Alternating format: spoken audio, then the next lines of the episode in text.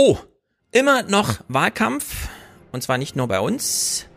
Alias Fernsehpodcast präsentiert von Hans Martin und Krishna oder Krishna.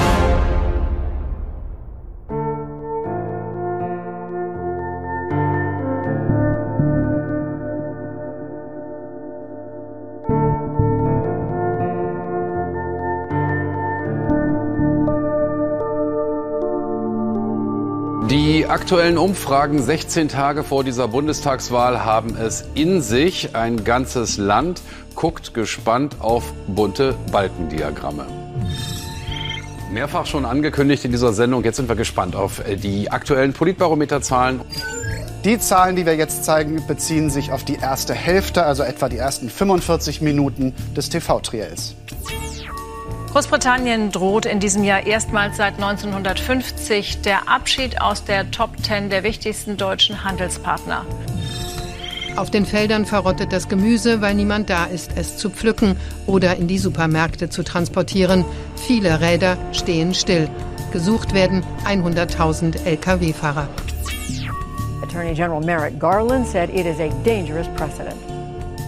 This kind of scheme to nullify the Constitution of the United States is one that all Americans, whatever their politics or party, should fear. Sich so teuer wie möglich verkaufen, alle Optionen wahren. Pokern. Können Sie pokern, Herr Kubicki? Nein, ich kann nicht pokern, aber ich habe schon fünfmal in meinem Leben Koalitionsverträge verhandelt. Herr Sievers, es ist schön, dass Sie wissen, was wir strategisch uns überlegen müssen.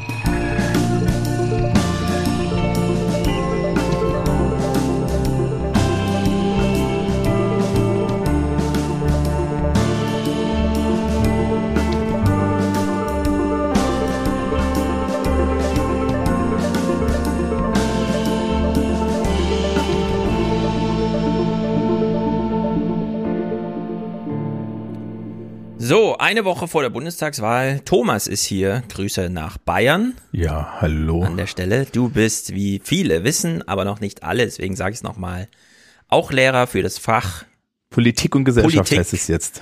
wie, Politik und? Politik und Gesellschaft. Bis letztes Jahr das Sozialkunde. und. Und dann hat sich der Landtag entschlossen, wir müssen mal den Namen von dem Fach ändern. Und So, dann nehmen wir doch mal diese aktuelle Nachrichtenwoche, die wir gerade zusammengedampft in diesem Intro hatten. Merrick Garland, von dem wir wissen, amerikanischer Superstaatsanwalt, inklusive auch Justizminister, steht vor den Fernsehkameras, sagt zum Volk, wenn das, was die Republikaner in Texas gemacht haben, zum Standard wird, na dann gute Nacht. Davor sollten wir uns alle fürchten. Dann hören wir Nachrichten aus England. Alle hungern. Gemüsedeflation. Es gibt überhaupt nichts mehr, weil niemand mehr was transportiert. Es verrottet auf den Feldern.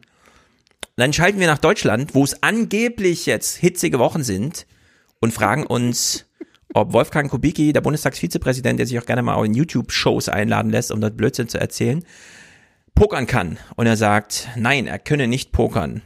aber er hat schon fünf Ansonsten gucken wir auf bunte Koalitionsverträge. Balken. Er hat, er hat schon fünf Koalitionsverträge verhandelt. Fun Fact, ich glaube, den letzt, beim letzten Koalitionsvertrag, den er verhandelt hat, ist Ah. sein Chef fünf Minuten vor der Angst rausgerannt und hat was davon erzählt, dass man lieber nicht regiert als schlecht regiert. Ja, Vielleicht- so habe ich das auch in Erinnerung. Ja, ne? Ja, also Woraufhin Herr Bartscher jetzt sagte, lieber mit der Linken regieren als mit den Liberalen regieren. Oder, äh, lieber richtig mit den Linken regieren als falsch mit den Liberalen regieren. ich glaube, in der Pokersprache würde man das, was da Herr Kubicki gemacht hat oder Herr Lindner gemacht hat, ein Fold nennen. Richtig. Ich tue meine Karten mal weg und ciao. Wir sehen uns dann nächste Woche wieder. Herr Fernsehmoderator, es ist mir egal, wie bunt Ihre Balken leuchten und wie faszinierend Sie das finden. So, es ist heute ein unglaublich spannender Podcast, denn wir wissen nicht genau, ob mein Computer durchhält, denn er ist heute schon zweimal abgestürzt. Meine Vermutung ist so ein bisschen, in dem Moment, wo ich nichts mache, macht er so ein bisschen Autophagie und räumt sich dann aber selber weg. Äh, während ich was mache, und ich bewege ja gerade meine Maus und so, denkt er, nee, jetzt muss ich dranbleiben.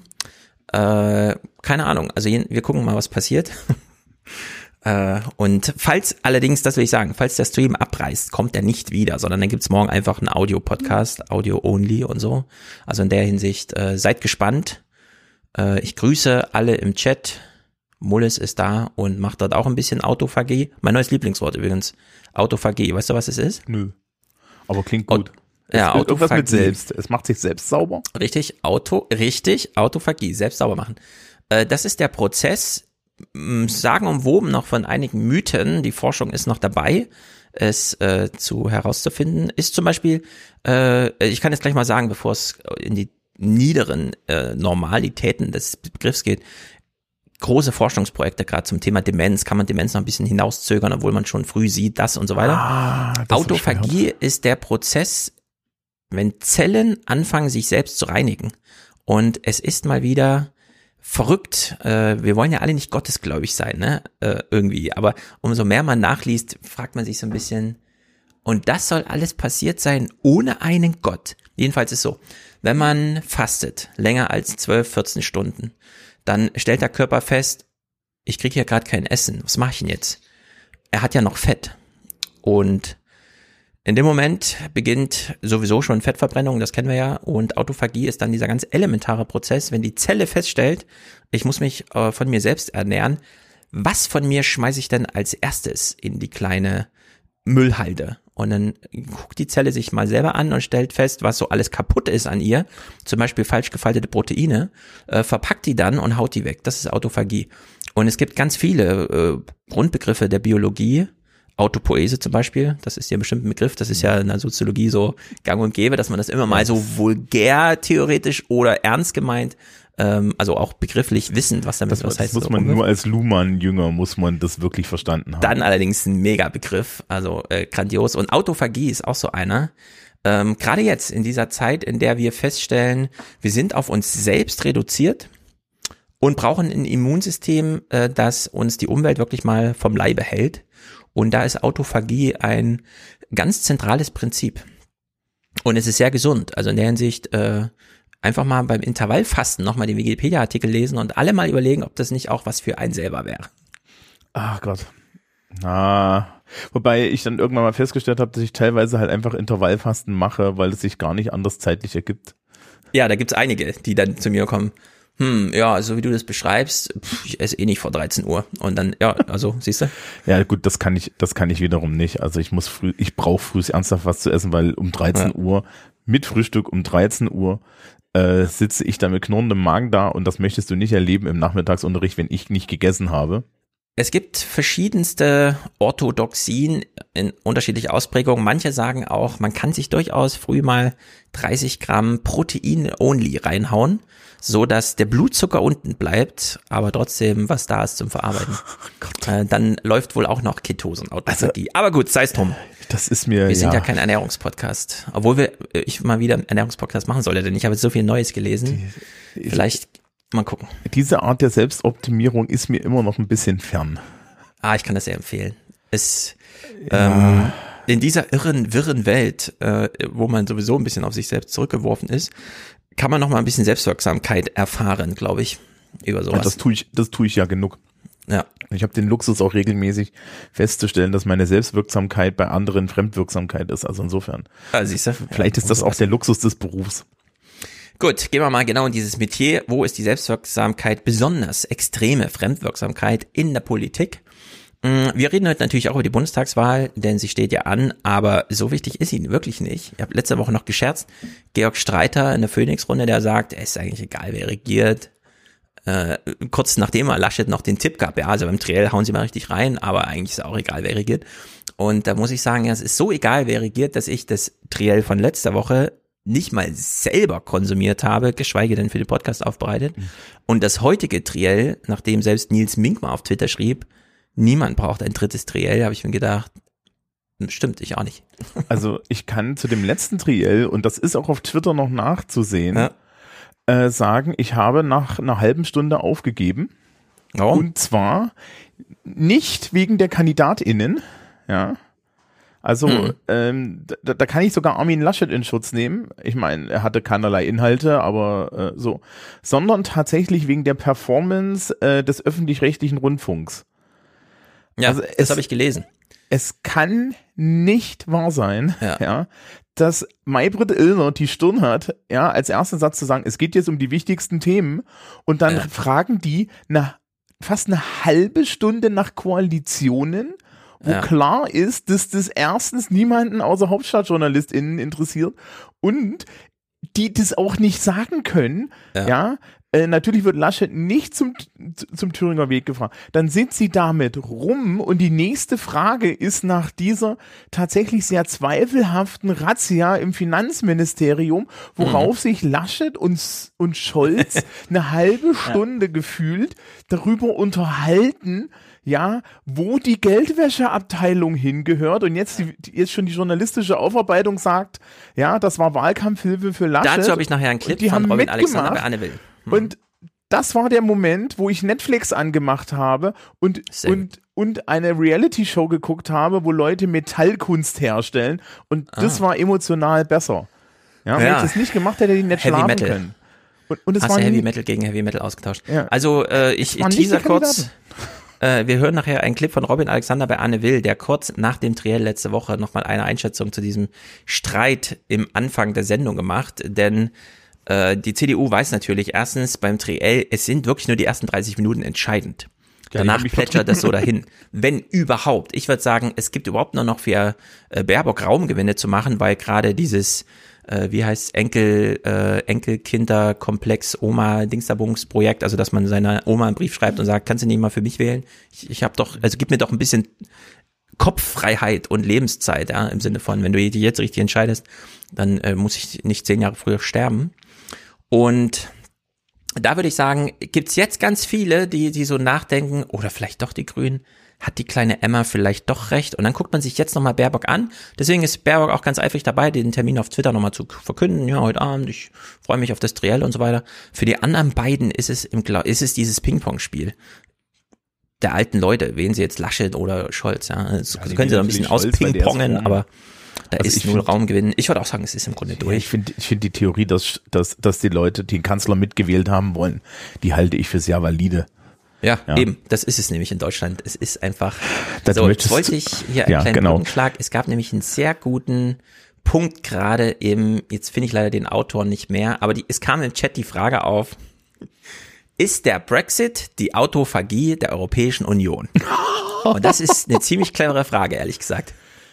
Denn ähm, man kommt nicht umhin, gerade wenn ich sowieso schon mit Freude solche Bilder in den Raum werfe, zu sagen, irgendwie hin, also irgendwie schon.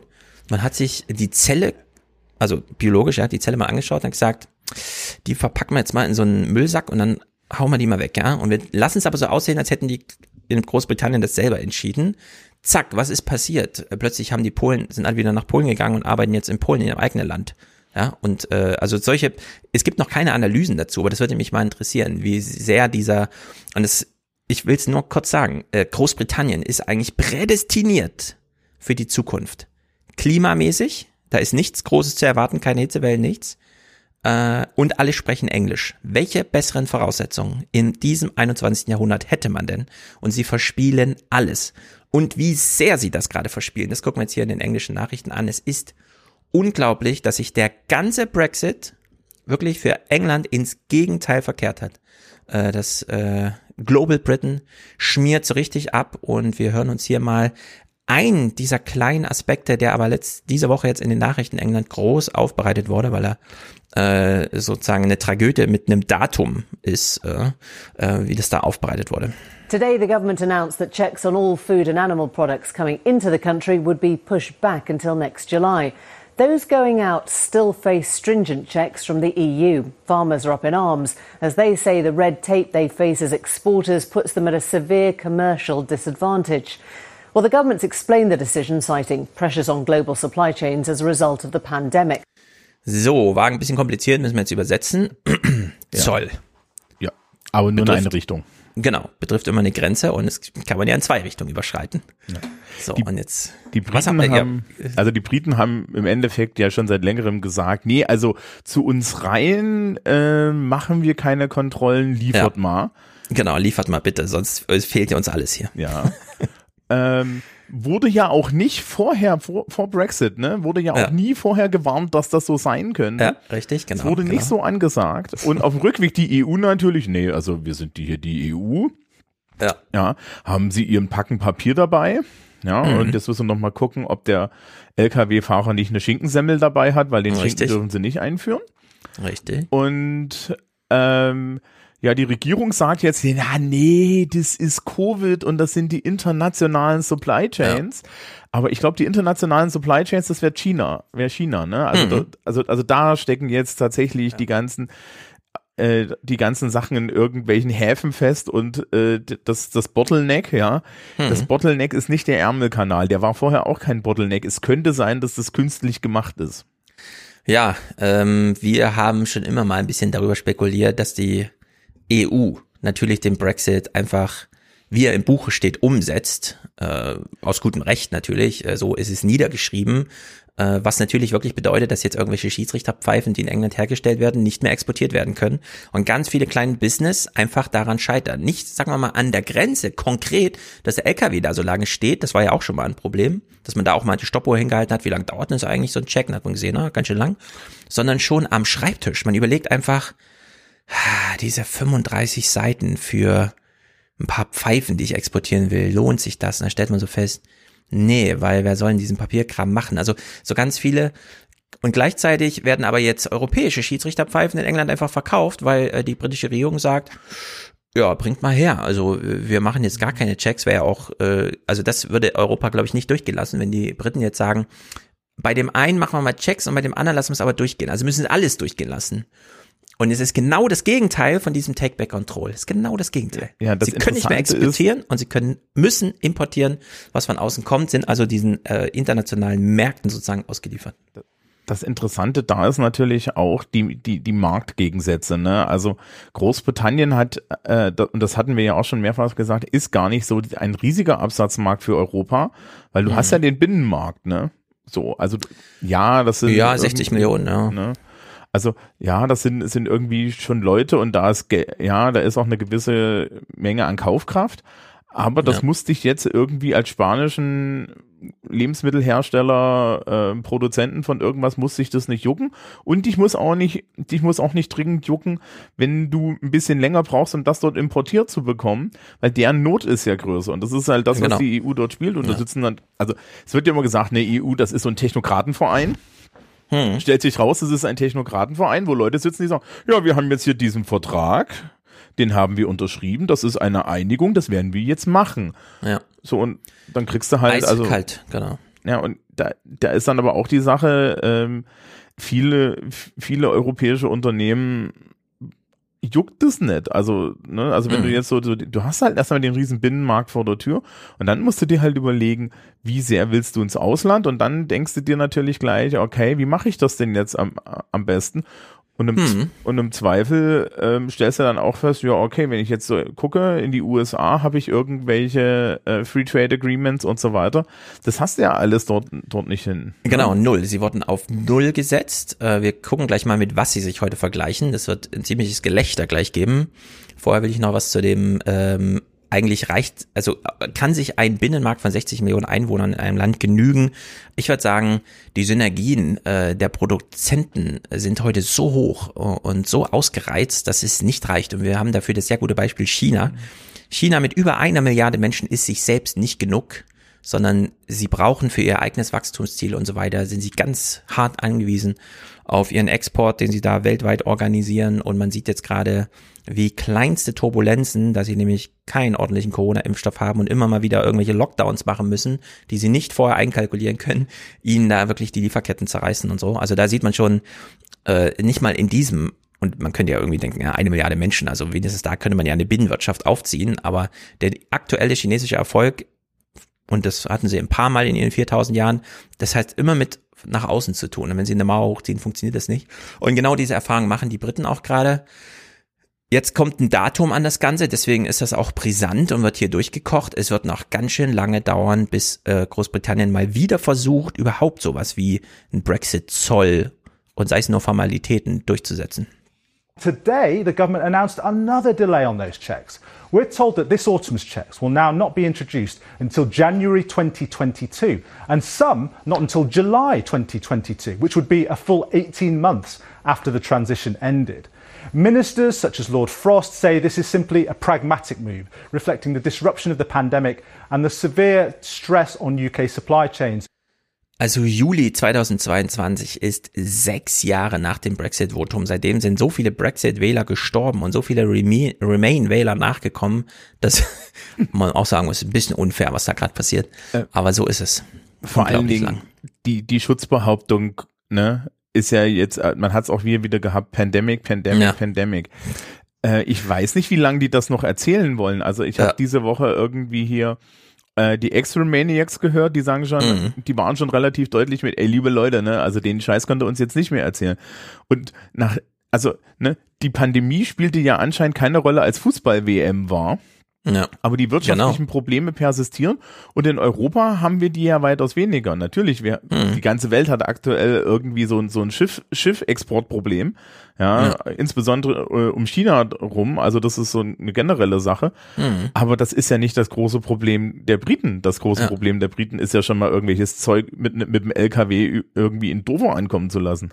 Ja, also überhaupt ein LKW zu fahren. Äh, die Zahl 100.000 LKW-Fahrer fehlen ist wohl ein bisschen falsch, habe ich eine Wochendämmerung gehört, aber nicht besonders falsch. Also ich, ich würde jetzt mich nicht ärgern, wenn ich diese Zahl äh, reportiere, weil es waren auch vorher zu wenige, das muss man einfach sagen, so wie in Deutschland übrigens auch und überall. Also wir haben gerade logistisch mäßig sind wir nicht besonders vorne dran. Naja, in dem Fazit des Berichts hier äh, hört man mal welche Dissonanz Boris Johnson jetzt eigentlich gerade aushalten muss. It's worth remembering that government economists themselves found the majority of the estimated long-term economic costs of leaving the EU would be attributable to these so-called non-tariff barriers. Meanwhile, the irony is that the UK policy on import checks at the moment seems like the precise opposite of that old vote leave slogan of take back control. Ja, es ist genau das Gegenteil von Take Back Control, wird hier in der BBC gesagt. Und man muss sich das gerade mal vorstellen, ja. Also Boris Johnsons Arbeitsalltag. Er hat 10 Uhr ein Meeting, wo sie ausklamüsern, wann jetzt Freedom Day ist, weil Corona ist ja vorbei, das ist ja die beste Regierung ever. Wir haben es geschafft, Corona zu überwinden. 11 Uhr hat er das nächste Meeting, wo es heißt, Nee, also im Juli 2022 ist die Pandemie immer noch nicht vorbei, sonst fehlt uns eine Erklärung dafür, warum wir dann immer noch kein Brexit umsetzen, nachdem wir ja Brexit, Brexit Delivern als große vor drei Jahren und so ausgegeben haben. Und so schleppt er sich eigentlich durch seinen Alltag. Es passt alles nicht zusammen und er hat aber auch, muss man sagen, keine große Gegenkonkurrenz da irgendwie. Naja, was, also was bleibt was bleibt ihnen denn anderes übrig, als auf ihrer Seite zumindest zu sagen, dass sie diese Grenzkontrollen nicht einführen? Welchen, ja. jetzt mal, jetzt mal total pragmatisch gefragt, welchen Vorteil hast du denn davon? Null. Ja. ja. Also willst du jetzt, willst du jetzt dem letzten europäischen Exporteur, willst du dem das Leben noch schwer machen, damit er auch ja. noch sagt, also die Trillerpfeifen kriegt er auch nicht mehr. Ja, also was willst du denn tun? Du sitzt halt auf dieser Insel inmitten eines riesen Wirtschaftsraums. Sie haben sich da irgendwas zurechtgeträumt, dass sie das Singapur werden. Mhm. Sie sind aber nicht das Singapur. Und wenn sie das mhm. Singapur wären, dann wäre das nur London und der Rest außenrum weiß ich nicht. Den können sie dann losstechen und der, der treibt in die See oder so. Mhm. Also, das, das, ja. das ist halt einfach mal, und es, wie, wie gesagt, ist, wie, vor sechs Jahren wurden sie alle gewarnt. Ja. ja es, sie haben, es, es, es war genau die jetzt, Warnung, ja. ja. ja. das ist so wie, das, das ist so wie wenn ich so an der Arbeit zu jemandem sage, wissen Sie, wenn Sie bei diesem Aufsatz keine Absätze machen, ziehe ich Ihnen Punkte ab. Und dann macht die Person keine Absätze und ist dann verwundert, dass ich, dass ich Punkte abziehe. Mhm. Ja, ja, es ist eigentlich Wahnsinn. Also äh, wir haben ja auch schon ein bisschen an diesem Nordirland-Ding rumgedoktert und so, ne? Aber im Grunde ist es genauso simpel zu verstehen, wie es uns damals gesagt wurde. So in, in kleinen Talkshow-Runden. Es ist, wird so und so sein und es ist es genau so und so. Dass allerdings äh, die Politiker in England so verstrahlt sind und ich, das ist jetzt ganz despektierlich, ja, sind verstrahlt. Denn wir hören äh, sowohl jetzt ein Tory-MP, also ein Member of Parliament, ein Parlamentsmitglied des Tories, als auch ein Labour-Vertreter. Und ich weiß nicht, welcher von beiden blöder ist, ja. Also zum einen mal dieses Gejammere hier von George Freeman, ein guter Name, um den Brexit nochmal zu erklären im Fernsehen. We are doing no physical checks on animals or foods coming into the country. We literally take it all on trust. And yet our farmers, our fishermen are going through endless red tape and hoops to make their exports comply. It's simply not fair. Sie hat jetzt nur jemanden referiert. Jetzt hören wir mal, was äh, so ein Tory-MP wirklich well, denkt. I thought Ben's piece was, was very good, actually, and summarised it. I mean, the headline news is, guess what, contrary to the predictions, uh, the UK is acting very fairly and continuing with free trade. It's Europe that's being uh, very aggressive, immediately imposed uh, all those extra checks, not us. Immediately. Das ist ja total unfair, dass die EU schon fünf Jahre nach unserer Entscheidung, den Brexit durchzuziehen, jetzt sagt, okay, dann gilt das auch. Wir, wir, wir verlassen den größten Binnenmarkt der Welt. Ja. Wo wir das alles nicht hatten. Ja. Freiwillig, weil irgendwie Nigel Farage Angst hat, dass ihm Mhm. ein brauner Mann in seinem Pappen Bier einschenken könnte. Ja. Und jetzt so, ja, das ist ja total unfair. Ja? Mhm. Und dann hat Boris Johnson nicht mal äh, äh, irgendwie, Theresa May hat ja immer versucht, da so ein, so ein, so ein im Endeffekt gleichen Free Trade Agreement hinten dran zu hängen. Mhm. Und das hat ja Boris Johnson dann nicht gemacht. Der hat, ja, die wurde ja deswegen aus dem Amt gekegelt und er meinte, er delivered Brexit. Jetzt hat er Brexit delivered und jetzt stellt man fest, okay, ich habe jetzt hier so meine Delivery Box, gucke rein und da ist ein Mhm. Stinkefinger drin. Und es ist alles Genau. vor, vorherzusagen. Und also Es ist, es wurde geliefert, was bestellt wurde, sagen Ja. wir es mal so. Und es ist wirklich Ja, hart. Also, äh, und dann so, oh, das ist ja, das ist ja total unfair von denen, uns so zu Mhm. behandeln wie irgend, irgendwelche, irgendwelche anderen Länder, die nicht Mhm. im Binnenmarkt sind. So, und das war jetzt ein Vertreter der Regierungspartei. Jetzt haben wir die Opposition, Labour. Wir haben uns hier schon darüber unterhalten, wie äh, also auf dem Boden und zerschlagen sie gerade sind. Der Economist hat heute einen großen Text. Ähm, Keir Starmer, der Labour-Chef, ist postpopulistisch. Äh, allerdings haben wir beide von äh, Anne-Katharina Jung, die ja in England lebt, äh, vorhin einen Clip-Hinweis bekommen auf Keir Starmer, wie er äh, sich nicht traut, im Fernsehen zu sagen, eine Vermögenssteuer wäre schon notwendig, sondern sich drum rumschlawendelt und äh, einfach mal nicht Butter bei die Fische und so weiter. Also ganz, ganz übel eigentlich Labour jetzt null Opposition. Kannst du mir verraten, was die Economist mit postpopulistisch meint? Keine Ahnung, ist, ist leider Paywall, deswegen konnte ich da nicht genauer Was, was soll nachlesen. denn das aber heißen?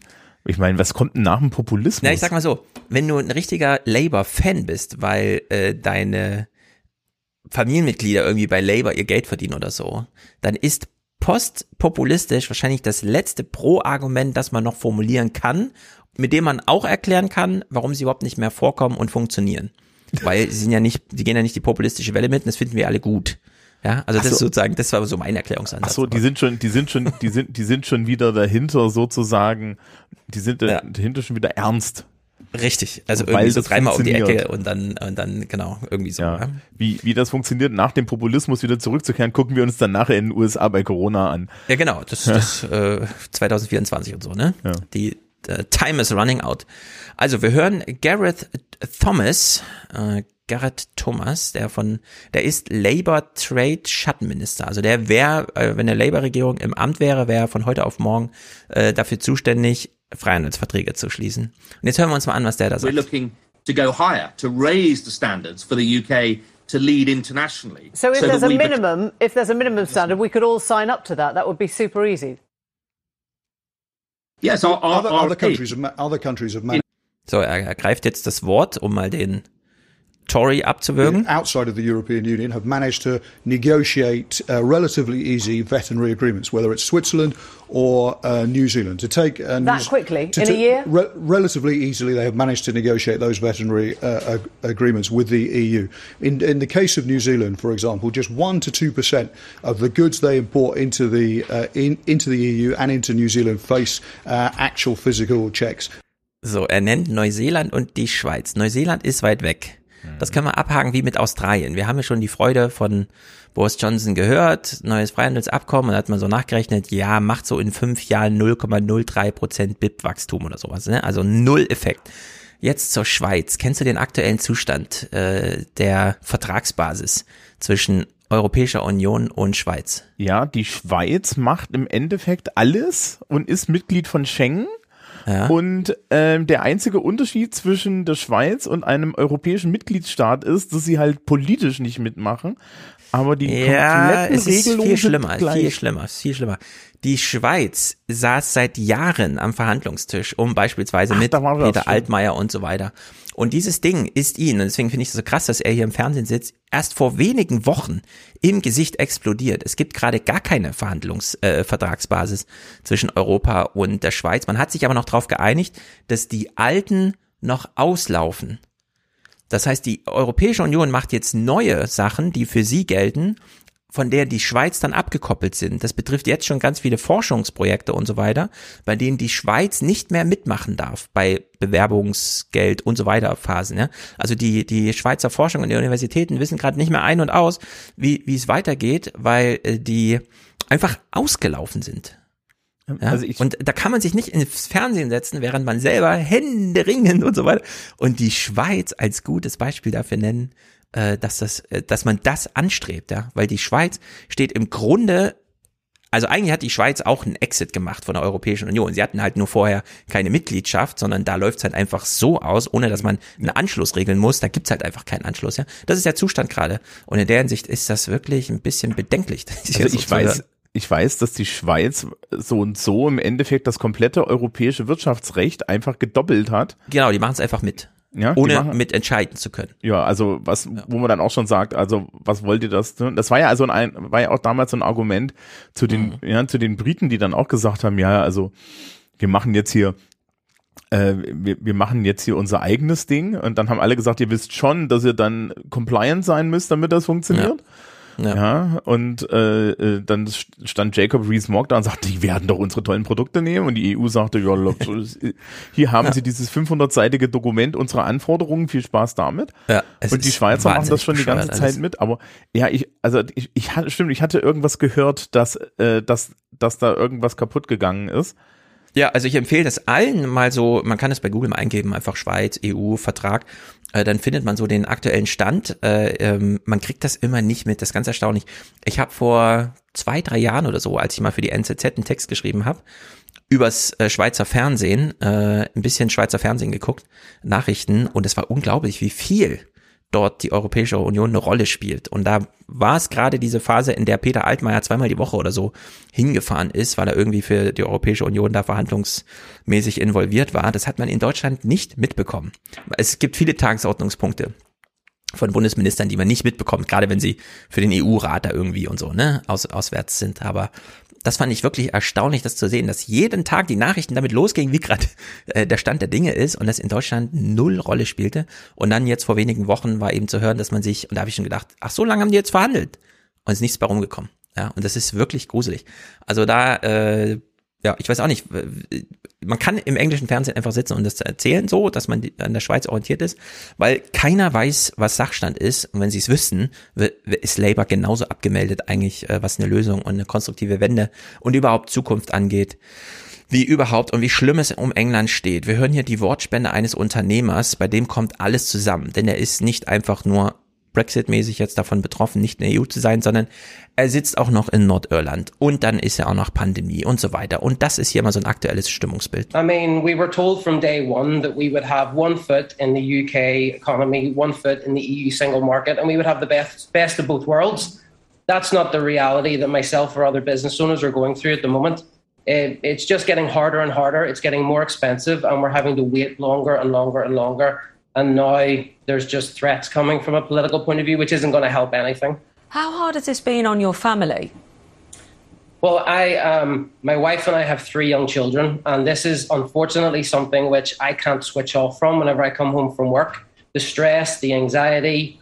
Um, there's massive mental health issues in Northern Ireland as it is, and this just adds on to things for all business owners. It's extremely difficult to switch off whenever you come home. Ja, da werden einfach mal alle Biografien gebrochen. Also, was will, und er ist ja ausgeliefert an der Stelle. Ne? Ja, total. Also da ist einfach, äh, das ist einfach gruselig, sowas zu hören. Es tut einem unendlich leid, weil hier hat man es mit ganz viel Schicksal zu tun, die wirklich nichts dafür können. Gerade, äh, also Nordirland, klar, aber Schottland, ja, die haben ja nicht mal für den Brexit gestimmt und Ja, müssen na, jetzt trotzdem den ganzen Quatsch mitmachen. Äh, diese, diese Woche bei, bei hier, bei den X-Ray war eine äh, nordirische Politikerin, Mhm. die meinte halt auch so, ja, also, pff, sie ist zwar generell Unionistin, ja, aber sie ist halt nicht so hardcore DUP. Ja.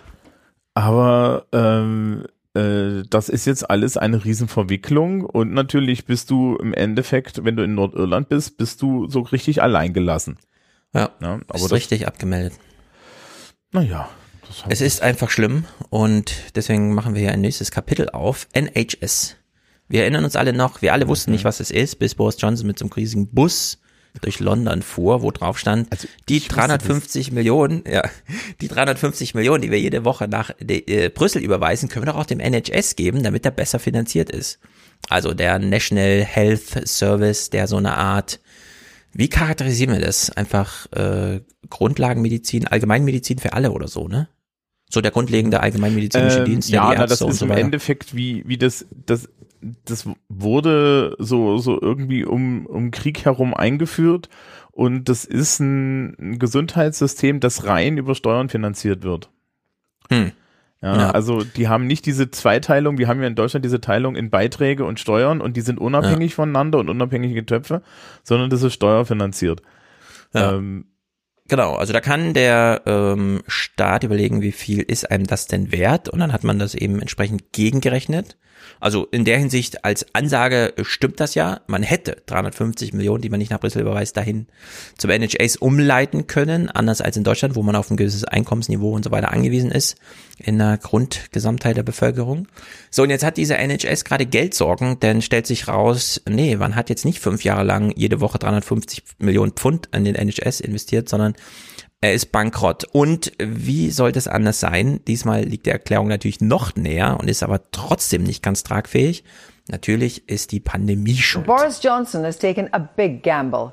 He's broken manifesto promises on tax and pensions triple lock to deliver on another manifesto promise to solve the ever growing social care crisis. The justification for breaking both promises is the havoc the pandemic has played with the NHS and the fact that the deficit is at a peacetime high. So, Defizit so hoch wie nie seit dem Krieg und ja gut, Pandemie. Ja, aber könnt ihr nicht MMT machen? Boris Johnson macht überall MMT, beispielsweise bei der äh, Durchfinanzierung der Städte, solange sie Tory regiert sind mhm. und er dagegen die Red Wall anstinken kann. Aber nee, um den einfachen Leuten bei der Medizin zu helfen, kann man nicht MMT machen, hat Boris da Johnson muss man jetzt entschieden. Steuern erhöhen. Hier müssen jetzt Steuern erhöhen. Und die Frage ist ja, wessen Steuern? Ja, Denn ja, oh es ja. ist kein Sozialversicherungsbeitrag, aber es ist halt, fällt halt trotzdem viel von der Einkommenssteuer ab. Also sind es vor allem die Jüngeren. So in the first place, the tax rise is mainly, but not solely coming from people under the age of 65 paying national insurance. So, also vor allem die unter 65-Jährigen, die in Lohn und Brot stehen. Jetzt kommt Boris Johnson und sagt, na, das ist ja nur vorübergehend. Die Pandemie ist ja bald vorbei. Wir müssen ja nur kurz ein paar Löcher stopfen beim NHS. Kommen allerdings diejenigen um die Ecke, die sich auskennen und sagen, hm, ja, hat man schon häufiger mal gesagt. So there are two really big questions tonight about this plan. So the first one is when and how will the focus of the money from this levy, which is initially going for the NHS COVID catch up, when will that predominantly move to funding social care? Sajid Javid unable to give a specific answer on that. And Jeremy Hunt told me it is ambitious to think that you can put money into the NHS on a temporary basis and for it not then to be baked in to its funding. And the second big question, given the possibility that that extra funding for the NHS becomes permanent, is Will there be more tax rises? Boris Johnson said he hopes no, but he was unable to rule that out. And then a big challenge for Boris Johnson tomorrow. If we can look at the front page of tomorrow's Daily Telegraph, it picks up on what I was saying there. The headline is highest taxes since the war. Ja, highest, äh, höchste Steuern seit dem Krieg. Das ist natürlich eine krasse Überschrift irgendwie. Da mucken dann selbst die Großbritannier mal auf und interessieren sich für ein Detail, weil das ist ja einfach ein Panoramablick seit dem Zweiten Weltkrieg, ja. ja. Also in der Hinsicht, da kommt keiner dran vorbei an so einer Überschrift. Die, diese äh, Personalien mit dem Javid, ne? Mhm. Personalien haben wir ja auch diese Woche. Kommen äh, gleich, ja. Ja, ja, genau. Die Nebelkerze. Ähm, der war auch mal Finanzminister und war damals schon hm. bekannt als Neoliberaler. Das ist natürlich genau der richtige, ja. um dann irgendwie so richtig die Kohle ins Gesundheitssystem zu pumpen. Mhm. Ja, also wirklich, das ist, du hast ihn uns ja schon vorgestellt, oder nee, weil es ist ja noch, der neue Gesundheitsminister ist ja auch aus dem Lager. In ja. der Hinsicht passt ja eh alles zusammen. Und man muss aufpassen, ähm, der, der aktuelle Finanzminister ist Rishi Sunak, also die haben, mhm. die haben alle ähm, so, so Ne, die haben alle so, so einen, einen Migrationshintergrund und deswegen Namen aus dem Bereich und da kommt man mal durcheinander. Mhm. Aber ähm, ja, er war das, er war das auch. Rishi ist, Rishi Sunak ist ihm dann hinterher. Ja. Ähm, und Sajid, ja. Sajid Javid äh, ist übrigens auch der einzige Finanzminister, der äh, seit 50 Jahren gewesen, der keinen Haushalt.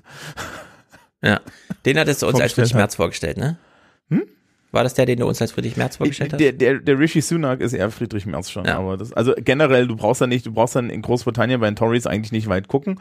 Ja, das ist alles ja. Trickle Down, das ist alles so diese, diese Idee äh, äh, wir machen jetzt ja eigentlich nichts und interessanterweise werden dann halt die Steuern erhöht. Und mhm. es ist mit Johnson eigentlich klar, dass sie auch nicht wieder gesenkt werden. Ne? Also das sehen wir ja in genau, Deutschland bei den Konservativen auch. Ja. Ja, so, also dieses ganze Personalzeug ist, also ist kompliziert, wenn man es im Detail hören will. Wir hören ja gleich nochmal, es gab eine kleine Kabinettsumbildung. Mhm. Vorher will ich nochmal ein strukturelles Argument machen, äh, denn da boten sich hier zwei Clips an, die doch ein bisschen erschreckend waren. Ich habe ja eben schon gesagt, äh, klimamäßig und was die Sprache angeht, ist ja Großbritannien eigentlich ein prädestiniertes Einwanderungsland, das so richtig draus zehren kann, dass da jetzt ganz viele äh, junge Menschen kommen mit super Ausbildung, die dann trotzdem von unten in den Arbeitsmarkt über den Servicebereiche und so weiter da reinwandern.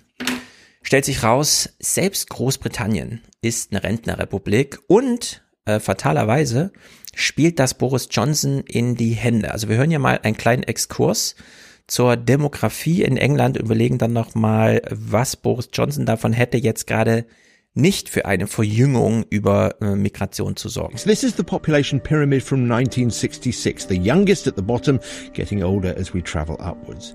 By 2016, the upper floors were getting fatter as more and more people are living longer. By 2066, though, the pyramid looks more like a column, with millions more of us living long into advanced old age. Ja, ähm, in Deutschland wissen wir, da ist es ja alles schon ein bisschen weiter fortgeschritten. Mhm da sterben ja jetzt die Alten oben in diesem Maße weg, dass der CDU eine Million Wähler pro Legislaturperiode an Traditionswählern fehlen. Und von unten wachsen aber nicht so viele nach, da über Urbanisierung und Verstädterung und so weiter dann doch dieses eher grün-linke urbane Milieu dann auch äh, selber so eine gewisse Traktion und Tradition aufbaut. Also es sind auch 50-Jährige, die jetzt schon überzeugt Grün wählen. Das sind nicht nur äh, junge 25-Jährige. Es kommt ein bisschen darauf an, halt, wo man wohnt und so weiter. Und in England äh, ist es aber noch nicht so weit, da steht es noch bevor. Also England wird jetzt erstmal noch alt. Wir sind schon alt. Und dieses Älterwerden heißt für die Tories, wenn sie es entsprechend framen, medial, und sie sehen ja an Labour, dass sie gerade alles erklären dürfen, äh, dass sie das durchaus noch eine Weile durchhalten. Ähm, einfach äh, eine entsprechende Mobilisierung, weil einfach genug Alte da sind. Bis dann irgendwann äh, sich dieser Veralterungsprozess, weil die Lebenserwartung dann ausgereizt ist und so weiter, wieder wie bei uns jetzt ähm, äh, aufhebt und wir dann, ich meine, wir kommen jetzt ins Schrumpfen rein auf 2023, ja. Das ist dann bei England noch nicht so weit. Aber England hat jetzt, glaube ich, noch so 10, 15 Jahre Phase des Älterwerdens, wo einfach diese Wahlanalyse, die wir seit dem Brexit kennen, dass nämlich die Jungen dagegen gestimmt haben und die Alten dafür und dass grundsätzlich diese äh, ähm, Verteilung zwischen Brexit und äh, zwischen Tory und Labour ist, dass sich das noch ein bisschen hält. In der Hinsicht, wenn Boris Johnson noch ein bisschen radikalisiert, kann er glaube ich noch zehn Jahre, und wir haben ja gesehen, was er für Wahlerfolge jetzt schon eingefahren hat, kann er noch ein bisschen im Amt bleiben. Ja. Naja. Mal sehen. Also in der Hinsicht, wir haben noch eine Wortspende zum Thema. Unabhängig. Dann macht sich dann die Schotten doch unabhängig. Ja, genau. Also die, die müssen sich das, die müssen sich das genau anschauen, denn äh, hier wird nochmal kurz auf äh, Jeremy Corbyns Wahlchancen zurückgeblickt, wenn es anders äh, demografisch aufgestellt wäre. The core conservative voter is aged over 65. If the last election had just happened among the working age population, Jeremy Corbyn would currently be the prime minister. Ja, würde man äh, nur die Jungen wählen lassen und mit Jungen ist U65 gemeint, wäre Jeremy Corbyn äh, Premierminister geworden, so ist es. Also das ist schon crazy und in, ja, sieht man, in, ich bin mal gespannt, wie es in Deutschland nächste Woche ist. Ob es die ähm, 75 plus schaffen, äh, eine 80 Prozent Mehrheit für die große Koalition hinzukriegen. So wie in Sachsen, an, äh, in, in Rheinland-Pfalz. Knapp, da war es ja auch äh, in diesem Maße. Gut, Boris Johnsons Kabinett. Hast du durchgeblickt so ein bisschen, was passiert ist die Woche? Oder? Äh, ich habe den Wikipedia-Artikel. Der wichtigste Punkt bei diesem ganzen Reshuffle ist, der, ist Ja. die Position von Dominic Raab. Aha. Und Dominic Raab, was man über Dominic Raab vielleicht wissen sollte, der war mal Brexit-Minister. Mhm. Und da gab es damals die Geschichte, dass die Leute, die ihn vertreten haben, geguckt haben, wie viele A's sie in seinen Nachnamen reinschmuggeln konnten, bevor er es merkt. Und die Zahl war Wo? wohl definitiv über vier. Wo reinschmuggeln, wenn er irgendwo erwähnt wird? Oder Ja, wie? ja, in Texten. Also, also Ach der heißt ja Raab mit Nachnamen, Mhm. also R-A-A-B, ne? So. Ja. Und anscheinend hat er irgendwie mit 5a geschrieben und er hat es nicht gemerkt. Mhm, mhm. Ähm, der ist so ein, der ist so, das ist, er ist fast so schlimm wie Jeremy Hunt. Ähm, das ist so ein Emporköm- Emporkömmling und er gilt halt generell als ja, nicht, nicht unbedingt der qualitativ Beste. Ja, also Aber- ich habe auch nicht ganz durchblickt, ob er, ob er jetzt promotet oder äh, zurückgestellt. Also das Er wurde promoted. Er wurde offiziell wurde er promoted. Er ist jetzt Deputy Prime Minister. Ja. er ist jetzt Justizminister und Lord High Chancellor of Great Britain. Mhm. Äh, was nicht ganz so wichtig ist. Und man muss Ja. mal aufpassen, Lord High Chancellors wurden auch schon hingerichtet. Ah ja, Ähm, okay. Ja gut, die Zeiten sind vorbei. äh, die andere wichtige, die andere wichtige Sache, aber das ist so ein bisschen wie in Deutschland, wenn das passiert. Ähm, Gavin Williamson, der auch Mhm. ähm, sehr, sehr verhasst war ähm, als, als Bildungsminister und das ist dann halt Kultusminister bei uns auf Länderebene ist das dann halt für das ganze Land. Hm. Ähm, der wurde ersetzt. Ja, das war aber zu erwarten und Gavin Williamson galt auch als eine abs Ja. äh, als absolut schlecht. Ähm, ja, Genau, also es ist so eine kleine Liste, die ich ein bisschen kompliziert fand. Ich habe die Nachrichten geguckt, habe jetzt so ein paar Clips. Wir gehen das mal durch, weil es ist nämlich ein bisschen verrückt. In England haben die ja so andere Nachrichten. Das ist ja, in Deutschland merkt man ja immer, da sitzt ein riesen Team dran, halb meins, ja, man bereitet uns irgendwie den Tag auf. In England denkt man immer irgendwie, wenn man so die Newsnight guckt bei der BBC, ja, da sind so fünf Leute und dann einer moderiert halt irgendwie, wird so ein bisschen gewürfelt. Und wie sie hier in diese Sendung reinstolpern, am Vortag war das kein Thema. Niemand wusste Bescheid, dass Boris Johnson das Kabinett umbildet. Dann passiert es und ein paar Stunden später äh, denkt man sich in der Nachrichtenproduktion, äh, wir müssen wir überlegen, was in Deutschland los wäre, ja, wenn auch nur ein Ministerposten im Zweifel, ja, äh, so zur Disposition stünde vielleicht. Merkel hat überhaupt nur einmal überhaupt mal jemanden entlassen, Norbert Röttgen damals. Und äh, in, bei der BBC nimmt man das so ein bisschen locker. The figures of Gavin Williamson and Dominic Raab, Roberts Jenrick and Buckland are demoted or sacked, while the Prime Minister managed to keep his friends and his enemies close. We get full reaction from those who've seen the heat of a reshuffle from the inside. Ja, äh, alles gleich in die Moderation gepackt, ja, in den ersten zehn Sekunden. Äh, was ist passiert, wie ist es einzuschätzen, um wen geht's? Und ja, wir hören uns gleich noch ein paar U-Töne davon an, aber es ist so ein bisschen, also es ist wirklich crazy. Der erste Take hier in den Nachrichten ist jedenfalls, naja, Boris Johnson hat so ein bisschen äh, die Prominenten mal nach vorne What geholt. should the reshuffle tell us about the priorities of this government? There is perhaps a uniformity amongst those who face promotion today. Liz Truss, Nadine Dorries, Nadeem Zahawi, amongst the biggest winners rewarded not just for their loyalty to the PM, but for their popularity within the party. Ja, es sind natürlich gleich die zwei Kategorien, wo es klingelt. Loyalität zum Chefe und Prominenz in der Partei. ja, Genauso wünschen wir uns das doch, oder? Äh, Liz Truss ist halt auch so ein Name. Die, die war Ja. da, die, die, die möchte auch noch was werden, definitiv. Da gibt's Mhm. ein ganz berühmtes Video, die war mal irgendwann Handelsministerin, ja. Und da gibt's so ein Video, wo sie, wo sie sich irgendwie sagt, ähm, wir, wir, wir, wir, wir essen nicht genug englischen Käse oder so und das, Mhm. Ja. ähm, ja, aber die, ja, naja, Gove zum Beispiel ist halt immer gefährlich, weil Michael Gove hat halt nur eine Loyalität und die ist zu Michael Gove. Ja. Das ist aber auch bekannt. Ähm, bei Raab weiß man nicht, der möchte eigentlich, also da gibt es immer so diese Diskussion, ob der nicht irgendwann mal Johnson beerbt. Mhm. Hm. Ja, also in der Sicht, die äh, Idee kam ja auch bei Michael Gove schon mal auf, Ja. bevor dann Theresa May äh, plötzlich Premierministerin wurde. Also er hat sich auch schon mal. Ja, Michael selbst Gove ist so eine. Söder-Figur. Ja. Ja. Der Genau. kann das auch aussitzen. Und wir hören hier mal, wie seine Beförderung, also ob, äh, je nachdem, ja, also äh, es gibt in England seit dem Grenfell Tower Brand eine große Diskussion darum, wie gehen wir jetzt eigentlich mit dem kompletten Be Gebäudebestand um und man hat festgestellt, nee, das ist gar nicht das einzige Gebäude gewesen, sondern wir haben ja ein grundsätzliches Sicherheitsproblem, also eine Mega-Krise. Da wurde Michael jetzt rein The befördert. reshuffle may tell us something of what lies ahead. This will be an autumn dominated by difficult economic decisions.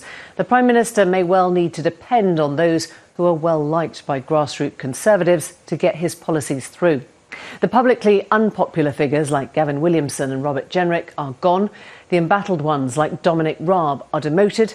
And housing, arguably the trickiest brief of all in the midst of the building safety scandal, will get a troubleshooter Kennt man so ein bisschen, oder? Die schwierigen Aufgaben, äh, da findet man dann schon diejenigen, die man eh mal ein bisschen beiseite bringen wollte. Und das scheint er hier gemacht zu haben. Ja, also sie sind alle der Meinung, dass äh, Raab, na gut, der war vorher, war der Innenminister. Oder, Mhm. oder in Außen, war der, nee, der war Außenminister, sorry. Secretary of State, äh, Secretary of State.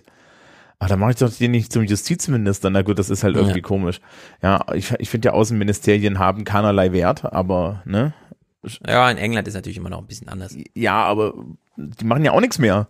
Mit wem soll. Oh, ja? meinst du? Okay, kann, naja, dann lass naja, uns, außer, au- äh, außer dass mit den U-Booten was schiefgegangen Genau. ist. Dann Aus- lass uns mal hier äh, reinspringen, weil das ist ja wirklich crazy. Also am 15.09., das ist nicht viele Tage her, vier Tage. Nebelkerzen. genau, das ist so mitten in dieser, hm, also irgendwie, wir müssen jetzt mal die Regierung umbauen, äh, Brexit läuft auch nicht besonders gut, Pandemie ist auch scheiße. Jetzt gehen uns so mittlerweile die Ausreden aus, wir brauchen mal irgendein Thema, das man so richtig nach vorne stellt. Denkt sich Boris Johnson, na gut, ich hätte hier eins, Atom-U-Boote gegen In the China. last half hour or so, Boris Johnson, Joe Biden, and the Australian Prime Minister Scott Morrison, a joint statement talking about a new UK, US, and Australian trilateral defence partnership. Now, what this is going to do is this is going to help Australia build nuclear powered submarines. That may not go down terribly well in France because I think that they thought that they were doing that. Now, Ja, und wenn ihr jetzt denkt, äh, was ist denn das für ein komischer Themensprung? Aber genau so ist es. Die Sendung beginnt damit, dass sie eigentlich überrascht sind davon, dass Boris Johnson heute das Kabinett umgebaut hat. Dann können sie diese Berichterstattung, die sie da mit dem Typen vor Number 10 und so weiter, äh, da ist es passiert, machen können, nicht ganz zu Ende bringen, weil sie ja auch noch berichten müssen, dass Boris Johnson jetzt Atom-U-Boote liefern möchte nach Australien, wo Frankreich nur äh, normale U-Boote schicken wollte. Äh, was das für Auswirkungen hat, hören wir gleich und dann wieder zurückzukommen zum eigentlichen Thema, das sie berichten wollte, um dann nochmal den Reshuffle des Kabinetts so äh, zu finalisieren. This was no radical reshaping of the government, no night of the long knives here. But there is a belief in Cabinet that Boris Johnson took decisive steps in preparing for the next general election, with Michael Gove in charge of the levelling up agenda and the socially conservative Nadine Dorris in charge of relations between this government, ever alert to the culture war, and Britain's cultural establishment. So, wir haben also Culture War, Vorbereitung eines Wahlkampfs, die Politik, äh, die Parteiprominenz wird nach vorne geholt und die ähm, Loyalität des Premierministers werden bedient. Und in dieser Gemengelage äh, würde ich sagen, äh, nehmen wir äh, als fünftes noch in diese Kategorien auf Augenhöhe mit auf. Ja, und äh, zur Ablenkung und damit man mal wieder so ein außenpolitisches, ein Global Britain, macht man noch irgendwas mit Atom-U-Booten. Jetzt ist es so, in England, äh, keine Ahnung, warum das da so ein bisschen, äh, jetzt wird wahrscheinlich dann auch noch groß gespielt, aber Frankreich ist halt wirklich sauer, ja. Und das ist halt so eine Haltnachricht, die bekommt man so noch am Doorstep, ja, in der Berichterstattung über die Kabinettsumbildung mit. Also das hat es ja auch in die deutschen Nachrichten geschafft, Genau, dass die das so sauer sind. In den deutschen Nachrichten klingt es dann plötzlich so. Und gerade kommt noch eine Eilnachricht, dass Frankreich seine Botschafter aus den USA und Australien zurückruft. Das ist in der Welt der Diplomatie ein äußerst ungewöhnlicher Vorgang und hängt mit einem geplatzten U-Boot-Geschäft zusammen. Darüber wird sicherlich in den nächsten Tagen noch mehr berichtet werden. Also während Boris Johnson von sich aus eine große neue Sicherheitsallianz mit Amerika und Australien feiert, gekrönt mit irgendwas mit Atom-U-Booten, ist dieser Aspekt in Deutschland zweitrangig völlig zu Recht, weil erstmal die diplomatische Antwort aus Frankreich nach vorne geholt wird in die eigentliche Eilmeldung, nämlich, dass der Amerikan, also der französische Botschafter in Amerika gerade zurückgeholt wird, nicht im Sinne von wir schließen die Botschaft oder so, sondern wir müssen jetzt mal die, also mit ihm äh, diplomatisch konsultieren, wie die nächsten Schritte aussehen und das können wir nicht per Telefon machen, sondern der kommt jetzt erstmal zurück. Also es ist schon sozusagen ist die Vorstufe von jetzt ist es wirklich das ist tatsächlich, also das ist tatsächlich vor äh, diplomatisch, das ist diplomatisch kurz vor wir schließen unsere Botschaft, ne? Also das ist schon genau. so, das ist ja. schon so. Hardcore. Das ist schon ziemlich hart. Ähm, und das mit Ein Tag später, mhm. lass uns diesen Clip mhm. noch gucken, diesen kleinen Exkurs. Ein Tag später hören wir in den deutschen Nachrichten, Macron hat noch nichts öffentlich dazu gesagt. Er hat aber seinen Außenminister ins Fernsehen geschickt. Im Fernsehen wird der Außenminister heute mehr als deutlich. Euh, Hier geht es um Lügen, um Doppelzüngigkeit, um einen massiven Vertrauensbruch und um Verachtung. Das geht überhaupt nicht. Wir sind in einer richtigen Krise. Also, Frankreich wirft Amerika Verlogenheit und Verachtung vor, weil sie jetzt äh, englische Atom-U-Boote kaufen. Äh, äh, also an Australien weitergeben statt die eigenen. Und da muss man sich ja mal während des deutschen Wahlkampfs so ein bisschen fragen, wir diskutieren auch gerade über die NATO, weil alle sie nur noch als Huckepack-Argument zu nehmen äh, für Koalitionsthematisierung, äh, die eigentlich völlig Nonsens sind, vorher zu machen, um der Linken irgendwie eins reinzudrücken mit, ja, die stellt ja die NATO in Frage, während wir gleichzeitig den französischen Außenminister hören, von dem wir uns eigentlich auch noch mal gerne ein Bekenntnis zur NATO hören wollten, oder? Also da wäre er gerade nicht bereit zu. Also und in der Hinsicht ist das wirklich crazy. Wie sich die NATO auch so ein bisschen selber zulegt. Das ist ja. aber, also müssen, das, ich finde das ganz spannend. Ich müsste das jetzt mal nachgucken. Ähm, weißt du, ob die Briten denen tatsächlich U-Boote verkaufen wollen? Weil eigentlich haben die, also die haben nur so, so sechs, sieben, acht Stück. Ja, ja. Ähm, ich bin sehr gespannt, wie sich das aufdröselt. Denn, also die Gemengelage ist so, Australien hat schon lange Sorgen mit China, ja. äh, strebt deswegen so eine Sicherheitsallianz an und da war Frankreich über Jahre im Boot äh, mit äh, der Ansage, wir schicken die Technik. Damit sind konventionelle U-Boote gemeint. Mhm. Und schon vor Monaten haben die Australier gesagt, wir sind irgendwie unzufrieden, das scheint uns nicht so auf der Höhe der Zeit zu sein und so weiter. Und jetzt, Boris Johnson hat sie irgendwo aus dem Hut gezaubert. Er meinte jetzt, er hätte Atom-U-Boote, die er da verkaufen kann es ist, äh, wie wir, wir kennen ja Boris Johnson, ja, es ist erstmal nur äh, fake it until you make it. Und deswegen bin ich mal sehr gespannt, okay. wie das weitergeht. Ja. Also das ist, ich, ich habe hier gerade was beim Guardian gefunden, da geht es um 90 Milliarden, die mhm. sie nicht an die Franzosen ja. zahlen, um diese Atom-U-Boote zu kaufen. Und ja. Atom-U-Boote sind aber eigentlich so eine Technologie, die willst du nicht haben. Nee, eigentlich nicht. Vor allem ähm, nicht aus die, eigener Kraft. Die, ne? die, die, Australier hatten vorher so, so, so Col die Collins-Klasse. Mhm. Ja.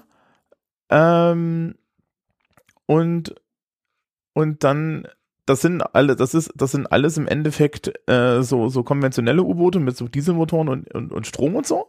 Ja. Und jetzt, jetzt kommen sie halt hin und wollen den Atom-U-Boote verkaufen, aber Atom-U-Boote sind halt echt mal kompliziert. Also, also das ist auch mhm. scheiße zu warten. Ja, ja vor allem du willst du den nicht von irgendwo kaufen, wo du noch einen Servicevertrag abschließen äh, musst. Dafür. Ja, du brauchst spezi also du brauchst, du brauchst spezielle Häfen und so, weil hin und wieder so alle, alle zehn Jahre oder so muss ja. man da mal ran und muss da mal so Brennstäbe rausholen und so. Also das ist komplexe ja, du Technik. hast ja Marietta Slomka gehört. Äh, davon werden wir bestimmt noch die Tage was hören. Ja. Also ich bin da auch mal sehr gespannt, wie das da weitergeht. Ich, ich, steile, steile These.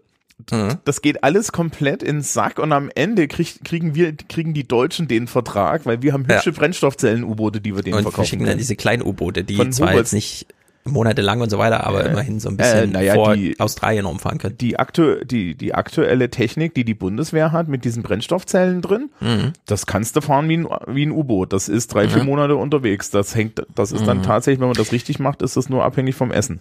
Ja, also am Ende geht's da um dieses ganze Meer ja. bis hoch ja. nach China. Das muss ja alles so ein bisschen. Ja, dass die Australier da Angst haben, kann ich aber auch verstehen. Ja, ja mega. Also ich habe das ja mit Wolfgang immer mal wieder so als Thema und äh, die krasseste Sache, die ich jetzt gehört habe, also vor einer Weile schon, das haben wir im Aufwärm-Podcast mal thematisiert, dass tatsächlich die Chinesen und zwar verschleiert um ihre Sojaproduktion und wir haben ja dann gehört, wie das mit Trump äh, aus dem Ruder lief, also dass Trump das größte Druckmittel war, diese Sojablödsinn dass die äh, Chinesen zwischendurch ein Prozent der Landmasse Australiens kaufen wollten, bis die Australier festgestellt haben, ach so, diese ganzen unterschiedlichen Käufer, das ist alles China. Also die wollen da sozusagen hintenrum, ohne das offen anzusagen, äh, einfach äh, die Sojaproduktion, also Land für Sojaproduktion. Und das ist natürlich schon crazy, aber Australien ist riesig und ein Prozent der Landfläche ist riesig. Und da sieht man sowohl, welche Notwendigkeit hat aus äh, China, sich zu versorgen, als auch welche Wege sie bereit sind zu gehen. Dass sie da ja, so viel Land aufschütten und überall Militärbasen aufbauen, um schon mal zu sagen, das ist unser. Muss man auch dazu sagen, dass Australien geografisch jetzt nicht so ist, als wäre es gäbe es da jetzt unendlich viel fruchtbares Land. Ne? Da äh, genau, das ist ja vor allem Wüste so, und so. Ja. Ne? Gerade jetzt alles niedergebrannt.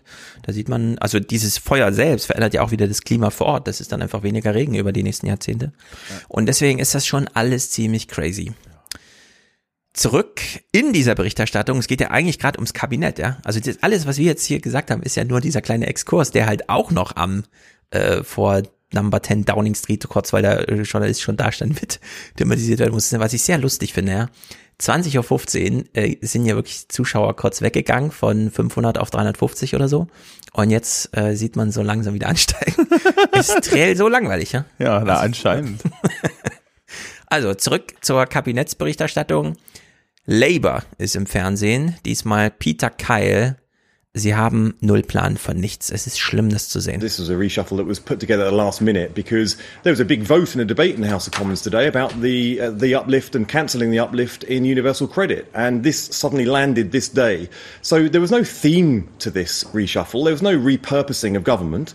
There were some ministers that just had to be sacked through incompetence, like Gavin Williamson. There were other ministers that could be sacked because nobody noticed them, like Robert Buckland, uh, and to make space for other people. And yet there was this weird sort of like shuffle where Dominic Raab was demoted and promoted at the same time.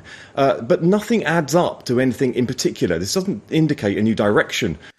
Äh, wenn äh, nichts miteinander zusammenpasst, liebe Labour oder grundsätzlich Oppositionsparteien, bietet doch trotzdem eine zusammenhängende Erzählung und sei es nur Fanfiction, die ein bisschen plausibler ist als das, was man halt so hört. Wenn das Angebot schon ist, hier wollte jemand die Parteiprominenz voranstellen, seine Loyalität nochmal untermauern, die nächste Wahl vorbereiten und so weiter. Dann greift man das alles auf und bewaffnet sich entsprechend und sagt nicht einfach nur, ja, die sind alle doof und das ist auch wieder doof und hier sieht man wieder, dass sie doof sind. Ja, dann, äh, also das färbt dann auch auf einen selber ab. Da stellt man nämlich fest, ja, Labour ist auch irgendwie doof. Ja, aber das ist halt auch das Problem, äh, der, diese, diese Regierung Johnson ist halt so, wenn du dein, wenn deine Baseline ist, der ist doof.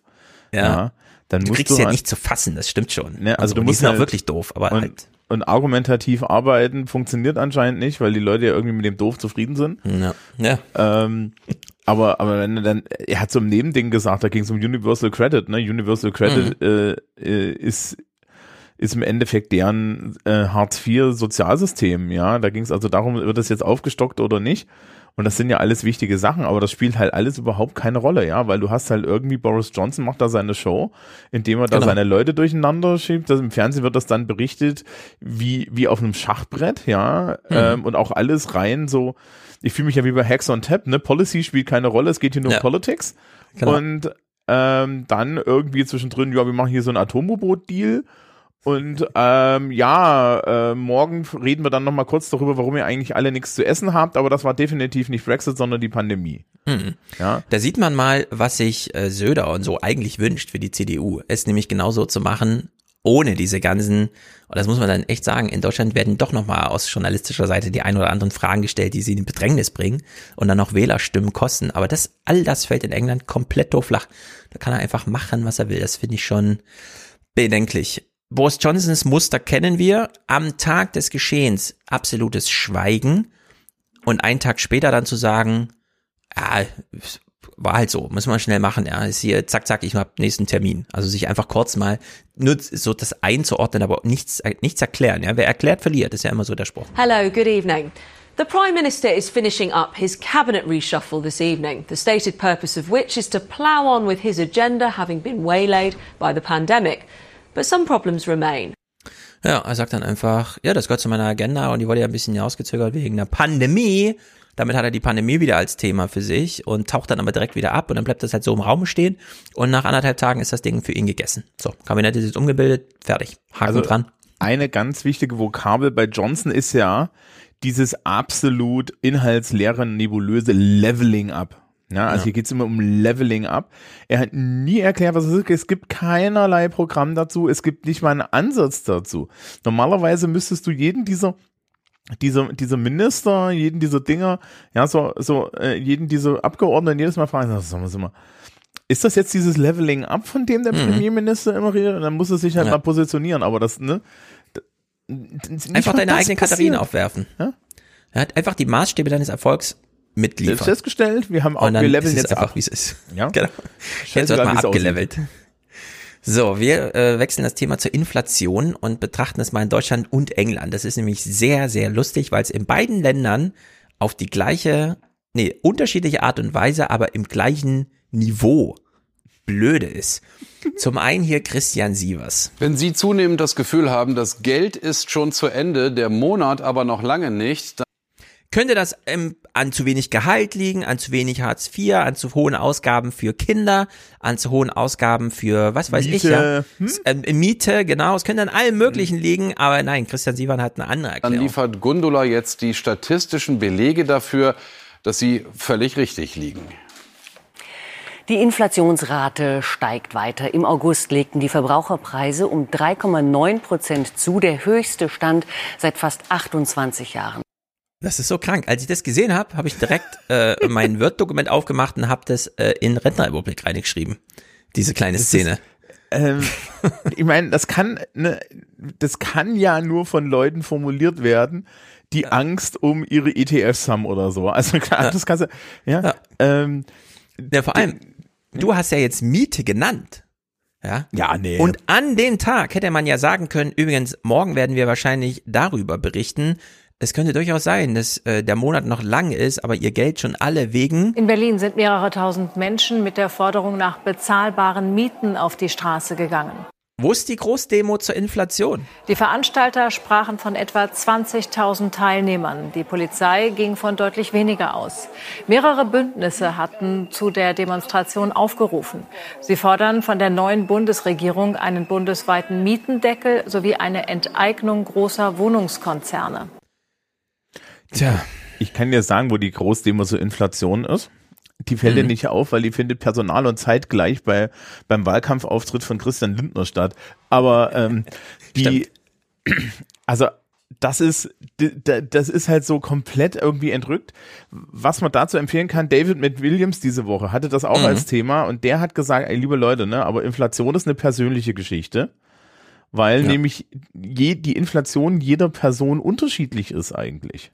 Das stimmt, der Warenkorb ist ein ganz großes Mysterium. Ja. Und äh, Mieten sind normalerweise nicht, nicht, nicht in der Inflation drin. Ja, also ich kann dir kurz, ich, ich teaser jetzt mal, Hm? genau, ich teaser jetzt mal, wie ich es in Redaktionsschluss geschrieben habe. Ähm, ich habe mir äh, angeguckt, wie sich die Mietpreise, die Angebotsmiete in Frankfurt gesteigert haben. 2017 30 Quadratmeter 500 Euro. Mhm. Ein Jahr später 570 Euro, noch ein Jahr später 660 oder so Euro. So, und jetzt kann man natürlich äh, mal Pi mal Daumen und stellt fest, äh, die Inflation bei den Mietpreisen und klar, man kann es nicht einfach so rechnen, weil einmal ein Mietvertrag unterschrieben, bleibt ja die Miete, ja. Aber wenn man jetzt mal sozusagen demografisch denkt, wie ich in dem Buch, und sagt, ja, die Demografie ist dem halt ausgeliefert. Es sind die jungen Menschen, die in die Städte strömen, es sind nicht die Alten, ja, also das kann man eindeutig sagen. Es sind die U40er, die diese Angebotsmieten für 30 Quadratmeter dann auch wirklich annehmen müssen, weil irgendwo muss man ja leben. So, und dann kann man einfach äh, die Kohorte nehmen und sagen, ja, die erleben die Inflation.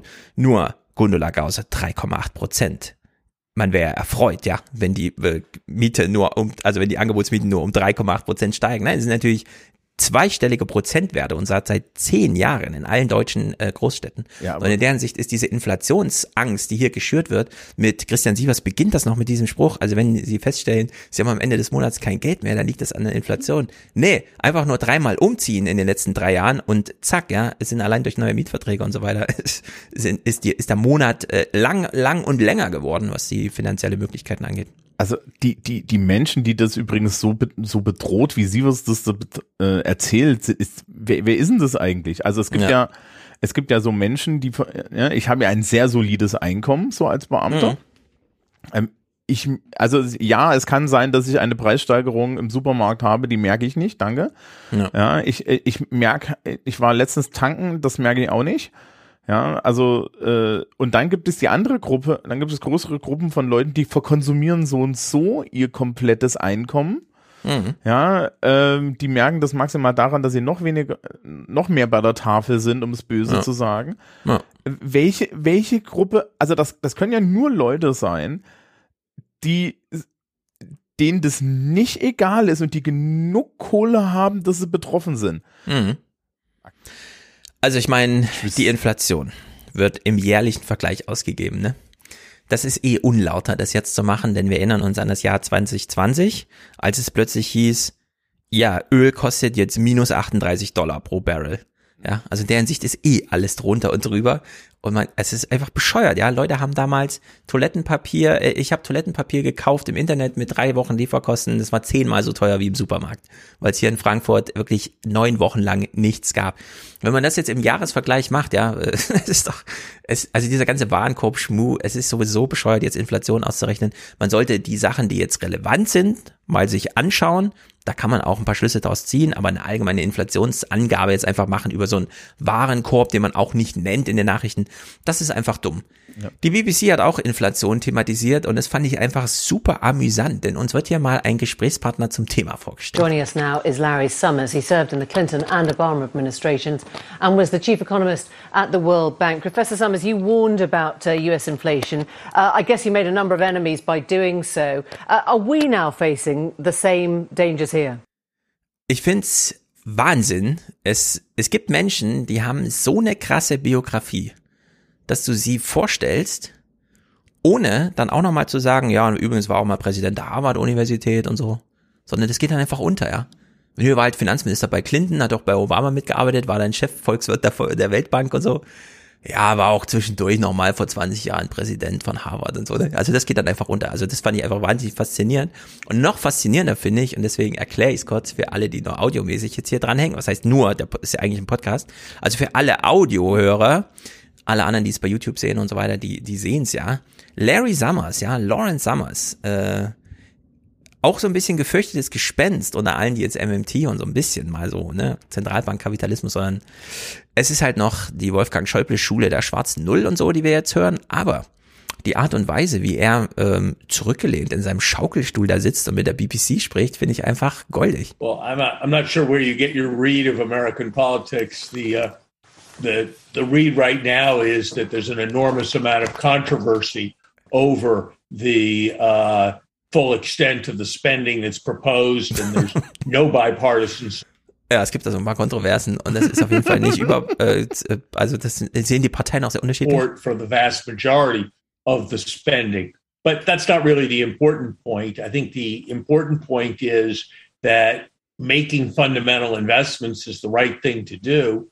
But we need to pay for those fundamental investments. And if we do that, they will not be sources of inflationary pressure. But the key question is are we willing to pay for those investments? Larry Summers, thank you very much for joining us. Thank you. Liebe BBC, klar, man kann ihn dann einfach rauskegeln aus der Sendung. Herr Präsident von Harvard, schöner Schaukelstuhl. Aber wenn er sagt, äh, irgendwer muss ja dafür bezahlen für die Investitionen, muss man, da muss man jetzt wirklich immer nachfragen, wer soll denn da, ja. warum soll der, wer soll denn dafür, ist wie mit den Schulden zurückzahlen an wen sollen wir denn die Schulden zurückzahlen? Wollen die die überhaupt zurück? Ja. Da muss man auch sagen, äh, für die Investition muss jemand bezahlen. Da muss man sagen, aber die sind doch schon bezahlt. Das Geld ist doch bewilligt. Was erzählen Sie mir denn? Die sind doch schon bezahlt. Das ist doch das Prinzip.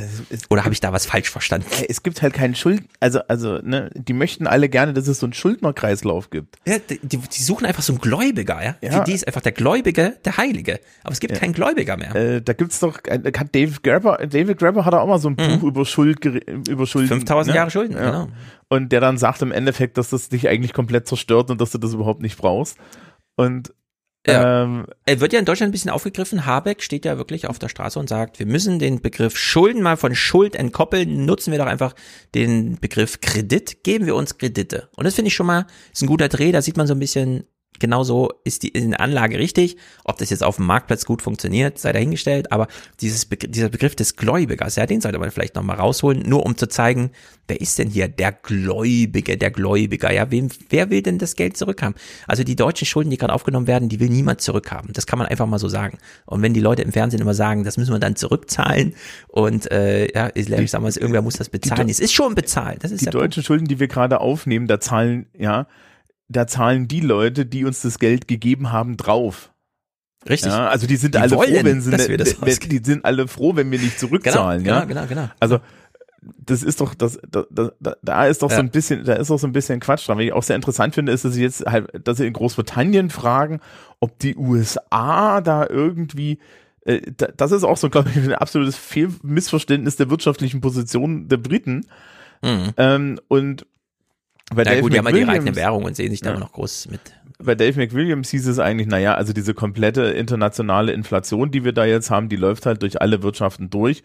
Und das hat primär was damit zu tun, dass wir halt im Endeffekt diese Flaschenhälse in der, in der Lieferung haben, mhm. ja, und unsichere Lieferketten. Und da ist das ganz normal, weil du hast dann halt äh, irgendwann mal Produkt, ne, also Inflation hat ja auch was damit zu tun, äh, wie viel Produktion habe ich und so weiter. Und dann, ja. dann ist das alles so ein bisschen auseinander und das regelt Ganz sich genau. wieder ein. Wir haben eine numerisch darstellbare Knappheit an spezifischen Gütern. Wenn man die alle in den Warenkorb reinpackt, haben wir eine Mega-Inflation, ja.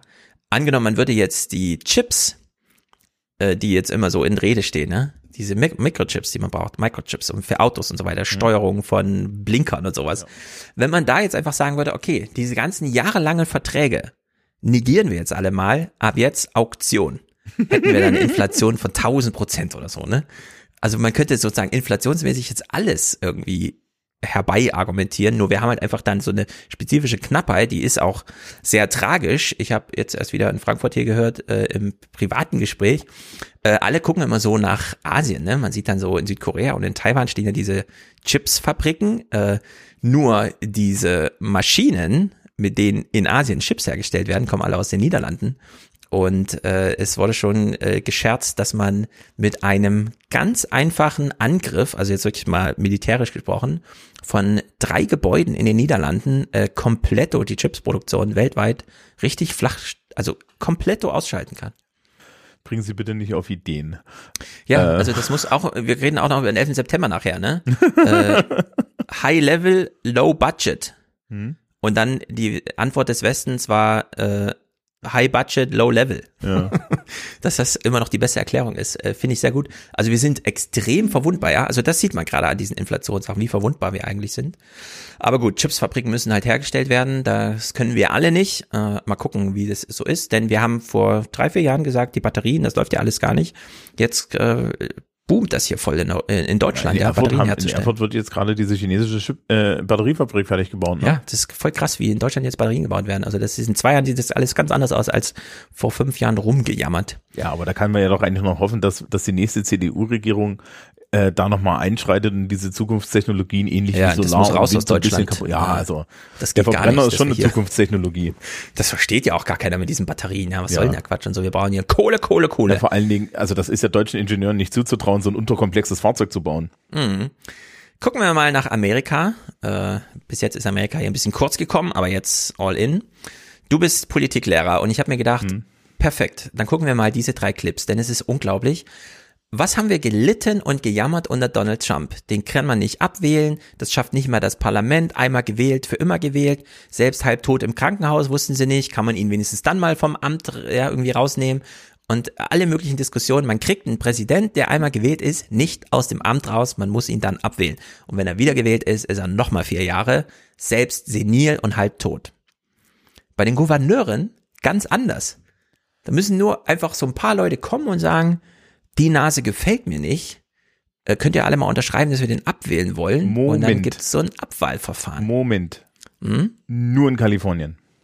Ist das nur in Kalifornien? Das nur so? in Kalifornien. Ah, äh, ich habe mich schon gewundert, haben, warum das so krass ist. Oh, wo habe ich. Äh, die ich, anderen sind alle so ziemlich safe, ja? Die, das so haben sie bei The Daily erklärt, dass, mm. dass es in Kalifornien schon ewig dieses Recht gibt. Mhm. Und die sind die einzigen und die haben auch das liberalste Recht in diesem Recall. Und im mhm. Endeffekt musst du als kalifornischer Gouverneur musst du damit rechnen, dass du einmal einen Recall überstehen musst. Ja. Und äh, Arnold Schwarzenegger ist ja in einem Recall an die Macht gekommen. Genau, der hat sich dann bereit erklärt zu sagen, und das ist super interessant, äh, genau, du nennst äh, Schwarzenegger, der das auch über eine Recall gemacht hat. Äh, das war nämlich die große Angst, ja. Kalifornien, wir wissen ja, Hollywood und so, kommt da vielleicht jetzt so eine Nase, ja, die es den Politikern mal zeigen will. Stellt sich jetzt raus, nein, aber wir gucken uns das kleine Verfahren mal an in drei Clips, denn es ist wirklich interessant. In California, we have recall petitions circulating literally all the time.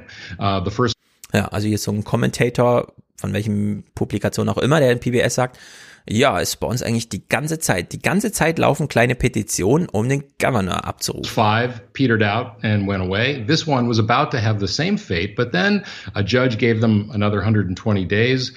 Ja, üblicherweise wird immer äh, laufen dann so Zeiten ab, um die Unterschriften zu sammeln. Hier hat jetzt ein Richter gesagt, ja, ihr habt noch ein bisschen länger Zeit. Also Covid. Genau, kam dann mal Unterschriften zusammen. And then the governor ate dinner at a posh restaurant in Napa Valley, was videotaped not wearing a mask at a time when he was telling everyone else to be home. And so that was a very simple uh, idea, the idea of hypocrisy. And there was a lot of anger in the state as there was around the country. Schools were closed, businesses were closing, a lot of people were unemployed, people were scared, there was no vaccine. And I think a lot of people took it out on the governor, fairly or not, uh, and signed the recall petition. And ultimately, more than uh, 1.6 million voters uh, signed it.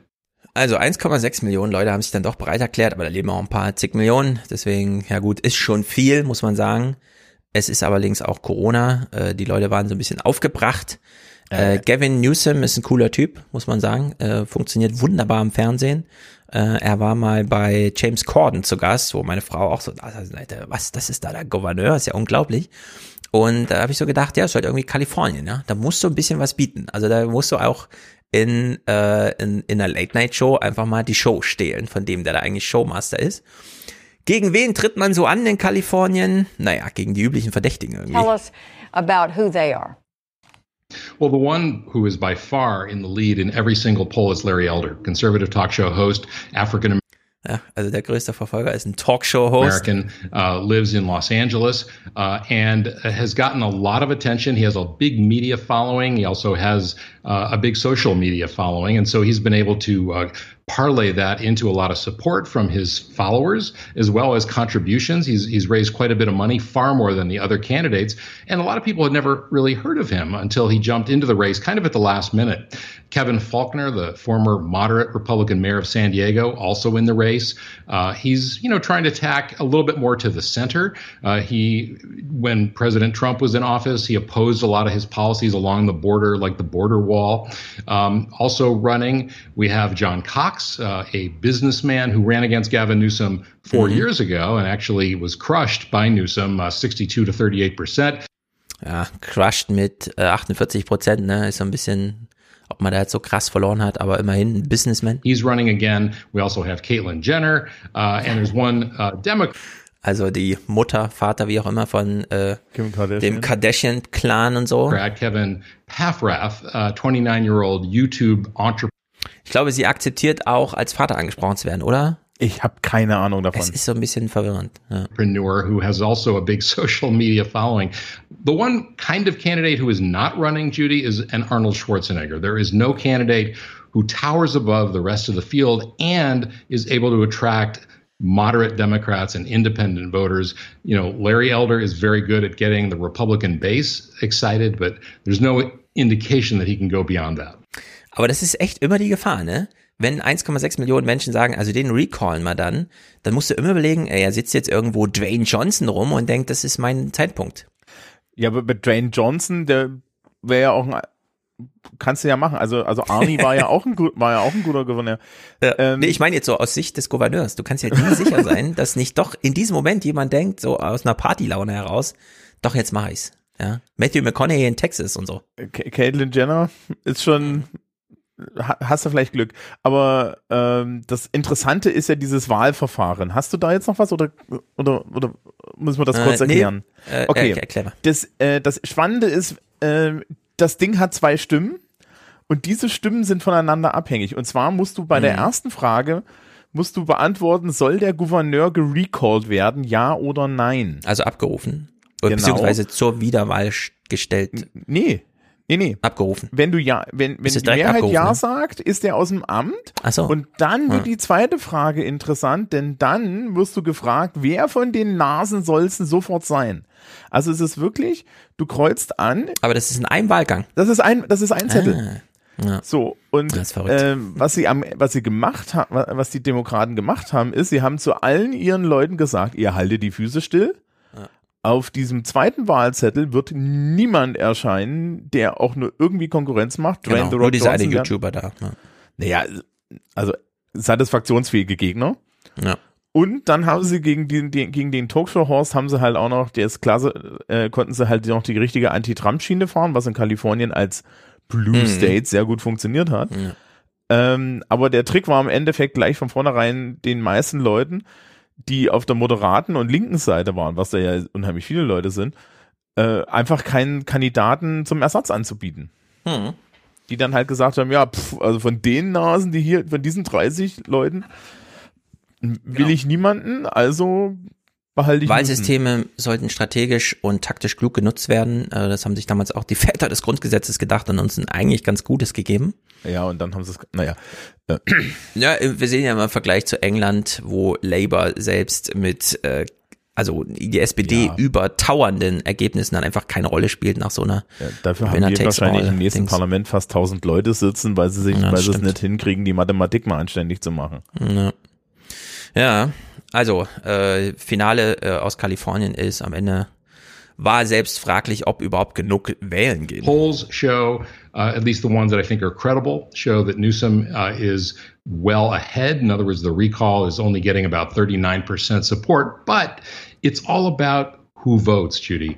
It's right. all about the likely voters. And so that's what the Kamala Harris being here today, Biden being here next week, it's about turning out Democrats. So, just quickly, uh, the question is Are voters paying attention? And can Kamala Harris, uh, Joe Biden make a difference in this race? Well, at this point, there's no persuasion that needs to be done. Very few people are undecided. It's really about getting attention, reminding people that they got a ballot in the mail three weeks ago. You know, 22 million ballots went out. So that's really what it's about right now is getting people to mail in or walk in that ballot. Ja, also weniger als 10% der Leute waren, haben sich äh, gesagt, wir wollen überhaupt einen Recall oder äh, anstreben, dass es da zu einer Entscheidung kommt. Und äh, dann muss man natürlich, wenn es dann dazu kommt, weil ein Richter sagt, ja, ja, lass ich zu und so weiter, dann muss man allerdings seine demokratische Wählerbasis nochmal mobilisieren. Also dann, es ist halt so ein bisschen blöder irgendwie, ne? Man ist so hin und her gerissen, ja. aber. Aber das kriegt halt dann da. halt so ein Hardcore-Trump-Kandidat unheimlich gut hin. Ja, eben, genau. Also das ist ja was, was, was wo, wo ich mir auch so denke, die Republikaner müssen da echt aufpassen. Ne?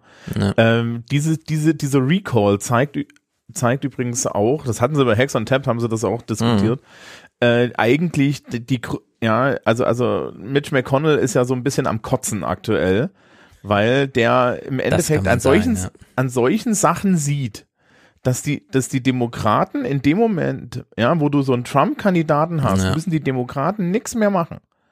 Ja. Außer ihre Leute zu mobilisieren und die werden die fremd mobilisiert. Und dann ja. gewinnst du die Nummer automatisch in blauen Staaten, weil selbst moderate, äh, weil, weil selbst moderate Republikaner sich überlegen, den, den nicht zu wählen. Ja, ja, ja der es, kann seine Base ja, aktivieren, genau. aber die ist nicht groß genug. Es ist eine ganz komische Stimmungslage gerade in Amerika. Alle sehen, dass Trump sich vorbereitet. Der hat da in Idaho äh, das ist ja der erste, ist Idaho der erste? Nee, Iowa, Iowa. Ist Iowa. In Iowa, Iowa ist ja der erste, wo äh, sozusagen der Leuchtturm gesetzt wird, weil da die allerersten Vorwahlen immer stattfinden. Deswegen ist da immer ein Mega-Wahlkampf. Äh, da sind ja einige Demokraten, Amy Klobuchar zum Beispiel, ist ja in alle 99 Counties von, Ida, äh, von Iowa gefahren damals, ja. Das kann man sich gar nicht vorstellen, was das für ein, für ein Stress ist, nur um so in so einem kleinen Staat dann mal medial was zu reißen, weil wenn du da einmal gesetzt bist, dann bist halt Thema in den Massenmedien. Und Trump baut jetzt schon kompletto inklusive Hierarchie und so äh, seine Strukturen da auf. Erklärt aber natürlich noch nicht, was er will, denn es soll zuerst der Wahlkampfapparat stehen und den will man dann gleich von Tag eins aus funktional und praktikabel haben. Und die Demokraten äh, finden es vielleicht gar nicht so schlecht, weil äh, sie die Gewichtung kennen. Also am Ende muss man halt mobilisieren. Das schafft man sehr gut, wenn Trump antritt. Und die Republikaner werden komplett zermalmt, weil die wissen, die schaffen es nicht, äh, so ein mediales Vorwahlgetöse gegen Trump durchzustehen. Gleichzeitig wissen sie, ohne Trump schaffen sie es nicht, gegen die Demokraten überhaupt auf Masse zu kommen. Und jetzt müssen sie irgendwie überlegen, die nächsten ein Jahr vielleicht, haben sie jetzt Zeit, äh, das irgendwie so zu organisieren, dass das was wird, ja. Aber man kann es Trump nicht ausreden, man kann ihn aber auch nicht zivilisieren. Wenn er antritt, macht er, was er will und so. Und das ist, muss für alle so richtig ja. frustrierend sein. Also die Republikaner sind ja echt in der Klemme jetzt. Und gerade die Mitch McConnell-Fraktion, ja, also die Leute, die wirklich so politische Ränke spielen, die haben übelste Probleme mit Trump. Also gerade, also ich die glaub, sind auch alle 80 und so, ne? Ja, du kannst ne, die jetzt auch nicht mehr so reinholen in so ein strategisches ne, Feuerwerk irgendwie. Ja, na, du hast auch, du hast halt auch, glaube ich, echt das Problem, dass du ähm, dass die, die machen halt alle Politics, ne? Und ja. da geht sehr viel darum, wie bringe ich mich in Positionen und so. Ja. Nancy Pelosi, ja, Style und sowas.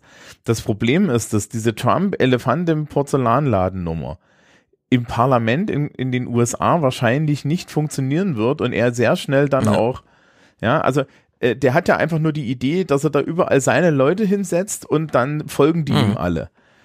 Das wird bei ihm auch nicht funktionieren, weil diese ja. Leute haben nämlich Wählerbasen. Ja, und die sind dann doch wieder unterschiedlich. Und wenn die alle gleichförmig ist, dann ist sie unheimlich spezialisiert und dann kriegst du niemanden rein. Genau, wir sehen ja gerade, wie äh, Joe Manchin, Mhm. Hier bekannt, wir haben ja auch schon mal einzeln thematisiert. Der Führer des er, Senats. Genau, ja, so im Grunde, ja, wie er die Demokraten da am Schlawittchen zieht, weil ihm droht in West Virginia da immer wieder seine Wählerbasis abhanden zu kommen. Wenn man sich jetzt überlegt, äh, wie das Repräsentantenhaus, das ja jetzt schon eine demokratische Mehrheit hat, ja, wenn da jetzt Räume erobert werden durch eine Midterm-Election und dann kommt äh, so wieder so ein Trump-Poltergeist, mit der entsprechenden Gegenmobilisierung, dann gibt's da so viele, die dann doch ihre eigenen Posten absichern müssen, auch gegen die Loyalität, wo vielleicht sogar die Nicht-Loyalitätserklärung an Trump Punktgewinne versprechen, versprechen könnte. Ja. Also das ist äh, für alle super schwer. Ja, es wird aber interessant, sich das dann anzuschauen, wie es sich tatsächlich entfaltet, ja, weil bei Hex on Tap hat man ja ähm, verfolgen können, wie selbst die immer wieder überrascht waren von dem, was gestern so passiert ist. Und das, also so von gestern im Sinne von am Vortag, ne? Und das ist einfach äh, ein drunter und drüber in Amerika. Ich glaube, es wird überhaupt niemand mehr durchblicken, wenn es dann wirklich soweit ist. Ja. Wir gucken uns mal. Ich, ich will jetzt auch sagen, dass Trump eigentlich ähm, der größte Stabilisator der ganzen Sache sein könnte, die man, die man sich so vorstellt. Auf Demokratenseite, ja. Ja, weil stimmt, ja. Wie, was ist, was ist denn da los? Was, was ist denn da los, wenn der nicht antritt? Wen haben denn dann die Republikaner? Das oh, kommt ja. noch dazu. Das kommt noch Ron dazu. Ron DeSantis haben sie. Ron DeSantis haben sie. Ron DeSantis, äh, der, ne, in Deutschland reden, redet man irgendwie von der Durchseuchung der Schulen. Ron DeSantis macht das mal. Trump muss vor, also die Republikaner müssen vor allem Angst haben, dass Trump nicht zurückkommt, dass er zurückkommt und überhaupt. Also in der Hinsicht äh, krasse Gemengelage, aber hat noch ein bisschen Zeit. Wir gucken uns mal äh, eine Sache an, da war ich echt ein bisschen perplex, denn hier haben wir mal so richtig Bilderbuch, Lehrbuchartig, will ich sagen, vor dir als Politiklehrer, Lehrbuchartig vorgezeigt bekommen, wie in Amerika Politik funktioniert. Es geht um Waffen, ein eh krass umstrittenes Thema. Und was ich all, nicht wusste und wahrscheinlich viele nicht, es gibt eine Schusswaffenbehörde in Amerika. Wir kennen ja vieles, ja. Telekommunikation, äh, FDA, die sich irgendwie um Drugs und Medikamente und so kümmert. Aber Schusswaffen, das habe ich ja noch nie gehört. Wieso hört man denn von der nichts? Stellt sich raus, die wird einfach astrein politisch sabotiert. Und zwar schon seit Jahrzehnten. Es funktioniert so, wie es jetzt gerade auch wieder funktioniert. Biden hat jemanden vorgeschlagen für den Chefposten. David Chipman der allerdings nicht antreten wird. This spring, the president nominated David Chipman to head the bureau. Chipman worked at the ATF for 25 years before retiring in 2012. He then advised groups that advocate for gun control, like Everytown and the Giffords Law Center, which was started by Gabby Giffords, the congresswoman from Arizona who was shot in 2011. And when it came to confirming Chipman, those affiliations were a problem for all the Republicans in the Senate. Even some moderate Democrats expressed reservations. Ja, selbst Demokraten, ja. Also da sitzen Demokraten im Senat, die dann sagen, oh nee, der, der wird unterstützt von unserer Kollegin hier aus dem Repräsentation, der damals in den Kopf geschossen wurde, weißt du noch? Ja, von der, das von, ist mir zu nah an dieser Anti-Waffen-Lobby. Ja, ja, genau. Ähm, weil ja bei dem, beim Thema Waffen in den USA, da musst du auf so einem Posten schon jemanden haben, der unparteiisch ist, weil den gibt's da. Ja, ich weiß ja. ich nicht, wenn die, wenn die noch irgendwie, wenn die noch irgendwie so eine Unterabteilung zum Thema, Thema Abtreibungen hätten, dann suchst du dann auch jemanden, der unparteiisch ja, ist. Genau, unparteiisch beim Thema Waffen. Jetzt haben sie Alan Stevens eingeladen, der ist von The Trace. Äh, The Trace, das ist so eine Organisation, die sich da sehr um Beobachtungen und so weiter kümmert.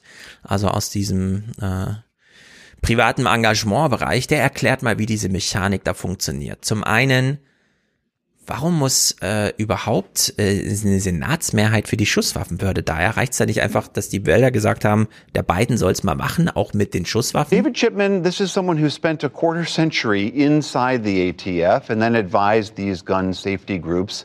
On paper, that seems like a natural nominee for a Democratic president, and yet he's out. Can you explain the specific resistance to him? Um, so part of this is just because it's a very controversial position. Um, in 2006, the National Rifle Association had successfully lobbied to move the ATF director from a presidential appointment uh, into one that required congressional confirmation.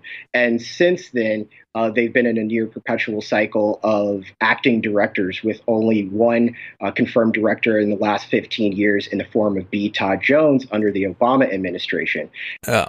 Also, irgendwann haben die Republikaner, als sie mal die Mehrheit hatten, gesagt, nee, dieser Typ muss erst hier bestätigt werden, wie so ein Bundesminister, völlig nicht notwendig eigentlich, ja. äh, weil sie dann wussten, na, dann können wir den ja einfach immer blockieren, weil eine 60-Stimmenmehrheit, also die hat nicht mal Obama gehabt, als er 58 Demokraten hatte, also gab es überhaupt nur bei, Demo also bei Obama mal kurz so einen festen Chef, äh, ansonsten sind es immer Acting Directors, was natürlich mit der ein oder anderen Konsequenz einhergeht. And that's very unique for a, a federal law enforcement agency that, you know, because they're um, up for so much congressional public scrutiny um, that is almost exacerbated due to the political polarization surrounding guns, that um, they are unable to advocate successfully for resources without a confirmed director. Uh, when you look at other federal uh, law enforcement entities like the FBI, they are able to articulate long term plans, right? Uh, we're going to tackle terrorism. You look at DA, we're going to tackle the cartels. For the ATF, they're not able to really do that. Ja, eine Behörde ohne richtigen Chef, dadurch kein Budget, kein Programm, kein Nichts. Sie können halt so ein bisschen auch zum Tatort fahren, wenn irgendwas passiert. Entsprechend fahren sie eigentlich zu jedem Tatort, sind aber spielt medial und politisch keine Rolle. The United States is unique in this ongoing epidemic we have of gun violence in this country. Murders, suicides, mass shootings. And yet here we have the primary agency responsible for addressing that is essentially hamstrung. Right. I mean, when I talk to people about just gun violence in America, uh, one of the things that I kind of say is that, you know, we see a mass shooting, uh, a major mass shooting in this country almost every other week. And on scene, we hear from, you know, the police chiefs, we hear from sheriff's departments, we hear from the FBI, but we don't hear from the ATF. And it's not because they're not on scene, they are, but it's because that fear of the political scrutiny, and again, tied to the you just political polarization around firearms in this country uh, keeps them in a reactive state. Das ist doch mal ein schönes Beispiel für Antipolitik. Republikaner sind Antipolitiker. Die wollen einfach nur, dass da keine Politik stattfindet. Keine Gefahr der Wirtschaft und der Gesellschaft durch Politik. Also regeln sie das so. naja. Kann man es halt auch lassen. Aber ich, wäre ja. ja die interessante Frage, äh, nachdem das, nach, äh, nachdem das ja so Federal Agency ist, mhm. was ist denn eigentlich, was ist denn eigentlich, wenn der Präsident sagt, oh, die lösen wir jetzt auf? Ja. Also, das ist doch nochmal lustig. Löst sie auf und ersetzt sie gegen was anderes. Was machen sie denn dann? Es ist ja im Grunde diese Auflösung, nur dass man es nie so verkündet mit löst man auf, weil das ist ja so, wie wenn man an seinem Brexit-Plan plötzlich so ein Datum klebt, dann wird es medial interessant. Es ist ja äh, krass, dass diese äh, Behörde keine Rolle spielt, aber trotzdem mhm die Republikaner eben nicht unter hat äh, wurde aufgelöst von George W. Bush oder so, ne? Sondern nee, nee, das, halt so mitgeschleift also das, wird. Ich hätte das jetzt beiden vorgeschlagen, dass beiden sich hinstellt und sagt, Ach so. ja, die lösen wir auf. Ja, Butter bei die Fische, die wollen ja immer Geld sparen, also machen wir das jetzt auch mal, damit das Zeichen mal gesetzt wird. Ja, das genau. eh ne? Und, macht, und, ja. und dann ist das, dann ist das die Aufgabe des Innenministers, dann könnt ihr euch jetzt überlegen, ob er das, war- ja, Mhm. was er da jetzt macht. Ja. Ja, also in der Hinsicht ist das crazy. Bleiben wir mal beim Thema Gewalt. Der 11. September. Oh ja. Der 11. September war ein äh, natürlich mega großes Thema, entkoppelt vollständig von dem anderen mega großen Thema Afghanistan. Dass das beides gerade ein Thema ist und miteinander zusammenhängt, spielt der eigentlich keine Rolle mehr in den ähm, amerikanischen Nachrichten. Das fand ich Ja, eine super schon krasse Beobachtung. Genau, aber das ist da im Grunde ja bis heute so ein, ja, also weswegen ist man denn in Afghanistan und so. Aber das, dieses wurde nicht mehr gemacht. In Deutschland immer noch, also wirklich bis, bis jetzt so richtig krasse äh, Afghanistan-Berichterstattung finde ich auch immer noch gut. Also die bleiben da wirklich hart, hart, hart. Wir gucken allerdings nur das, was äh, interessant ist im Sinne von vom 11. September, also nicht die komplette Berichterstattung, denn es war natürlich auch viel so nochmal emotional nochmal für die Bürger hier nochmal aufarbeiten, also so mehr so Gedenken eigentlich als jetzt politische Berichterstattung. Die Stories, die so erzählt werden, waren allerdings auch an amerikanischen äh, Fernsehen dann doch interessant, denn zum einen hat man hier nochmal, und das ist natürlich auch richtig so, äh, die er privaten Erzählungen gebracht. Äh, manche fielen ja dann doch so ein bisschen aus, äh, auf, selbst in der ähm, breit angelegten Gemengelage, die man so hat. New York Fire Chief Joseph Pfeiffer was one of the initial commanders on scene at the World Trade Center, directing firefighters up into the burning towers. One of those firemen was his brother Kevin. And we stood there and we looked at each other, wondering if each of us was going to be okay. And then I told him to go up, to evacuate and to rescue people in the building. That was the last time I saw my brother Kevin. Also, ein Feuerwehrmann schickt einen anderen, seinen Bruder, als dessen Vorgesetzter in die Türme und der stirbt dann. Das ist natürlich äh, crazy. Viele, viele von diesen Geschichten wurden hier nochmal gezeigt. Es wurden ja auch alle Namen verlesen, so wie jedes Jahr am Ground Zero. Dann allerdings hat man auch sowas hier gezeigt. Na, ähm, äh, andere Nachrichtenstories von äh, First Respondern, sozusagen nicht nur Feuerwehrleuten, die dann äh, danach für den Schutz zuständig waren. The air quality wasn't what it should have been. We all knew it. In spite of what we were told, we went in anyway. I think it was the environmental um uh, Department of Environmental Protection came out and said the air's fine. Uh, it's it's it's healthy to breathe. Don't worry about the air. They told us uh, the air was clean, that it was okay. They said everything will be all right, you know, and everything wasn't all right. We all knew the site was contaminated, no matter what what government agency said it wasn't, and it was safe. That was not true. We all knew it. All of the first responders knew it, and you know, all of us just knew that we weren't safe. But, uh, you know, we did our job. Ja, wohl wissend, dass die Luft da nicht in Ordnung ist, Asbest und so weiter. Äh, und ja, dann auch noch Feuer, relativ lange, äh, hat man die da reingeschickt. Das wurde hier auch nochmal. Äh, allerdings, man sieht äh, falls ihr zuschaut, in so einem Schwarz-Weiß-Aufbereitung. Also es ist jetzt keine genuine Nachrichtenthematisierung, sondern man hat hier eine andere Medienarbeit sozusagen aufgegriffen, um das auch nochmal zu thematisieren. Hat man dann aber gemacht. Äh, zumindest bei PBS, ja. Ich weiß nicht, wie es jetzt so bei Fox News oder CNN ist und so, ob man da nochmal auch diese das alle negativen Helden? Seiten so gezeigt hat. Da waren das alles Helden und die brauchen auch kein Militär. Ja, also in der Hinsicht, es ist hier auch ein bisschen unklar gewesen für mich. Gilt das jetzt nur für die Zeit, äh, als man noch Menschen gesucht hat, also Rettung äh, oder auch die Aufräumarbeiten danach, weil Ja, wir wissen ja danach auch danach wurden noch viele, viele Leute da in diese Giftwolken geschickt. Hm, Naja, die Frage ist halt, wie lange, wie, wie lange war das da, ne?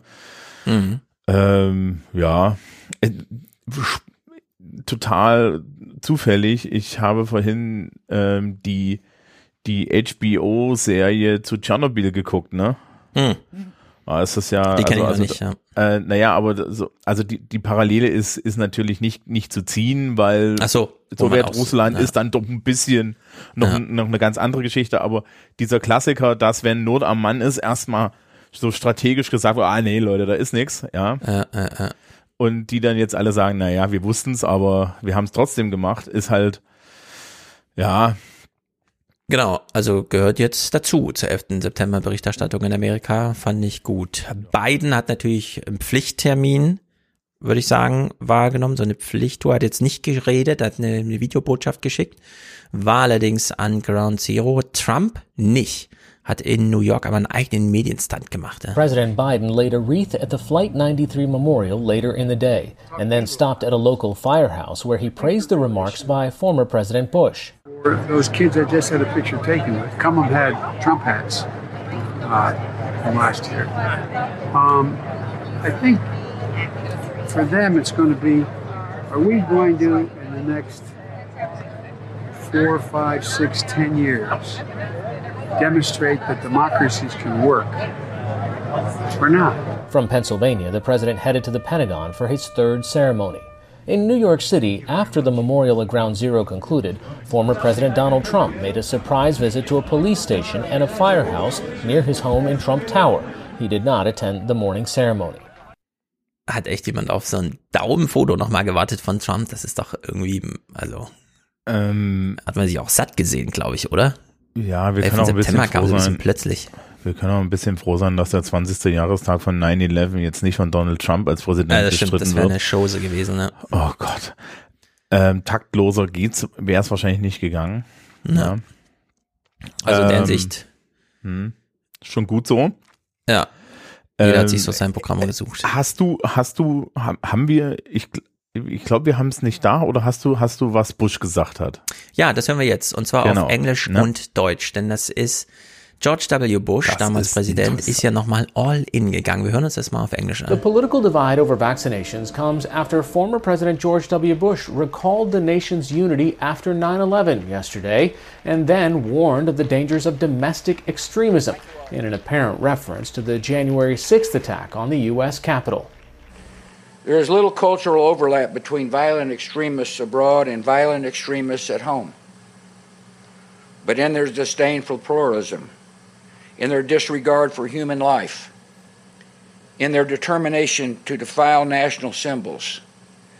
They are children of the same foul spirit, and it is our continuing duty to confront them. Ja, sehr wichtiger Satz. Wir hören ihn hier nochmal auf Deutsch, denn natürlich wurde er auch äh, in den Tagesthemen aufgegriffen. Es gibt wenig kulturelle Überschneidung zwischen gewalttätigen Extremisten im Ausland und im Inland.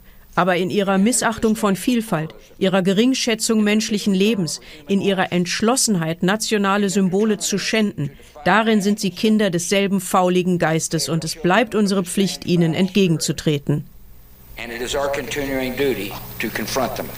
Ja, es gibt jetzt nichts dran zu deuteln, das ist gemünzt auf die 6. Januar-Typen, die da ins Kapitol reinstürmten und die werden hier nicht nur verglichen, sondern gleichgesetzt von äh, George W. Bush mit den 11. September, ja, mit Al-Qaida im Grunde, mit den 11. September-Attentätern. Ja.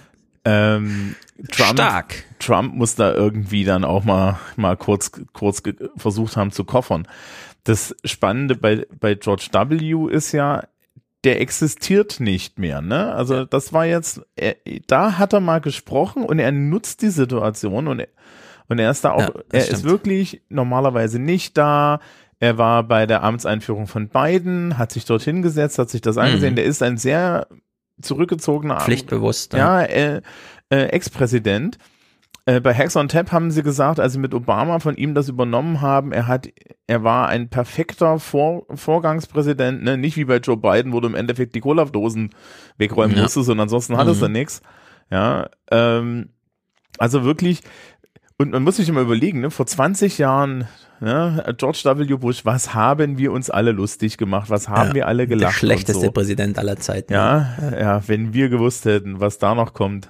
Ja, ich weiß noch, im Februar 2003, die größten Demos überhaupt auf der Welt gemeinsam gegen äh, den amerikanischen Präsidenten. Das wurde gegen Trump nie so aufgeboten. Also wegen Irakkrieg natürlich.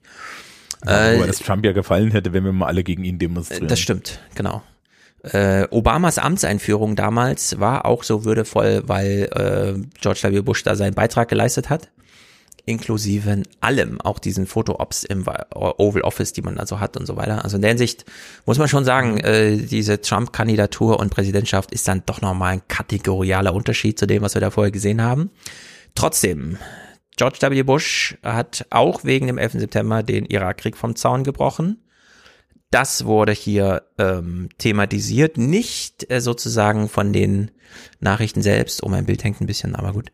Äh, nicht von den Nachrichten selbst, sondern weil sie sich äh, Georg Maskolo eingeladen haben, der nochmal zum Thema bei äh, in den Tagesthemen bei Karin Mioska nochmal zum Thema eine Einschätzung gibt, sozusagen aus wie soll man sagen, freien Stücken. Ich weiß nicht, warum die äh, Redaktion hier sich nicht, Georg Maskelow arbeitet ja nicht besonders weit weg vom öffentlich-rechtlichen Rundfunk.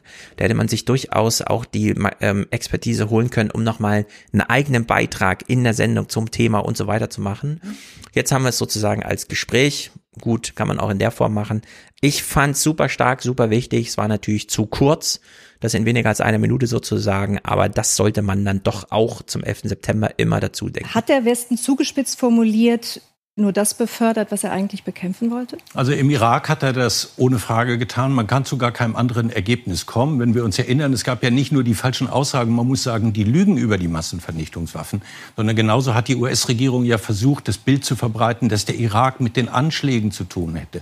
Dann kommt es zum Einmarsch im Irak und als direkte Folge, muss man sagen, des Einmarsches im Irak kommt es dann in der Folge zur Gründung des sogenannten Islamischen Staates, der übrigens eine ganz besondere terroristische Organisation ist, weil sich in ihr religiöse Fanatiker, aber auch Anhänger von Saddam Hussein, solche mit militärischer, geheimdienstlicher Ausbildung gefunden haben. Nur das hat es möglich gemacht, dass der IS eine so schlagkräftige, eine so gefährliche, mörderische Konkurrenz für Al-Qaida geworden ist. Der Irakkrieg war ein entscheidender Fehler dieser 20 Jahre. Ja, ein entscheidender Fehler und man muss es auch nochmal, also sowohl Georg Maslow gerade super, auch zur Pandemie, dieser ewige Verweis auf, wir müssen die Welt impfen, nicht nur Europa und so weiter, macht er ja seit Monaten, letzten Sommer schon, als noch gar keine Impfstoffe angekündigt waren und jetzt hier wieder so ein Punkt. Äh, man muss immer wieder dazu sagen, die Republikaner, machen diese komischen Vorwahldebatten. Da stehen sie alle auf der Bühne und reden im Grunde nur über Außenpolitik und nur über den IS. Jedenfalls 2016, als mit Trump und so weiter. Damals stand im Raum Ted Cruz mit der Frage, kann man nicht Atombomben auf äh, hinwerfen? Äh, hier Rubio kam mit, wir müssen äh, Guantanamo wieder füllen, das kann doch nicht sein, dass die da alle nicht da sind. Und es geht alles auf diesen Fehler der Republikaner von George W. Bush zurück. Die haben IS geschaffen, während sie gleichzeitig das Obama immer unterstellt haben, dass er den IS geschaffen hat. Aber nein, es ist diese große fehlerhafte Gemengelage aus der Politik George W. Bushs. Wo, wobei man vielleicht, also ne, die, die historische Aufarbeitung findet da ja schon statt es ist durchaus eine Frage, ob es nicht eher so eine Sache ist, dass George W. Bush an vielen Stellen ein schwacher, also intern hauptsächlich auch ein schwacher Präsident ja. war und er definitiv das falsche Personal hatte, egal ob es jetzt Dick Cheney oder halt der Donald Rumsfeld Alle. ist, ne? Ja. Aber bei Rumsfeld, den hatten wir ja, ne, da hatten wir ja hier den, die, den Tod. Es, hat sich ja selbst Fox News schwer getan, nicht, nicht, ne? Also die waren irgendwie mm. die einzigen, die es hingekriegt haben, irgendwie was Nettes über ihn zu sagen, indem ja. sie alles weggelassen haben, was schiefgegangen ist, ja. während so die, die Times und die Washington Post und so da, da ja Nachrufe geschrieben haben, ja, die, die ja nun. Ja, Nachrufe halt, ja, wie sie ja. sich gehören. Boah, ja. ja. Also in der Hinsicht, äh, ja, klar, also W. Bush, ich meine ja immer die ganze Administration. Ja. Ist ja klar, da arbeiten dann er hunderte Leute, die, die sowas zu ne? Verantwortung haben. Ja. Auch zum 11. September gehört, dass jetzt 20 Jahre später äh, solche Nachrichten plötzlich kommen. The FBI released the first newly declassified document related to the September 11, 2001 attacks late yesterday, following President Joe Biden's executive order earlier this month. The heavily redacted 16 page report describes an FBI interview in 2015 with a man who had contact with Saudi Arabian nationals who helped support two of the hijackers in the U.S. before the attacks. The document includes details of the unnamed man's work for the Saudi consulate in Los Angeles. It does not provide any conclusive evidence that the Saudi government played a role in the attacks. Ja, das ist doch interessant, oder? Dass das jetzt so kommt. Plötzlich tauchen da so zig Seiten geschwärzt auf mit, ja, ja, Saudi-Arabien hat da auch eine Rolle. Also wissen im Grunde alle so, ja. Wird die ganze Zeit dazu gesagt. Aber so richtig offiziell ist es halt nicht. Und jetzt wird es so langsam offiziell. Also, da ändert sich auch so eine gewisse Stimmungslage.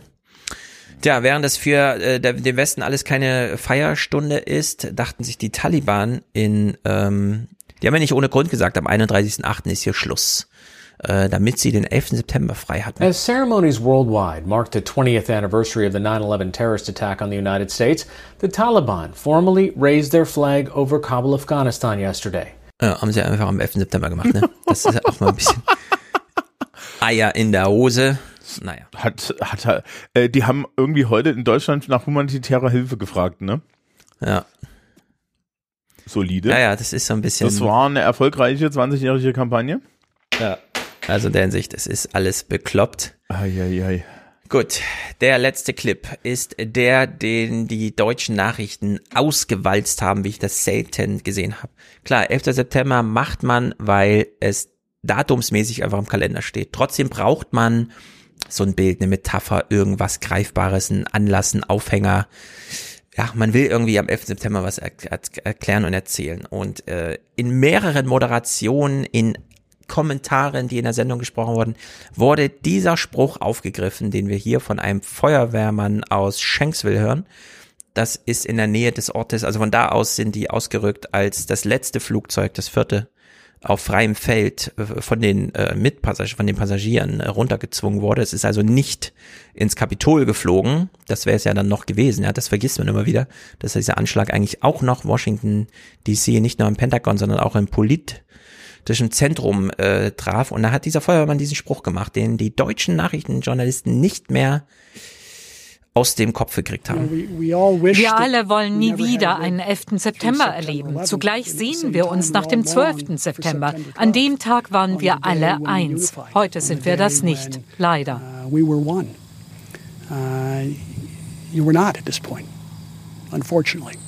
Ja, wir der 11. September ist ein Horrortag, aber wir sehnen der Einheit des 12. Septembers entgegen. Ist schon ein starker Spruch, finde ich. Ja, aber da wird mir schon ein bisschen anders.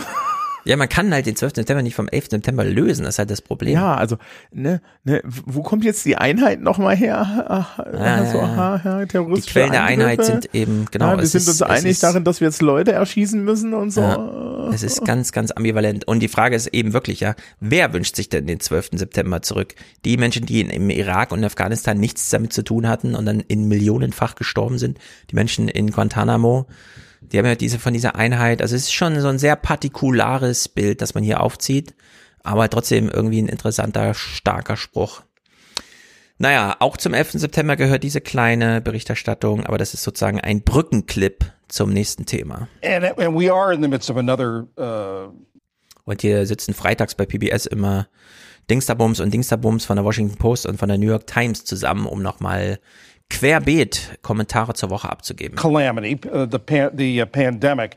And as we've been focusing on 9-11 this week, it's, it struck me, someone pointed out to me, that every two days this week, with COVID deaths, we have essentially had another 9-11 and also had a, another 20-year Afghan war in terms of the Americans who've died. Hm, da kommt man natürlich ins Nachdenken, ne? Das ist wirklich alle zwei Tage.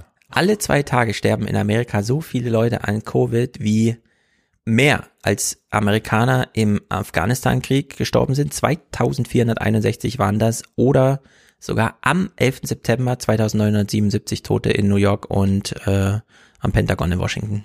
Nee, am 12. September waren sie auch geeint.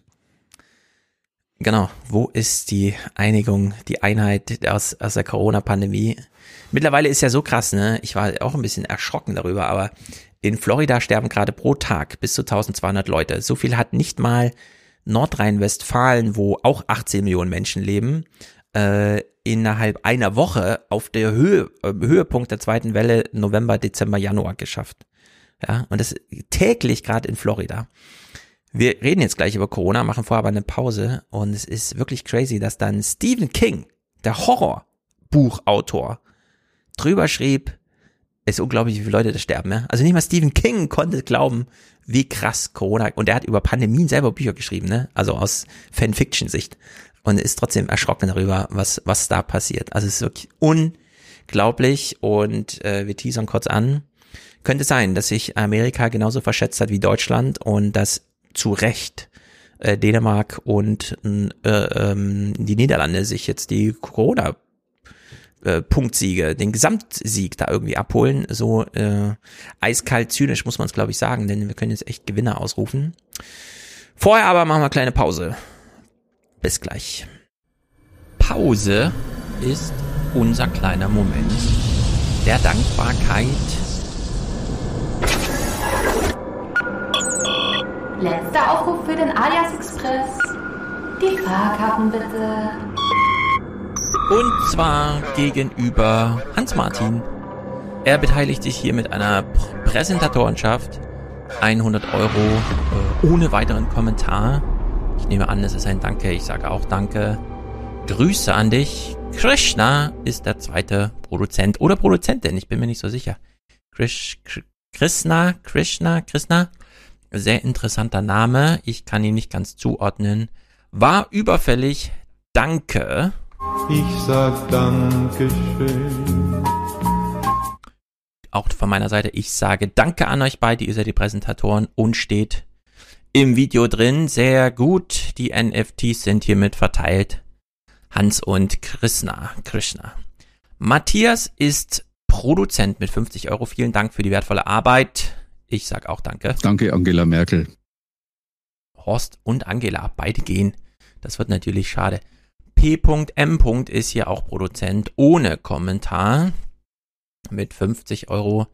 Nina, auch Produzentin, schickt 42 Dankeschön und Grüße an Laura und Christoph. Also Laura, Christoph, wenn ihr eine Nina kennt, äh, sie grüßt euch. Ich grüße euch auch. Dankeschön. Ich sag Dankeschön. Robert, ganz treu, sendet er die Familien-Podcast-Unterstützung von Lydia, Linda und sich selbst. Sehr gut, herzlichen Dank. Aaron, hier genannt, ist dabei. Markus und Sebastian, alle drei ohne Kommentar. Mirko weist darauf hin, dass er einen Dauerauftrag für einen wertvollen Podcast hat. Sehr gut, das freut mich, diese Einschätzung.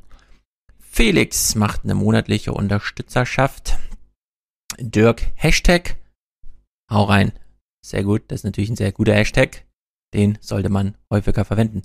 Hendrik hat einen Dauerauftrag, denn er ist auch ein Alien und will Kontakt zur Realität halten. Er grüßt aus Bielefeld, ich grüße nach Bielefeld und sage Grüße an die ganze Familie. Simon ist, äh, möchte Fernseh zuhören. Das ist ja das Angebot, was hier gemacht wird, Fernseh zuhören. Ich grüße dich. Simone, eine Postleitzahl entfernt. Sehr gut. Ich äh, grüße Rufe aus dem Fenster. Es ist natürlich Herbst. Das Fenster ist zu. Vincent ist hier dabei, mehr Manuel, Steffen und äh, Manfred. Manuel hat eine Dauerauftragsgutschrift und Manfred äh, ein Alias Podcast-Abo. Das ist natürlich genau richtig. Das wünsche ich euch allen. David wünscht sich mehr Danny. Oh, Danny wird wahrscheinlich sogar demnächst hier vor Ort sein, wenn wir podcasten. Das ist natürlich immer Terminsache, entscheidet sich noch. Aber die Gelegenheiten, die Sterne stehen günstig.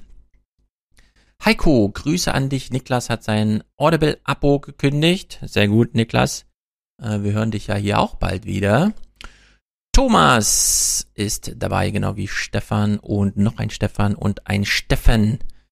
Colin, sehr gut. Ich gucke mal, ob ich hier noch Frauen finde. Robert, Nora, Grüße an dich, Nora. Du bist hier ein ganz seltene weibliche Zuhörerin, das finde ich sehr gut.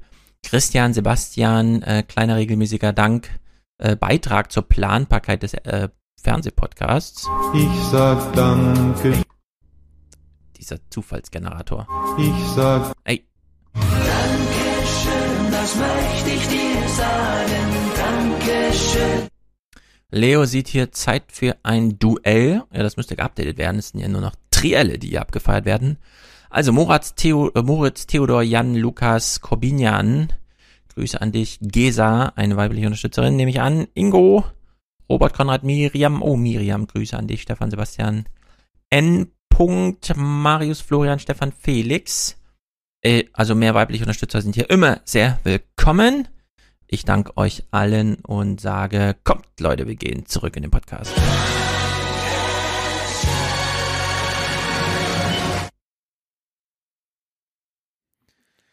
Also, Corona, was gibt's ja. zu sagen zu Corona? Du hast mir gerade die Impfquote in deiner Schule genannt. Willst du öffentlich sagen? Ich finde sie nicht so äh, schlecht.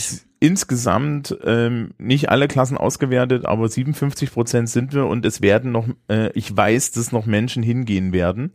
Hm. Ähm, und noch eine spannende Nachricht, wir haben anscheinend eine Klasse, die ist genau eine Person von 100 Prozent entfernt. Also es verteilt sich es verteilt ah, da kann man ja soziale Kontrolle und Druck mal ein bisschen, oder? Naja, die soziale Kontrolle und Druck passiert von alleine. Also das merken Petra, wir Petra, hast du dich schon getestet? Ja, ja, genau. Naja, das ist jetzt schon das, was passiert. Also tatsächlich ja. werden ja nur ungeimpfte und ungenesene ja. Menschen getestet. Und das bedeutet im Endeffekt, dass du dann halt Menschen hast, die, die so, so, so vor versammelter Mannschaft sich Stäbchen in die Nase stecken müssen und so. Ja. Also es wird ja jetzt nicht geschämt oder sowas, ja.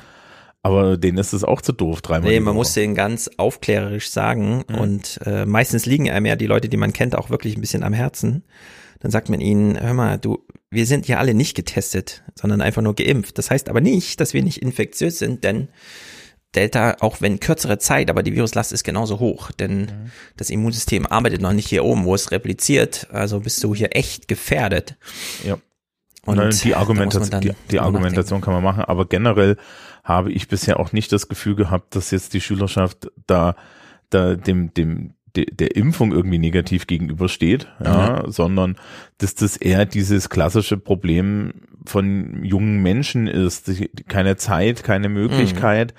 vielleicht auch kein Bewusstsein, ja, also ja. jetzt nicht boshaft, sondern einfach nur, ne, das ist nicht, ist nicht zentral in meinem Leben.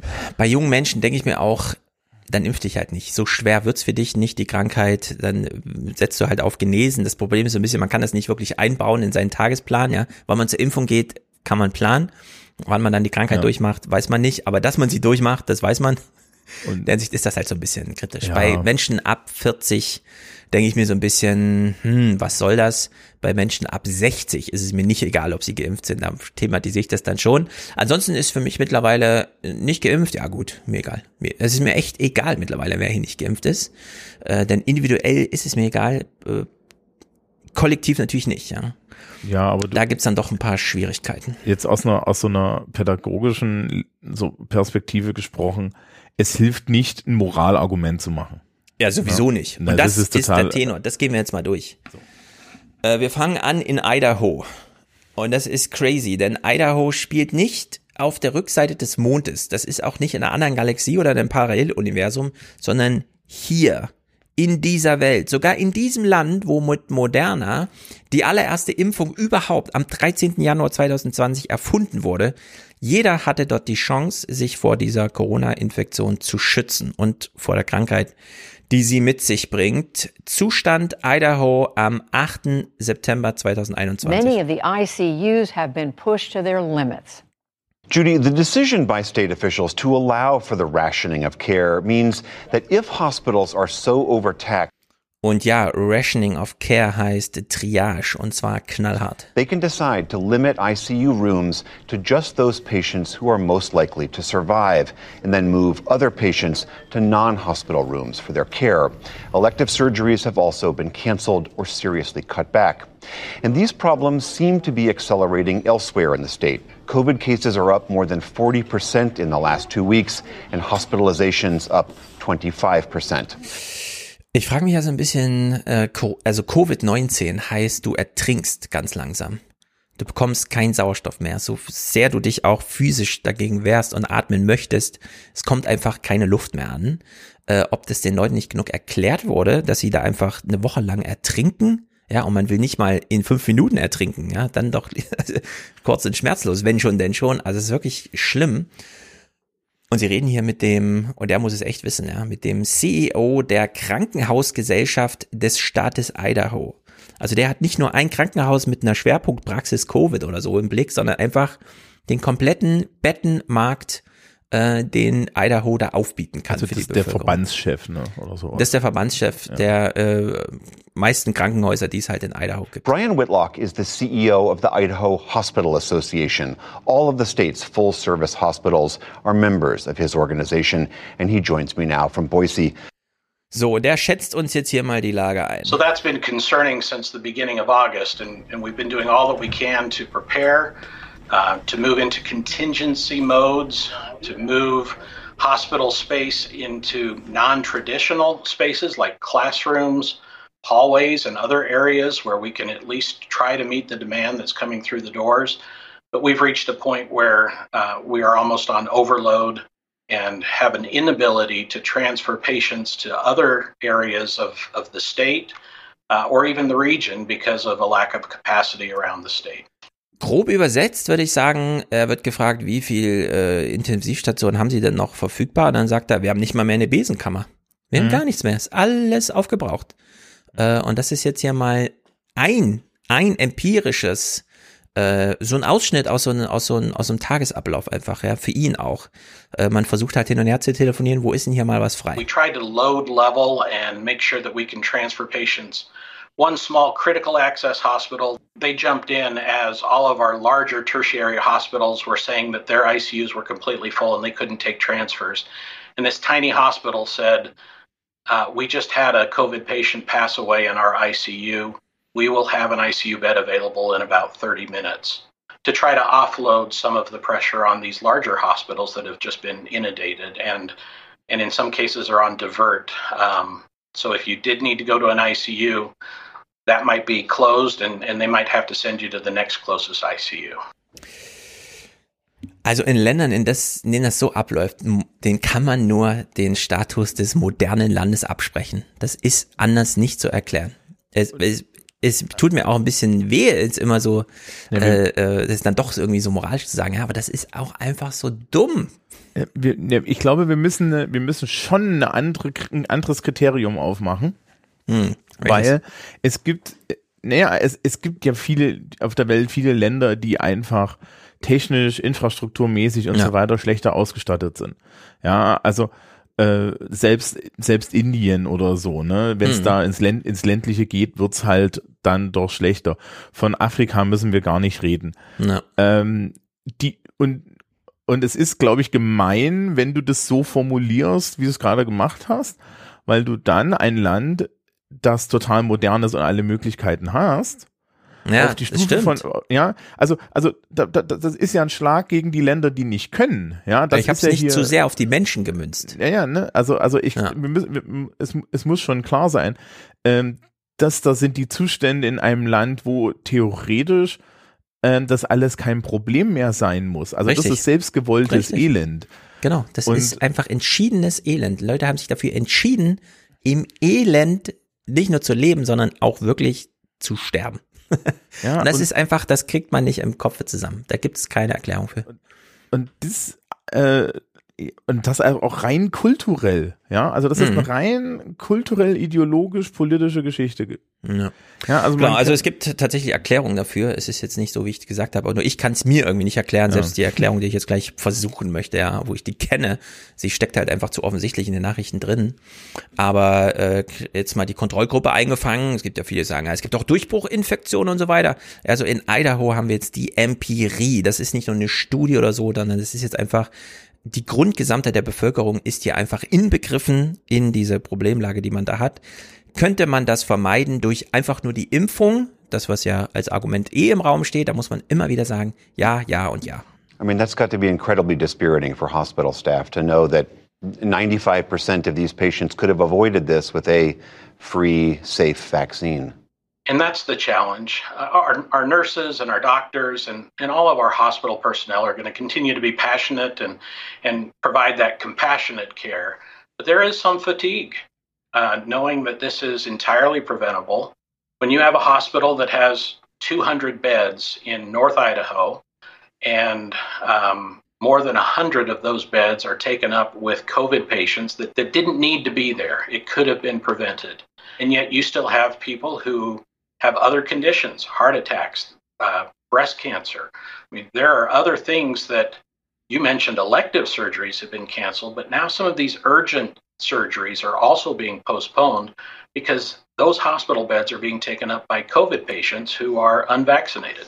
Ja, da sterben Menschen an Thrombosen, aber soziologischen Thrombosen, ja, sozialen Thrombosen, weil einfach zu viele Ungeimpfte die Krankenhäuser verstopfen. Kommt da zu Engpässen und dann stirbst du einfach daran, dass du nicht versorgt werden konntest. Weshalb es in Amerika jetzt zu einem ganz großen Anlauf kommt von äh, Joe Biden, nämlich Impfpflicht für 100 Millionen Amerikaner. President Biden is rolling out requirements for up to 100 million Americans to get vaccinated for COVID 19 or get tested weekly. So, Pflicht zur Impfung oder des Tests, und das kennen wir ja, das ist die berühmte Impfpflicht durch die Hintertür, würde ich sagen, wie in Deutschland ja auch. Man sagt halt einfach, es ist schon ungemütlich, nicht geimpft zu sein. Muss ja nämlich jedes Mal wieder einen aktuellen Test vorweisen und so weiter. Ist eine legitime Art und Weise, oder? Das ist immer so, die kommen dann immer so verdruckt mit, das ist aber eine Impfpflicht durch die Hintertür, da sage ich, ja. Nein, nein, an der, Nee? siehst du, ich, ich stehe da, auf, nee? ich stehe da auf der anderen Seite, aber ich bin ja auch hier der Zyniker. Ich würde an der Stelle sagen, wieso, du bist doch komplett frei. Und Ja, genau, bleibst ja frei. Also eine, eine Sache, die mir an dieser Diskussion, und das ist jetzt egal, ob in Deutschland oder auch in den USA, wirklich auf den Sack geht, ist die Tatsache, dass äh, das Konzept der Freiheit ja, Mhm. als politischer Begriff sowas von entkoppelt ist von dem, hallo, von dem ja. wichtigen, von dem wichtigen Begriff der Verantwortung. Richtig. Denn ja, Freiheit für dich bedeutet auch Verantwortung für dein Handeln. Es, Du ja, redest wie Robert Habeck hier in Frankfurt auf der Bühne. Das ist genau das Argument. das, das ist schön. Ähm, ich, ich weiß nicht, ob, ich, ob, ob mir jetzt der Vergleich, aber ähm, ja, na, also bitte, wir, äh, du, du bist, ne, also diese, die, äh, du hast diese Entscheidung für dich getroffen oder du darfst diese Entscheidung für dich treffen und das ist ein großer zivilisatorischer Gewinn, aber damit hast du auch die Verantwortung für deine Entscheidung. Und das kann dir halt keiner abnehmen. Und dann kannst Genau. du halt schon froh sein. Er hat ja vorhin gesagt, na, es gibt dann immer noch compassionate care. Ja, also du, Mhm. du wirst selbst von uns als Gesellschaft versorgt, wenn du eigentlich, ja, so ganz neutral Mhm. geredet, eher so dumm gehandelt hast. Ja. Und das zeigt dann auch die Größe einer Gesellschaft. Aber Sehr wir müssen das Punkt. nicht allgemein tolerieren und wir müssen auch nicht auf deine Mhm. Befindlichkeiten Rücksicht nehmen. Ja, jetzt, jetzt, also jetzt fällt's mir gerade auf, ehrlich gesagt. Äh, ich, bisher habe ich gesagt, ja klar, ist das die Impfpflicht durch die Hintertür. Was denn sonst? Wir sollten ja alle impfen. Und jetzt kann man sagen, nee, es ist keine Impfpflicht. Dich wird keiner Pflicht impfen. Es bleibt deine Entscheidung. Du kannst tun, was du willst, was du willst. Es wird dir niemand aufzwingen. Nur bedenke, und das ist das Robert Habeck-Argument, das du auch gerade machst, Rosa Luxemburg, Hannah Arendt, Hannah Arendt, wie auch immer, äh, die Freiheit ist immer die Freiheit des Andershandelnden, mal ein bisschen umgedeutet. Man kann halt zu viel Freiheit für sich beanspruchen und dann begrenzt man die Freiheit der anderen.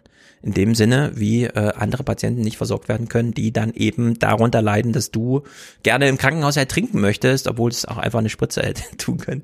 Also in der Hinsicht, äh, Biden geht jetzt hier ein bisschen all in und sagt, Impfpflicht, die 100 Millionen Amerikaner sind ausgemacht. Es sind nämlich äh, vor allem die Beamten, aber nicht nur. president is significantly ramping up his efforts to get more Americans vaccinated. The plan he announced late today was the most far reaching yet. President Biden would essentially require two thirds of American workers to either get vaccinated or face weekly testing. The Department of Labor will draft new rules requiring that for all businesses with 100 workers or more. Additionally, most federal employees will now have to be vaccinated or face possible disciplinary action. Testing will be made more widely available, and the government will use the Defense Production Act to increase access. And the president called on governors to require teachers and staff to get vaccinated. Jo, also Testalternative für Privatsektor, Unternehmen mehr als 100 Mitarbeitern und so weiter, äh, Beamte, Beamtentum, ähm, impfen oder diszipliniert werden. Da kann man auch formulieren, entweder lässt sich impfen oder wir testen mal, ob wir dich hier noch gebrauchen können. Also in der Hinsicht werden da schon die Daumenschrauben angezogen. Wir hören das mal im O-Ton des Präsidenten. The unvaccinated overcrowd our hospitals, are overrunning emergency rooms and intensive care units. dass die, und das möchte ich jetzt, dass wir das alle verwenden, die Corona-Thrombose unserer Sozialstruktur. Da finden Verstopfungen statt. leaving no room for someone with a heart attack or pancreatitis or cancer. Listen to the voices of unvaccinated Americans who are lying in hospital beds, taking their final breath, saying, If only I'd gotten vaccinated. If only. It's a tragedy. Please don't let it become yours. Ja. Und da nicht aufs Glatteis führen lassen. Die meisten äh, äh, Berichte stimmen. Die Menschen ähm, bereuen es unglaublich, sich Das nicht ja. am Ende äh, geimpft haben zu lassen. Äh, haben, haben wir ja auch in Deutschland auch, dass dann die Leute irgendwie positiv röchelnd im Krankenhaus liegen und dann sagen, jetzt wären sie dann doch bereit für die Impfung. Ja. Ja, man Ähm, hat auch immer so diese Spiegel TV war noch mal bei einem und der hat dann doch noch mal einen auf starken Max gemacht und so, aber das ist nicht so, wenn das Kamerateam nicht da ist, sondern wenn deine Tochter anruft und sagt, siehste, jetzt scheiße, jetzt müssen wir hier irgendwie gemeinsam durch und du wirst wahrscheinlich sterben. Dann lassen würden hätten sich alle gerne impfen lassen.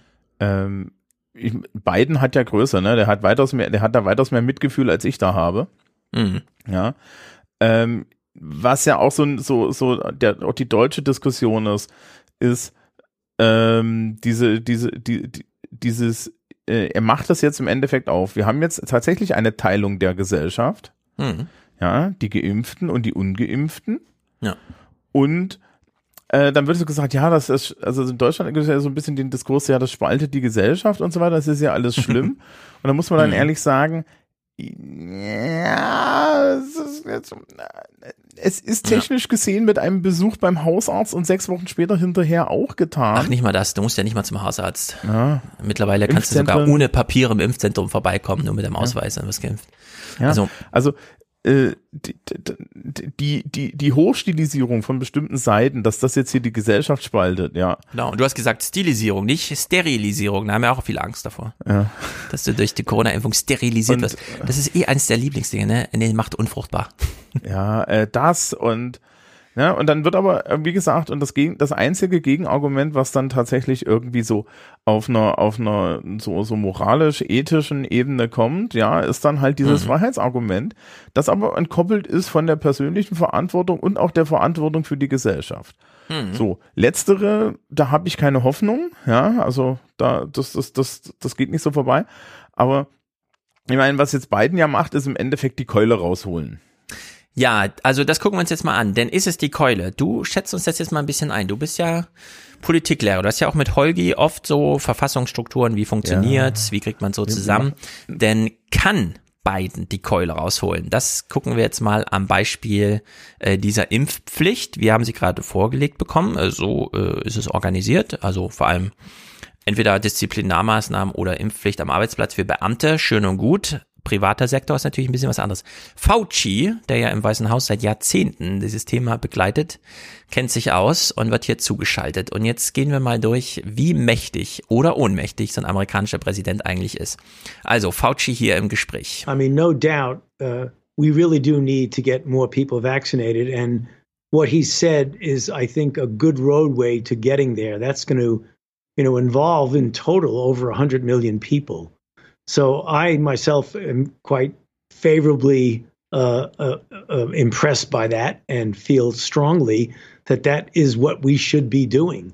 So, wir kennen ja Fauci auch noch aus anderen Zusammenhängen. Als wir ihn kennengelernt haben, war im Grunde er der Gegenpol zum Präsidenten. Jetzt hat er sich hier all in hinter ihn gestellt. Hat gesagt, er macht es genau richtig.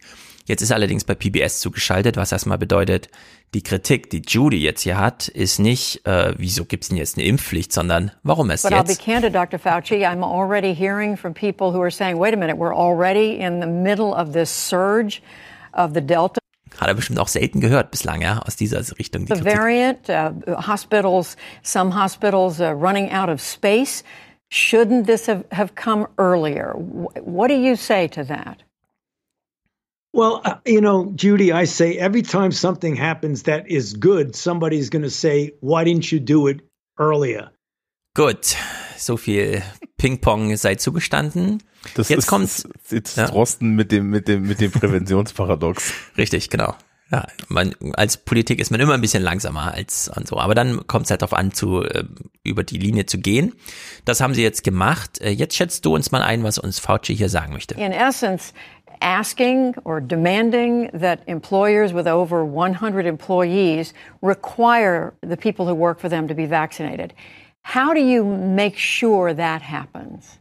Well, I mean, you're coming from the president. You know, the Department of Labor makes these types of, uh, um, I wouldn't say pronouncements, but makes it very clear that through the Department of Labor, I don't know, quite frankly, Judy, how you enforce these pronouncements from the Department of Labor, but I'm sure that there is a way of doing that. I'm not privy to exactly how they're going to enforce it, but I'm sure there are going to be ways to do that. Hm. hm. Sind erstmal nur Ansagen. Ähm, ich hab, ich weiß interessanterweise, was sie da genau machen. Ja. Wie sie es machen. Und die, das ist sehr interessant. Da, es geht über OSHA, das ist die ähm, Arbeitsschutzbehörde. Mhm. Und die Argumentation ist so, als ähm, als Person zwischen nicht geimpften Menschen zu sitzen, ist ein Arbeitsschutzproblem. Und, genau. Ja.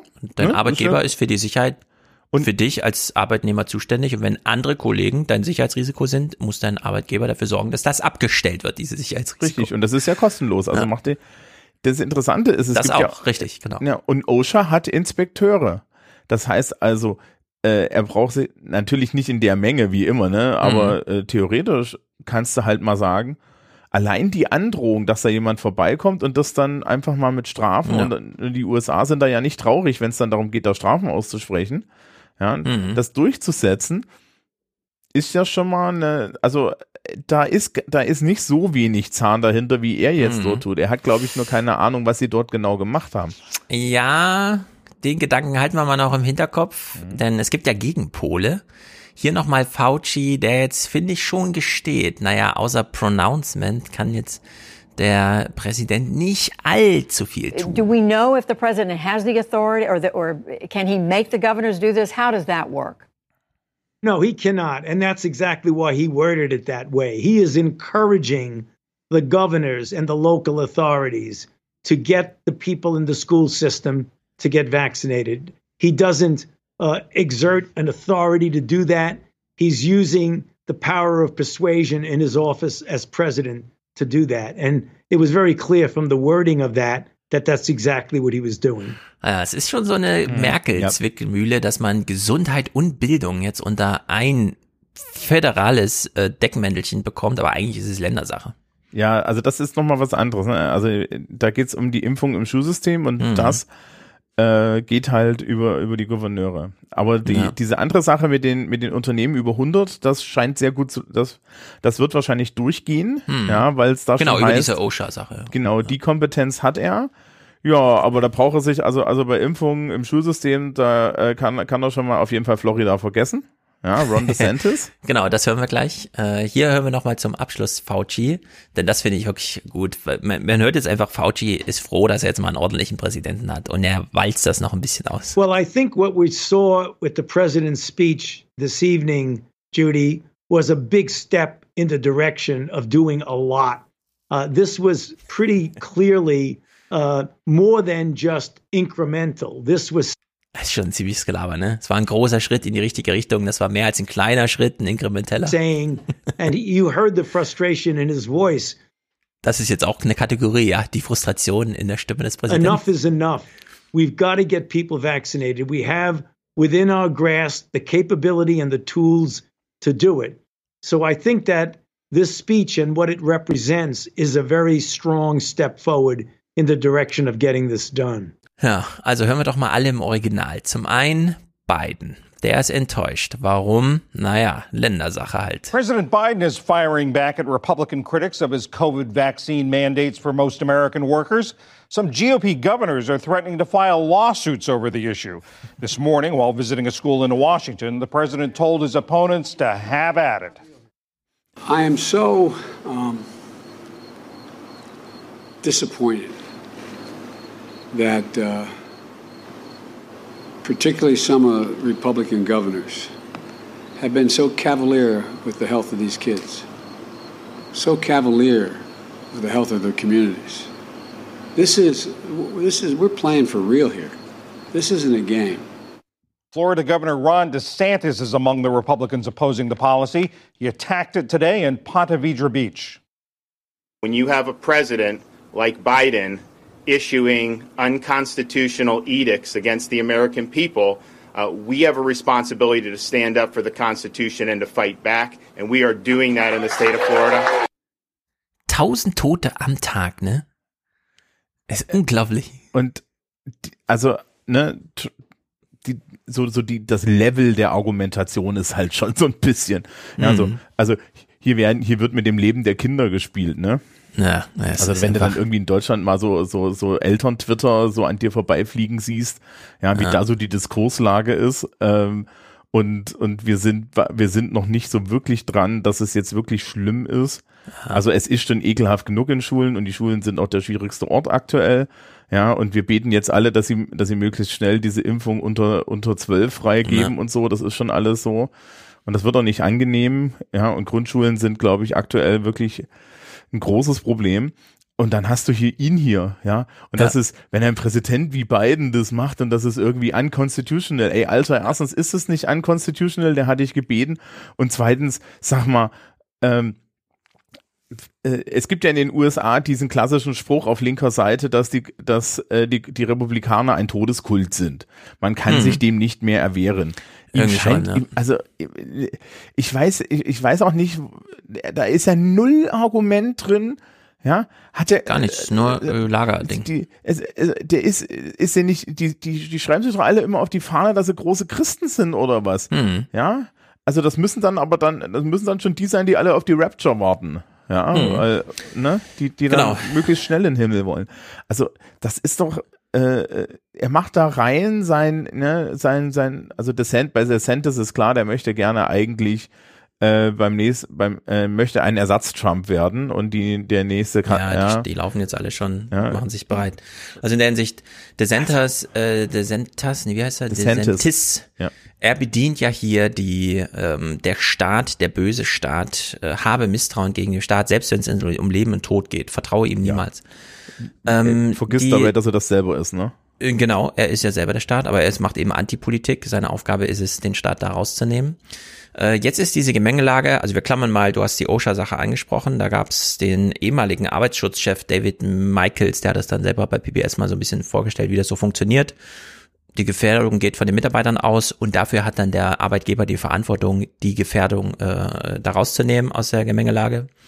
Und äh, ganz großes Problem in Amerika ist auch die Impfdokumentation, denn da gibt's nicht richtig so einen Impfausweis, sondern die kriegen dann einfach beim Termin der Impfung so eine Karte mit, da steht dann so CDC drauf und Pipapo, aber das könnte im Grunde auch jeder einfach mal sich eben so am heimischen Drucker wahrscheinlich dokumentieren.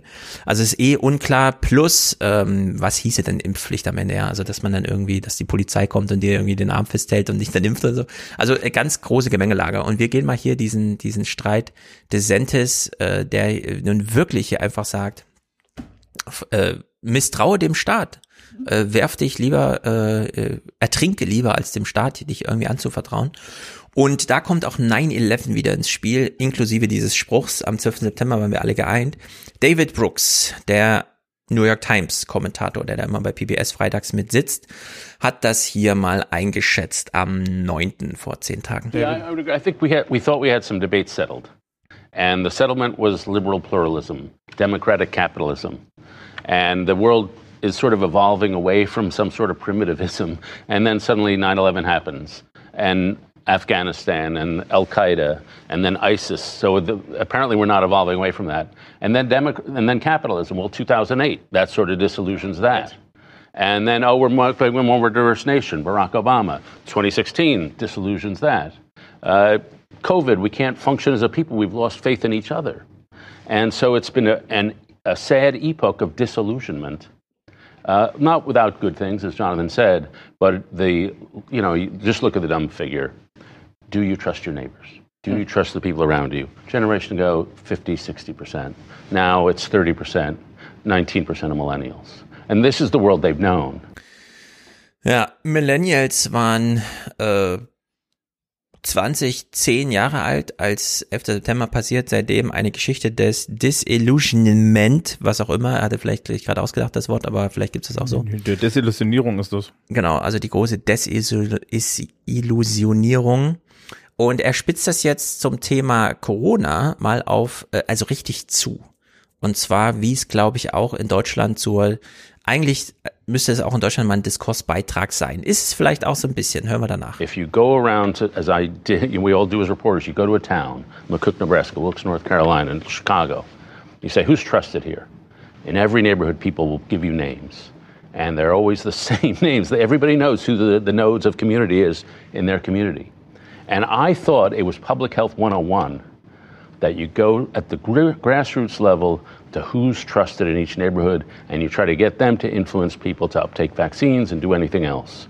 Having a top down, highly partisan process from the part of government that is disliked the most, the politics that is distrusted the most, seems to me the wrong way to go.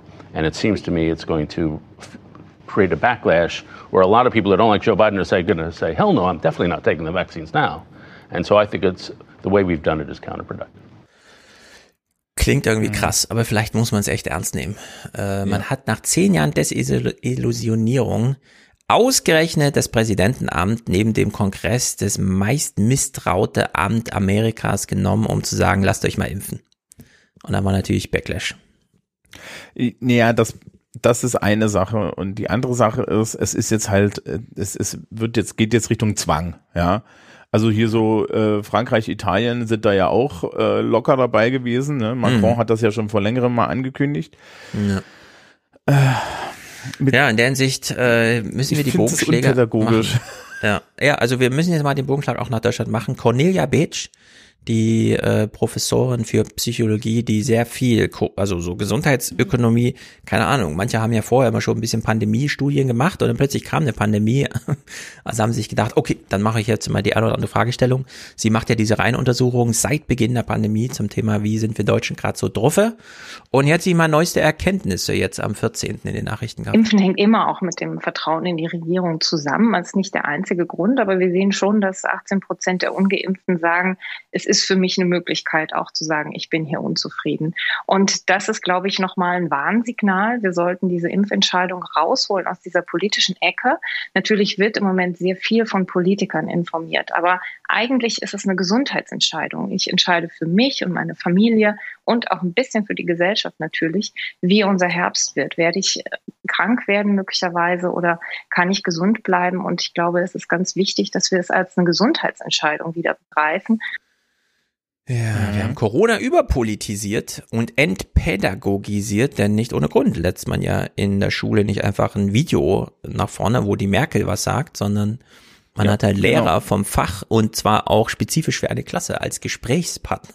Ja, na und ähm, ich habe mir halt schon Gedanken darüber gemacht, was sage ich zu dem Thema, weil ich wusste, das kommt und mich dann schon dafür entschieden zu sagen, na ja, also komm, wir, ne, also wir sind jetzt, wir sprechen jetzt halt die Person an und die Person Mhm. kann ich hauptsächlich über A, über ihre Unannehmlichkeiten ansprechen und ihr B halt ähm, über äh, ne, eine gewisse Information geben. Wir hatten, ich hatte, wurde auch nach Nachteilen der Impfung gefragt und Mhm. habe dann halt gesagt, okay, ja, also ihr habt, es gibt diese, es gibt bei der mRNA-Impfung diese, diese Herzbeutelempfindung, diese My Ja. Myokarditis oder wie das heißt.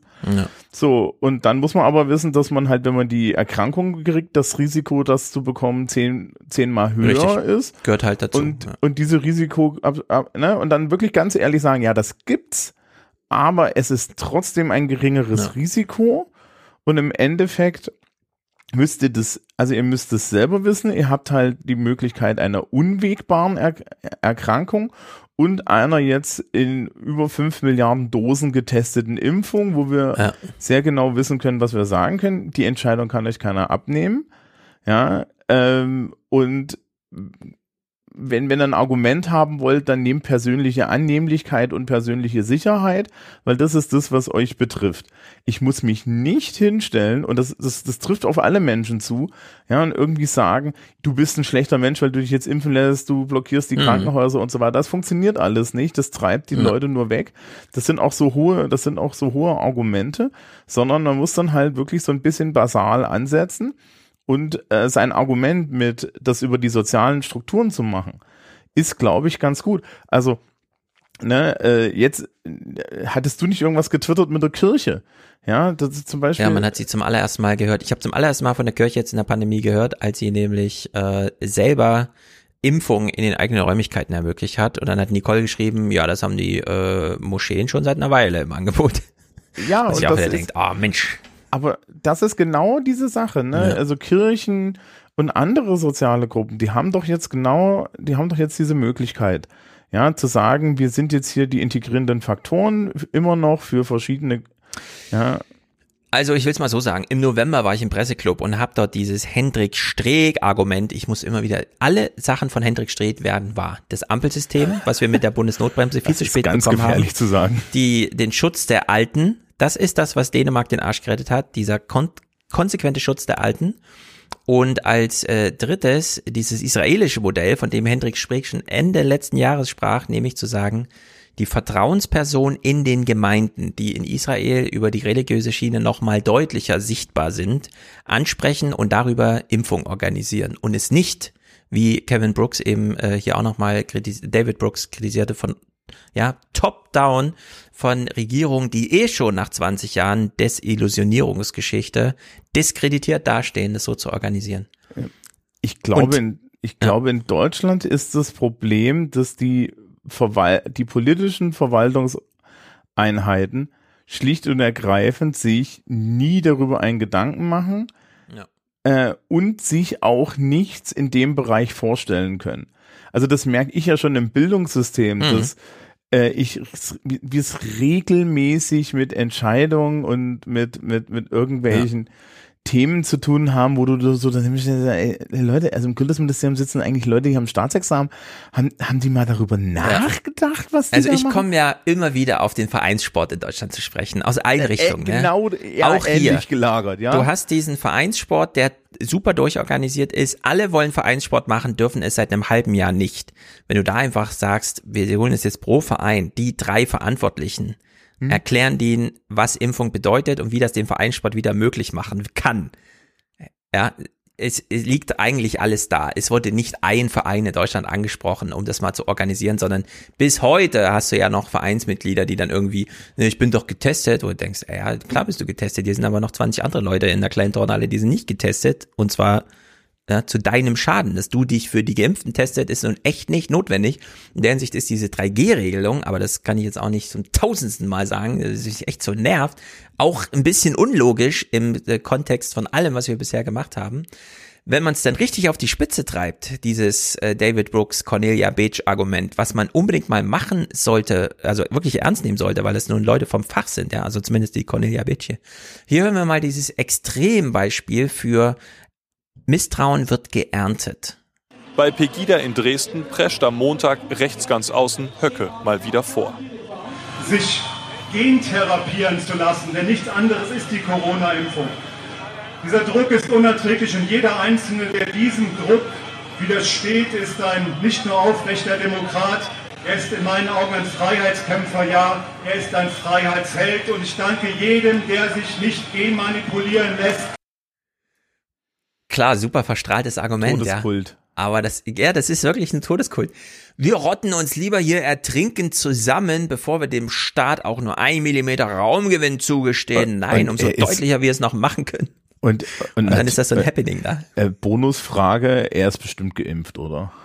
Ich vermute die alle geimpft, denn es gibt einfach mal kluge Menschen und ihr Publikum. Höcke hat zwar nur so eine ganz spezifische äh, strategische Intelligenz, nämlich seine Ideologie dadurch zu peitschen, aber äh, ich könnte mir nicht vor, ich, ich, also das, das fände ich dann wirklich zu dumm, sich äh, in seiner Rolle da nicht impfen zu lassen. Stell dir mal vor, er kriegt jetzt Covid, ja, und leidet dann darunter. Wie will er das erklären? Klar lässt er sich dann lieber schnell impfen, dann hat er es ja hinter sich. Das ist, Ist ja logisch eigentlich. Ähm, ja. Haben wir ihn jetzt verunglimpft? Kriegen wir jetzt eine Anzeige, weil, weil wir Tatsachenbehauptungen falsch dargestellt haben? Na. Nein, er ist natürlich nicht geimpft. Ach, wie auch immer. Es ist mir eigentlich egal. Also, wie gesagt, ich habe nur egal. gefragt, also also das ist ja eine, das ist ja wirklich, das ist ja dann wirklich immer eine interessante Frage.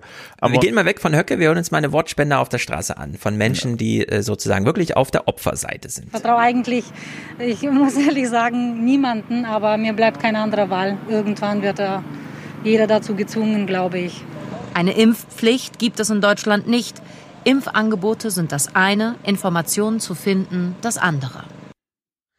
Ich frage mich so ein bisschen, wenn man sie so sieht, ne, sie tut einem ja wirklich leid. Ich traue eigentlich niemanden gerade, wo ich mir frage, ey, warum ist denn eine Corona-Impfung so eine große Sache des Vertrauens? Die erzählt halt jemand, dass es dir hilft. Was willst du denn da jetzt 30 Wochen lang nachstudieren, was das bedeutet? Man geht zu Rewe und haut sich den Zucker rechts und links rein und denkt da nicht drüber nach, ja.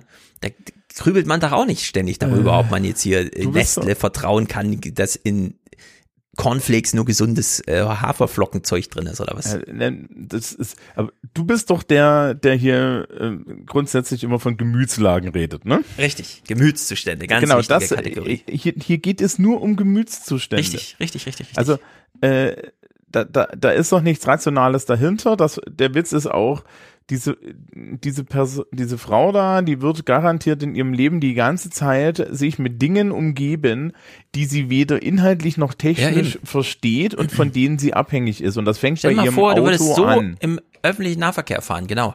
Da kommt so ein Bus, wiegt fünf Tonnen und führt 200 Liter explosives Benzin mit sich, ja. Stell dir mal vor, du würdest so drüber nachdenken, Und wie da, bei der sitzt, und da, Corona-Impfung, ob du damit da fährst. sitzt ein Fremder am Steuer. Genau, und, der das beschleunigt den auf 80 km/h. Ja? Und du sitzt unangeschnallt da hinten drin. Das, also ich Ja, vertraue mit- eigentlich niemanden. Ja, und während du dort drin sitzt, während du dort drin sitzt, benutzt du ein Smartphone, in dem drei verschiedene Computer verbaut sind, von denen wir wissen, dass mindestens einer gehackt ist. Ja. Ähm, und, und wo Software drauf ist, die du nicht mal an, an ja, irgendwie kapierst. Ja. Ähm, und da vertraust du auch den Fachleuten. Das hat Mhm. damit alles, das hat damit alles nichts zu, also das, das hat halt miteinander, ne, hat Mhm. Realität existiert hier nicht, sondern es geht im Endeffekt Ja. einfach nur darum, ähm, und, und das ist die Politisierung dann tatsächlich dieser Sache, ähm, hier wird, hier wird eine Un, im Zweifel Unzufriedenheit und Verunsicherung mit der Welt und der Pol und Politik als Ja. Chiffre für Welt, ja, das hat ja alles nichts mit Politik zu tun. Hier geht's ja nicht um, um, um, irgendwie um gesellschaftliche Ja, Probleme mal. auszuhandeln. Bei wie vielen Themen wünschen wir uns, dass es mal politisiert wird? Und es gelingt einfach nicht. Du meinst Klimawandel wäre zum ja, Beispiel so eine Sache. Autofahren hat was mit Klima und, äh, und so weiter zu tun. Nee, nee, nee, nee, nee, da will ich gar nicht drüber, äh, belästigt mich nicht damit, ja. Aber dann bei Corona-Impfung, ah, erstmal 50 Seiten ausgoogeln, durchlesen, eine Meinung bilden, rückkoppeln mit irgendeiner Gang, die man so findet. Also, äh, wieso, wieso werden immer nur die falschen Themen politisiert? Das verstehe ich nicht. Ja, ich glaube, weil die relative Betroffenheit einfach größer ist. Also Ja, das ist ja das, da- das ist ja die Sache. Die Leute haben ja eine, haben ja, haben ja dann doch tatsächlich irgendwie so eine Art ähm, ja, Betroffenheitserzählung, ne? Hm. Und da geht es, und jetzt bei dieser Impfung, da geht es ja um meinen Körper und um meine Ja, ja, Selbstbestimmung genau. und so weiter. Als ob's, wenn in, im Ahrweiler ihnen die Scha das Haus wegschwimmt, genau, ja, genau, genau. es nicht um ihren Körper und ihre Selbstbestimmung geht. Aber da kann ich mich ja rausreden. Das ist ja, das Ja. ist ja im Endeffekt, das ist naturgegeben. Wenn ein Auto mein Kind überfährt, das ist naturgegeben. Mhm. Ja, also es Ja, gibt im Endeffekt wirklich, so eine, ja, also Das stimmt. das ist es so ist am Ende immer dieser Körperbezug. ja, und wieder, eine konservative und eine wirklich furchtbar konservative, und zwar jetzt nicht politisch konservativ, sondern so vom Gesamtbild her, Mhm. konservative Einstellung zur Welt. Alles, was existiert, ist auf irgendeine Art Gott gegeben und nicht in Frage Mhm. zu stellen, weil ansonsten falle ich auch Genau. anscheinend in eine unheimliche Identitätskrise. So, dann küren wir jetzt einen Sieger in der weltweiten Corona-Pandemie. Es ist Dänemark. Herzlichen Glückwunsch. Oh, jetzt habe ich mich verklickt, aber hier, äh, bitte schön, Dänemark hat heute die letzten Corona-Beschränkungen aufgehoben. Von heute an müssen Klingt so ein bisschen doppelt, aber das lag irgendwie, also das haben die Tagesthemen selber so produziert. auch Besucher von Großveranstaltungen und Diskotheken nicht mehr nachweisen, dass sie geimpft, genesen oder negativ getestet sind. Die Maskenpflicht wurde in den vergangenen Wochen bereits schrittweise zurückgefahren. Die Regierung begründete ihre Entscheidung mit der hohen Impfquote. In Dänemark sind mehr als 83 Prozent der über 12-Jährigen vollständig geimpft. Ja, Gratulation. Ähm, wie gelang es, äh, liebe Tagesthemen? Erklärt's doch mal ein bisschen genauer, haben sie dann zwei Tage später gemacht, am 12. September. 50.000 Menschen feiern in Kopenhagen die Band The Minds of 99 und irgendwie auch das Ende der Pandemie. Dicht an dicht, die Stars zum Anfassen. Tanzen, springen, singen, für viele eine Befreiung. Was war nochmal Corona? Im Ernst. Als wir kamen, mussten wir noch daran denken, wow, so viele Leute. Aber dann haben wir es völlig vergessen. Das hier ist unglaublich. Seit Freitag sind Corona-Restriktionen in Dänemark Geschichte. Keine Masken, keine Tests und auch kein Impfnachweis mehr. Covid-19 sei keine gesellschaftskritische Krankheit mehr, sagt die Regierung, zur Freude der Menschen. Man virkelig været sådan... Man ist ja praktisch in Ketten gewesen. Und rein physisch wieder die Leute zu spüren, so eng zusammenzusitzen, das ist fantastisch. Mhm. Dänen lieben ihre Freiheit und sie haben eingesehen, dass eine Impfung ihnen ermöglicht, so zu leben, wie sie es wollen. In Dänemark konnten sich alle ab zwölf Jahren impfen lassen. Mehr als 80 Prozent haben das gemacht. Ja, ich habe jetzt mal keinen Clip aus Australien mit Straßenschlachten, weil mal wieder Lockdowns angekündigt wurden. Mm, Wie hat Dänemark das geschafft? Ich glaube, wir können es runterbrechen auf ein Prinzip. Aber du wolltest noch was sagen? Ähm, ja, äh, Australien und, und Neuseeland haben ein ganz eklatantes Problem und ich finde übrigens Ja. die Erzählung, die wir hier in Deutschland dazu auch immer mal wieder zu kriegen, dass die die Vorbilder sind, ist eine absolut falsche Erzählung.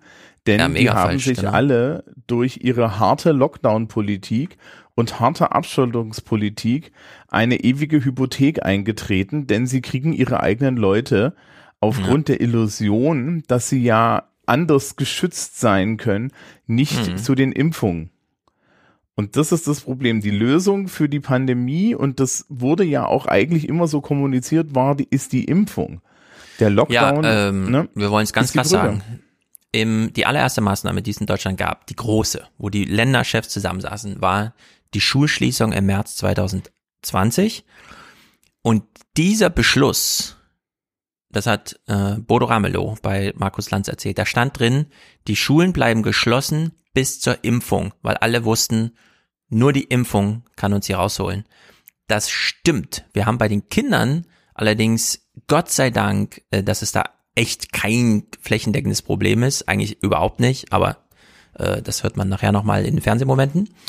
Ähm, wie haben die das jetzt in Niederland, äh, in Dänemark vor allem geschafft, diese äh, Corona-Impfung zu 85 Prozent oder 76 Prozent der Gesamtbevölkerung, also 85 Prozent der über 12-Jährigen und so weiter, zu kriegen, um dann zu erklären, es ist jetzt keine gesellschaftlich relevante äh, Situation mehr. Und es ist eine äh, Entscheidung gewesen der äh, in den dänischen Regierung zweit, äh, äh, im Juli diesen Jahres, also Monate vorher hat man gesagt, der 10. September ist es. Denn man hat in den Kalender geguckt, äh, die Impfstoffversorgung hat sich angeschaut, sogar Sarah Wagenknecht war mit diesem Prinzip einverstanden. Ich fand es damals auch ein bisschen krass, aber es ging jetzt auf. Sie haben nämlich gesagt, sobald alle über 50 ein Impfangebot hatten und es wahrgenommen, also inklusive dieser Zeit, die es dann dauert, ne, bis zum zweiten Impfung und so weiter, wenn die über 50-Jährigen von uns sicher versorgt sind, also wenn wir die Organisation durchhaben, die über 50-Jährigen mit Impfung zu schützen, dann öffnen wir. Und da war er so, hä, aber die unter 50-Jährigen und so, was ist denn mit denen? Und jetzt stellte sich raus, ja, man hat einfach gesagt, die über 50-Jährigen müssen geimpft sein, dann öffnen wir. Das brachte alle unter 50-Jährigen in Zugzwang zu wissen, in drei Monaten ist hier offen. Und ich weiß genau, meine Freunde nutzen das dann auch. Was mache ich? Und es gab gar keine weitere politische Ansage dazu. Einfach nur, ja, du kannst dich doch impfen lassen. Bei den über 50-Jährigen garantieren wir es, die anderen, ne, aber es gibt ja genug Impfstoff. Geh dich einfach impfen lassen. Und dann sind sie los und haben sich impfen lassen. Es ist also genau das umgedrehte Prinzip, was wir in Deutschland und was in Amerika gemacht wird. Und es ist das, was Cornelia Beetsch heute wissend, wie es in Deutschland gerade läuft, empfiehlt. Du, du dass man meinst, nämlich man, du meinst, privatisiert wieder, ein gesundheitliches Problem draus macht und kein politisches. Du meinst, man hat, man hat auf die Freiheit und Verantwortung von Menschen vertraut. Man hat ihnen gesagt, hör mal zu, wir werden dich nicht impfen, wenn du nicht willst. Du musst Ja. dann selber damit klarkommen. Es wird keine Impfpflicht geben, warte nicht darauf. Das, ja, naja, das ist dann halt, Im naja, im Endeffekt äh, äh, würdest du, wenn man es jetzt rumdreht, ist das aber eine Diskussion, wo dann, wo, wo, wo, wo ich weiß, dann haben wir wieder Twitter-Diskussionen, wo die sagen, ja, aber das können wir doch nicht machen, wir müssen Genau, die von Leute Karl Lauterbach. Ich habe es Ja? gestern erst wieder retweetet, also natürlich mit entsprechendem Kommentar, als er meinte, nein, wir dürfen nicht, weil der kassenärztliche Vereinigungschef hat schon wieder gesagt, wollte ein Datum voranstellen, also genau das Richtige machen. Und da hat Karl Lauterbach gesagt, nein, wir sind nämlich mit der Impfquote noch nicht so. Und er hat gesagt, also kommen einfach nur das hin. Prinzip umtauschen. Nicht die Impfquote, äh, äh, sondern das Datum thematisieren und sagen, danach ist es dein eigenes Problem. Und dann muss ja jeder mit sich selber sich ins Benehmen setzen und sagen, es ist dann kein Statement mehr gegen den Staat, sondern der Staat interessiert sich einfach nicht dafür. Und in der Hoffnung, dass dann jeder einfach zur Besinnung kommt und sagt, ich lasse mich impfen. Wir haben jetzt zweimal in den Niederlanden und in Dänemark gesehen, dass es der richtige Weg ist. Er hat funktioniert. Und wir sehen, dass die anderen Wege nicht so richtig funktionieren. Wir stark, also wir sind in Deutschland nicht allzu schlecht. Es fehlen 15 Prozent. Ja. Also der Gesamtbevölkerung. 20, ein bisschen mehr als jeder Fünfte müsste sich nochmal impfen lassen. Also das Dann- Erleben jetzt ja. im, im, im schulischen Kontext war für mich wir haben das, wir haben darüber geredet. Ich habe da halt auch über diese, ne, gesagt, so Leute, das ist eure Entscheidung und das Egoismus-Argument gemacht. Und wenn du dann so die Leute dir anguckst, dann haben die sich das alle angehört und gesagt, hm, ja, okay, das ist ein Argument, ja. Mhm. Also ich gehe davon aus, dass die Impfquoten, die wir in Woche eins hatten, die ja schon mit, mit 50 bis 60 Prozent ziemlich solide sind, ja, Mhm. für eine Alterskohorte, die auch relativ spät erst einen Zugang bekommen hat, ähm, dass, dass die sich auch problemlos bis zum Ende des Schuljahres erhöht. Ja. Also das wird sich jetzt zeigen. Vor allen Dingen ist ja die Sache, dass zum Beispiel im Schulsystem schon angesagt wurde, dass die Maskenpflichten dann irgendwann fallen. Und dann sind wir in Situationen, wo du halt sagen musst, okay, ich habe einen Klassenraum und ich gucke mich jetzt hier um und hier sitzen irgendwie 25 Leute und von denen sind, gehöre ich jetzt zu den 10, die ungeimpft sind und die anderen 15 inklusive den Lehrkräften sind alle geimpft und dann kann ich ja meine persönliche Risikoabwägung machen. Mhm. Ja, dann geht das wahrscheinlich, ne, also äh, wir, du kommst halt von einer extrinsischen zu einer intrinsischen Motivation und die funktioniert Genau, besser. genau, genau, genau. Richtig, richtig, richtig, richtig. Und irgendwann musst du auch von der Maske weg, denn du machst Sprachunterricht, du unterrichtest Englisch. Das ist aktuell eine absolute Katastrophe. Wir fangen immer mit Ich Aussprache hör's an. bei meiner Tochter Französisch. Die Lehrer haben jetzt so ein Shield, damit die Kinder mal den Mund sehen dabei, wie man eigentlich ausspricht und so. Das ist alles, es Ja. wird langsam wirklich ein bisschen kritisch mit den Lernfortschritten. Wir müssen da mal was tun. Ist, ja, Gut. also ich, ich würde mir schon wünschen, dass wir auch ein bisschen digitale Schule übrig halten, aber das ist eine Ja, ja. Diskussion, die führen wir dann nochmal in einem Ja, halben Jahr. Aber das Digitale kann ja inkludiert sein in äh, Lernfortschritte. ja, na, aktuell ist eher so Aktuell volle, nicht, genau. volle Kraft auf die. Deflektorschilde, ja. ja. Gut, wir schließen mal den ganz großen amerikanischen englischen Block ab, um noch kurz über die Bundestagswahl zu sprechen, mit zwei kleinen Clips. Zum einen Rassismus in Amerika. Ich bin wirklich vom Stuhl gefallen, als ich die folgende Zahl gehört habe. Es ist, wie man so schön sagt, Jaw-Dropping. Man hat irgendwas in der Hand und lässt es fallen. Man kann es nämlich einfach nicht glauben. Es geht um Boston, dort wird jetzt ein neuer Bürgermeister gewählt und es geht um das Durchschnittsvermögen schwarzer und weißer Familien. In the 1970s busing era, overt violence. Today, continued economic disparities. A study by the Federal Reserve Bank of Boston found the median net worth for non immigrant black households in the metropolitan area was just $8, compared to 250,000 for whites. Boston has a quite a reputation as a racist city, It racist does. past. Is Mhm. it deserved? Yes, very. Bitte was? 200 irgendwas 1000 Dollar Vermögen zu 8 Dollar. Die haben also nichts einfach. Mhm. Unglaublich. Also, es ist dem- unglaublich. Ich, ich, ich war ja im Urlaub mal in Boston. Wenn er da so ein Cambridge, ne? Also das ich war auch schon mal in Boston. Das Ja. gilt so als die europäische Stadt und es stimmt ja auch irgendwie. Ja, aber das ist, also, das aber ist halt sowas. auch Slave, ja, Slave Owner Central gewesen. Äh, das aber ist, 8 Dollar, ne? Das ist als Durchschnittswert. ja. In, in Boston gibt's den Freedom Trail. Der Freedom Brutal. Trail ist diese, ist, ist, ist im Endeffekt so, ein, so, ein, so eine Art Museumspfad Ja. äh, mit diesen ganzen Sachen, die zur amerikanischen Unabhängigkeit geführt haben. Hm. Und ich habe mir da eine Führung geben lassen und das war von einer älteren afroamerikanischen Frau. Hm. Und die hat sehr viel Genuss darin gefunden, an jeder Stelle sämtlichen dieser Typen, ja, dieser großen Namen, ja, Samuel Adams und wie sie alle hießen, immer hinten auch schön einen mitzugeben, was die eigentlich alle so mit ihren Sklaven gemacht haben und so Mhm. weiter. Ja, die habe ich dann am Ende gefragt, mal, kann das, kann das sein, dass das, dass das alles eigentlich Dicks waren, ja? Äh, Und sie sagte, ja, genau, du hast das kapiert. Hm. Ja, es sind Ja, unglaubliche das hat Zustände. sich nicht geändert. Es, das ist Großbritannien. Hm? Ähnliche Gemengelage. Äh, Wir haben vorhin gehört, dass es da an Arbeitskräften mangelt. Nun hat man da ein Arbeitskräftepotenzial, nämlich junge, äh, schwarze, hauptsächlich, keine Ahnung, ob es jetzt noch ein Geschlechterding auch noch dabei ist, ja, dass die, die Männer da wieder besonders benachteiligt sind, äh, was so Arbeitslosigkeit angeht. Aber es ist wirklich crazy. Also es geht um U24 Arbeitslosigkeit in England aufgeteilt nach Ethnien. While unemployment has gone up amongst white people aged 16 to 24, it has doubled for their black counterparts. Four in 10 black 16 to 24 year olds were out of work in the last quarter of 2020. The DWP is under fire from the Public Accounts Committee, which says the government has failed to explain or mitigate what's happening. Our economics editor, Ben Chu, is with me. And Ben, just tell us a little bit more about these shocking figures. Yes, Casey, they really are shocking, those black youth unemployment figures. And let's take a bit of a closer look. So, unemployment amongst that age group, 16 to 24, rose from about 25% going into the pandemic to 42% just under at the end of last year. By contrast, white young employment has rose from 10% to 12%. So, a really big divergence you can see there. 42 Prozent U24 Arbeitslosigkeit bei People of Color in Großbritannien. Also hier ist, das ist kein, also individuelle Schicksale ja, aber das kann nicht Das die Ursache sein.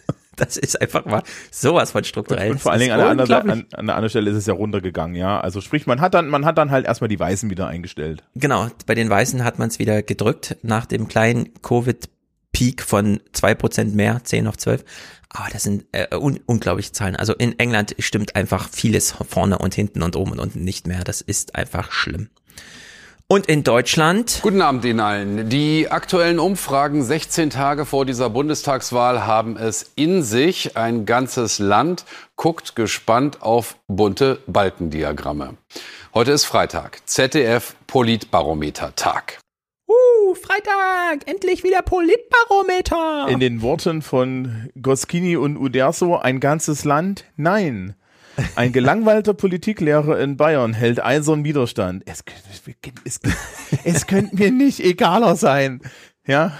Aber, aber, aber, Sie thematisieren es ja selber. Ja. Sind Ihre Umfragen eigentlich ernst zu nehmen? Aber wie genau sind diese Umfragen? Wie ernst zu nehmen und wie wahr? Wie wahr? Jetzt hast du dich ja vorhin schon bekannt und hast gesagt, ja, die Leute hängen sich im Grunde an die Gewinner, vor allem die älteren Wähler. Und äh, wollen nicht beim Loser-Camp sein am Wahlabend. Woher weiß man denn vorher, wer Loser und Winner wird? Ne? Durch Umfragen natürlich. Gibt es dieses Phänomen wirklich, Frau Andrea Remmele von der Hertje School of Governance? Es ist ein Bombardement von Fragen und Ergebnissen. Und doch?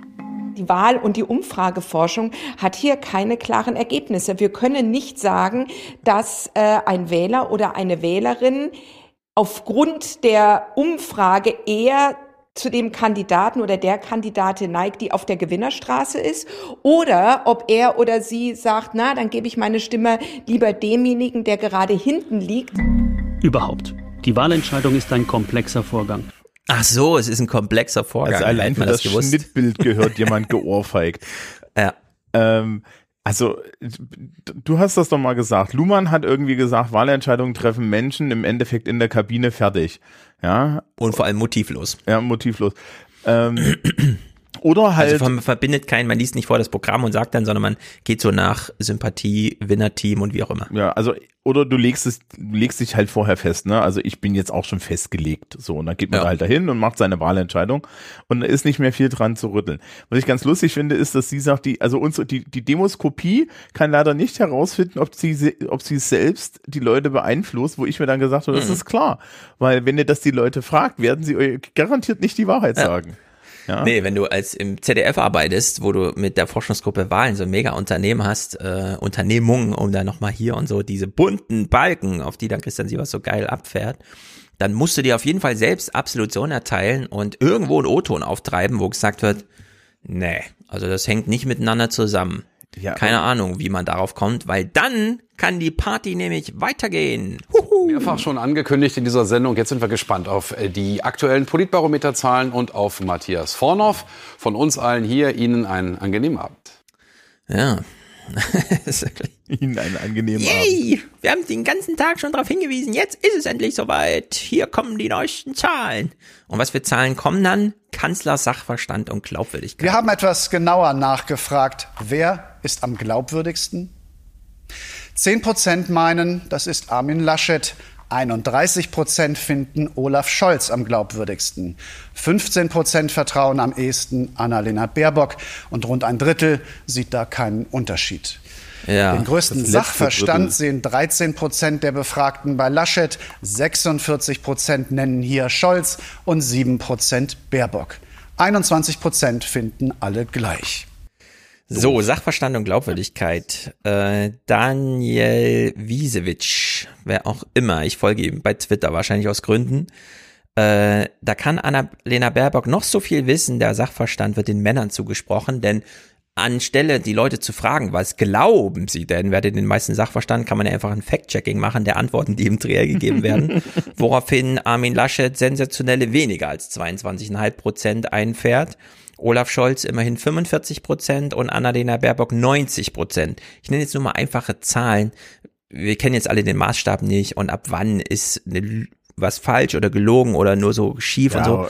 aber das, müsste ja- das sind schon krasse Werte, egal wie man es auswertet. Alle miteinander im Vergleich scheint ja schon so ein Hinweis zu geben, ja. Wenn du, wenn du, wenn, ne, wenn du eine Metrik hast, dann ist das ja auch wenigstens Genau. innerhalb der Metrik sachlos. Genau, dann können wir wenigstens inhaltlich Aber äh, ich find, äh, innerhalb vergleichen. Wie viel Und, Prozent äh, hatte Laschet jetzt nochmal? Also Laschet kommt, äh, hier ist äh, ein Balken bei 22,5, also ein Strich, wo man sich orientieren kann, 45, 67 und 90.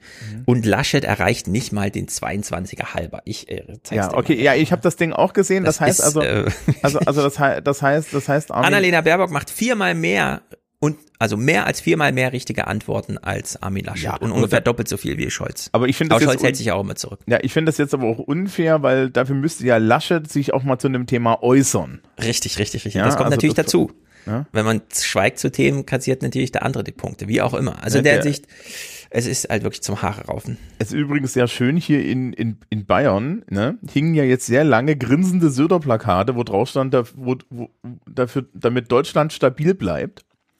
Die wurden jetzt erse- ersetzt gegen Linksrutsch verhindern, äh, Linksruck Ja. verhindern. Worauf ich mir dann immer denke, also die sind gegen die FDP, ne? Ja.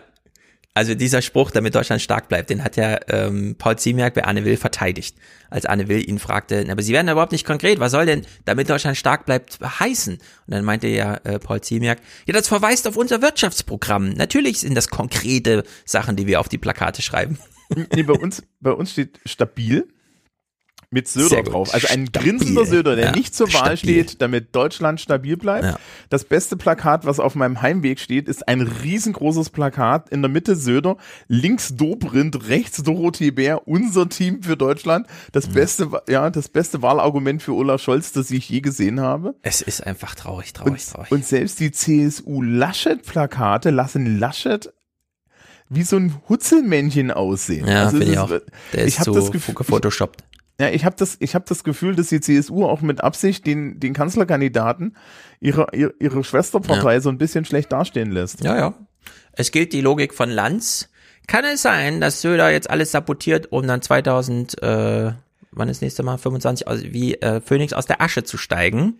Meine Theorie ist, dass er das, er hat ja schon irgendwie gesagt, dass er das, dass er nur einmal sich als Kanzler, das hat er im Sommerinterview irgendwo Ach. fallen lassen. Söder hat schon alles gesagt. Ja, natürlich, aber ich, ich weiß gar nicht, vielleicht, vielleicht guckt er sich das jetzt auch vier Jahre an und denkt sich, ich bleibe lieber Kaiser in, in, in München.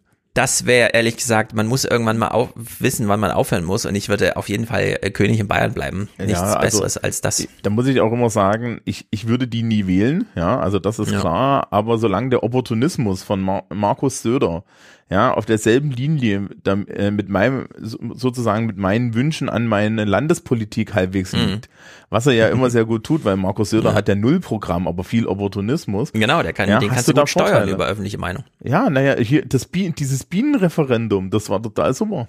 Mhm. Haben wir locker Ja. gekriegt. Deswegen, ich finde es auch, und übrigens, äh, üb, äh, also über dies hinaus äh, bedeutet das ja noch, wenn du äh, bayerischer Ministerpräsident bist, kannst du jeden Abend wieder nach Hause fahren von deinem Termin. Ja. Das kannst du als Kanzler nicht. Du Naja, musst äh, also- neu arrangieren, das ist schon ganz schön blöd. Also der Söder wohnt ja irgendwo hier oben im, im Mittelfränkischen eigentlich. Da gibt's eine geile ICE-Strecke, da bist du in anderthalb Stunden daheim. ja, kannst alles machen. Also in der Hinsicht. Ja. Aber nicht nur der Wahlkampf ist blöd, Zahlen? sondern auch der Journalismus dazu. Das ZDF, wir haben es im Intro schon gehört, ich finde das so, so crazy, sowas zu machen. Ja, guten Abend. Die Zahlen, die die Forschungsgruppe Wahlen da bis vor wenigen Minuten für uns erhoben hat, die sind repräsentativ. Und zwar für die wahlberechtigten Zuschauerinnen und Zuschauer der Sendung.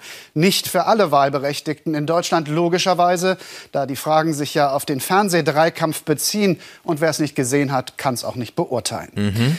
Die Zahlen, die wir jetzt zeigen, beziehen sich auf die erste Hälfte, also etwa die ersten 45 Minuten des TV-Triels. Wir haben in Sachsen-Anhalt eine Wahl. bei der es Kopf an Kopf rennen CDU, AfD heißt. Und am Wahlabend äh, sind plötzlich 16 Prozent Unterschied zwischen diesen beiden Parteien da. Wir können also demoskopisch nicht mal die Gesamtmengelage eines ganzen Bundeslandes auf die einfachste Frage runterdimmend, ja, welchen Ministerpräsidenten wollen die denn nun von dem überschaubaren Angebot von drei Leuten? Ja, das kriegen wir nicht hin. Und dann versucht uns das CTF aber zu erklären, wir kriegen aber auf jeden Fall hin, ihnen zu sagen, wie die ersten 45 Minuten Triell bei den Leuten ankamen, wenn es um die Glaubwürdigkeitsunterstellung der Kandidaten geht. Und da muss man sich wirklich an den Kopf greifen und fragen, wie ist so dummer Fernsehjournalismus möglich in Deutschland? Das ist doch nicht zu glauben. Ja, ich, ich habe was schnell was vorbereitet. Aha, ich, ich, man kann es nicht in der Kamera wahrscheinlich nicht sehen, weil ich es zu dünn gemalt habe. Ich Ja. habe hier 34 Prozent. Diese Zahlen sind repräsentativ für meine Hälfte dieses Podcasts. Ja. Ja, also weiß ich nicht. Das ist ungefähr 34%. Das ist Inhaltslevel, oder? Das ist ungefähr Stimmt, so, wie ja. wenn ich in, das ist ungefähr so, wie wenn ich eine Entscheidung bei uns in der Schule herbeiführe, indem ich eine Klasse frage. Ja, genau. Warum? Was willst du noch die anderen fragen? Das ist doch repräsentativ für Schüler. Ja, ja, genau. alles Schüler, von, oder nicht? Moment, von der Klasse, weil das repräsentativ ist, muss ich auch nur die Hälfte fragen. Ja, genau. Ja. Wie auch immer. Kannst du Fokusgruppe mit einem machen und der erklärt dir dann, wie die anderen abstimmen würden. Ja. Also es ist wirklich krass, krass, krass. Wenn allerdings schon Halbzeitanalyse, dann richtig. Und das fand ich mal richtig. Eigentlich, was, was die Journalisten hier versuchen, ist ja, uns mit ins Wahlkampfteam zu holen, damit wir teilhaben an den strategischen Überlegungen, die dann später von dem Wahlkampfteam ausgearbeitet werden, in Action übersetzt. Jetzt angenommen, man macht das dann mal wirklich, ja, also angenommen, man macht das dann mal wirklich, dann stehen auch die Kandidaten, über die man spricht, so ein bisschen blöder da, vor allem wenn deren Handlanger aus den Parteien mit in deinem Gesprächskreis sitzen, während du da gerade mal den Mantel öffnest. Robin Alexander, grandioser Typ gerade, also wirklich spektakulär, saß ja bei Anne Will und hat dann mit seiner kleinen Analyse mal alle so ein bisschen sprachlos gemacht. Nicht, weil sie besonders clever ist, sondern weil sie dann doch zu viel offenbart. Robin Alexander wird gern mit Ihnen anfangen. Das war jetzt äh, der Trend, äh, der sich zur Halbzeit abzeichnete. Das, was Zuschauerinnen und Zuschauer empfunden haben, entspricht es Ihrem Eindruck? Ja, das entspricht meinem Eindruck und ich glaube, dass sogar Armin Laschet das einkalkuliert hat. Weil er hat ja am Anfang Und ich möchte darauf hinweisen, wir haben jetzt hier gerade wieder, sind auf dem alten Niveau, bevor das aktuelle Triell im Fernsehen in der ARD lief, was die, unsere Zuschauerzahlen angeht. Also es geht um das letztwochige Triell, wo es wohl angeblich am Anfang eine Diskussion über, ja, warum reitet denn jetzt die Zoll bei Ihnen ein und macht da irgendwie hier was bei der FIU und so, wo dann äh, Armin Laschet versucht hat, äh, Olaf Scholz ein bisschen ans Bein zu pissen, weil angeblich ist ja jeder mitschuldig, wenn die Polizei vorbeikommt, auch wenn sie da eigentlich nur mal Zeugen befragen will. Ja, das entspricht meinem Eindruck und ich glaube, dass sogar Armin Laschet das einkalkuliert hat. Weil er hat ja am Anfang einen inhaltlichen Konflikt gesucht mit Scholz, auch über schwierige Themen, wo viele Zuschauer vielleicht gar nicht so eingearbeitet sind. Und das folgt der Überlegung, dass er glaubt, er kann das eigentlich als Person nicht mehr gewinnen. Das, die Leute haben sich kein gutes Bild von ihm gemacht, aber er glaubt, das noch als für seine Partei gewinnen zu können. Und Aber warum ist es automatisch unsympathisch oder wird nicht als kompetent empfunden? Denn er greift ja wirklich präzise an. Ja, er war bei den Kompetenzwerten ja auch besser als bei den Sympathiewerten. Und ich Ja. glaube, das hat er, er glaubt, dass er die Sympathiewerte nicht drehen kann. Und deshalb versucht er auf das Präzise zu gehen. Das ist ja erstmal auch richtig. Wir haben ja alle darunter gelitten, dass der Wahlkampf bisher nicht so inhaltlich war. Allerdings hatte er einen kleinen Fehler drin, der hat mich irritiert, weil er hat gesagt, Olaf Scholz hat die Fachaufsicht über diese Behörde. Und er hat, glaube ich, nur die Rechtsaufsicht. Und das ist, jetzt denken alle Zuschauer, das ist ja Kleinkram, aber das, das ist schon ein Unterschied ums Ganze. Erklären Sie uns. Ich glaube, wenn er die Fachaufsicht hat, dann kann er die auch anweisen, etwas anderes zu tun. Und wenn er die Rechtsaufsicht hat, kann er das nicht. Und wenn diese Leute das Falsche getan haben, was im Raum steht, was ich gar nicht beurteilen kann, dann ist er natürlich anders verantwortlich. Aber ich fand gut, dass dieser Punkt mal gemacht wurde, dass Scholz diese drei Dinge hat, die ihm vorgeworfen werden und dass er sich eigentlich immer rausredet oder vielleicht auch zu Recht rausredet, er habe erst danach agiert und diese Behörden ausgebaut. Und es steht ja nicht die Frage der persönlichen Verantwortung, sondern der politischen Verantwortung als Finanzminister. Und dass das so thematisiert wurde, fand ich richtig. Ja, es gibt ja gerade diesen Clip von Ulrike Herrmann, wie sie das auch nochmal in irgendeiner Diskussionssendung bei Plasberg oder so aufdröselt. Oder bei Maischberger, äh, hier hat einfach Laschet gelogen, er wollte und so weiter. Und ich finde aber diesen Clip von Robin Alexander für mich, also bei mir wirkt es noch viel stärker, weil das war wirklich eins zu eins die Überlegung der Wahlkämpfer zum Einstieg industriell. Laschet denkt dran, die erste Viertelstunde entscheidet, danach wird nur noch der ein Ersteindruck sozusagen bestätigt oder nicht. Also mach einen guten ersten Eindruck. Du hast keine Sympathiewerte, die du verbessern kannst, aber du kannst am Kompetenzwert äh, Wert von äh, Scholz nagen, indem du da einfach in die Kerbe reinschlägst. Also hat Laschet genau das gemacht. Und es hier von Robin Alexander mal in dieser Eindeutigkeit zu hören. Also nicht dieses Geschwurbel drumherum, was kann man ansonsten noch, sondern einfach mal, so war die Überlegung, Taktik haben wir alle gesehen, und ich finde, da steht dann so ein Kandidat wirklich einfach blank da, ja, wenn man das im Nachgang so sieht, weil es, hier hat man einfach gesehen, mehr steckt nicht dahinter. Also das war jetzt All-in-Wahlkampf. Wir haben es jetzt einmal gesehen an einer Szene im Triell und in der Analyse danach, was dieser Wahlkampf ist, wie der gestaltet wird, wie der geplant wird. Äh, der Vorhang wurde gelüftet, es ist alles entzaubert. Laschet ist ein armes Würstchen. Ähm, er hat jetzt noch genau eine Woche zu leben. Danach äh, kann er hoffen, dass die Partei ihn noch als, weil er ja mal Vorsitzender war, als was weiß ich, Ehrenvorsitzenden des Herzens weiterführt. Nach NRW kann er nicht zurück.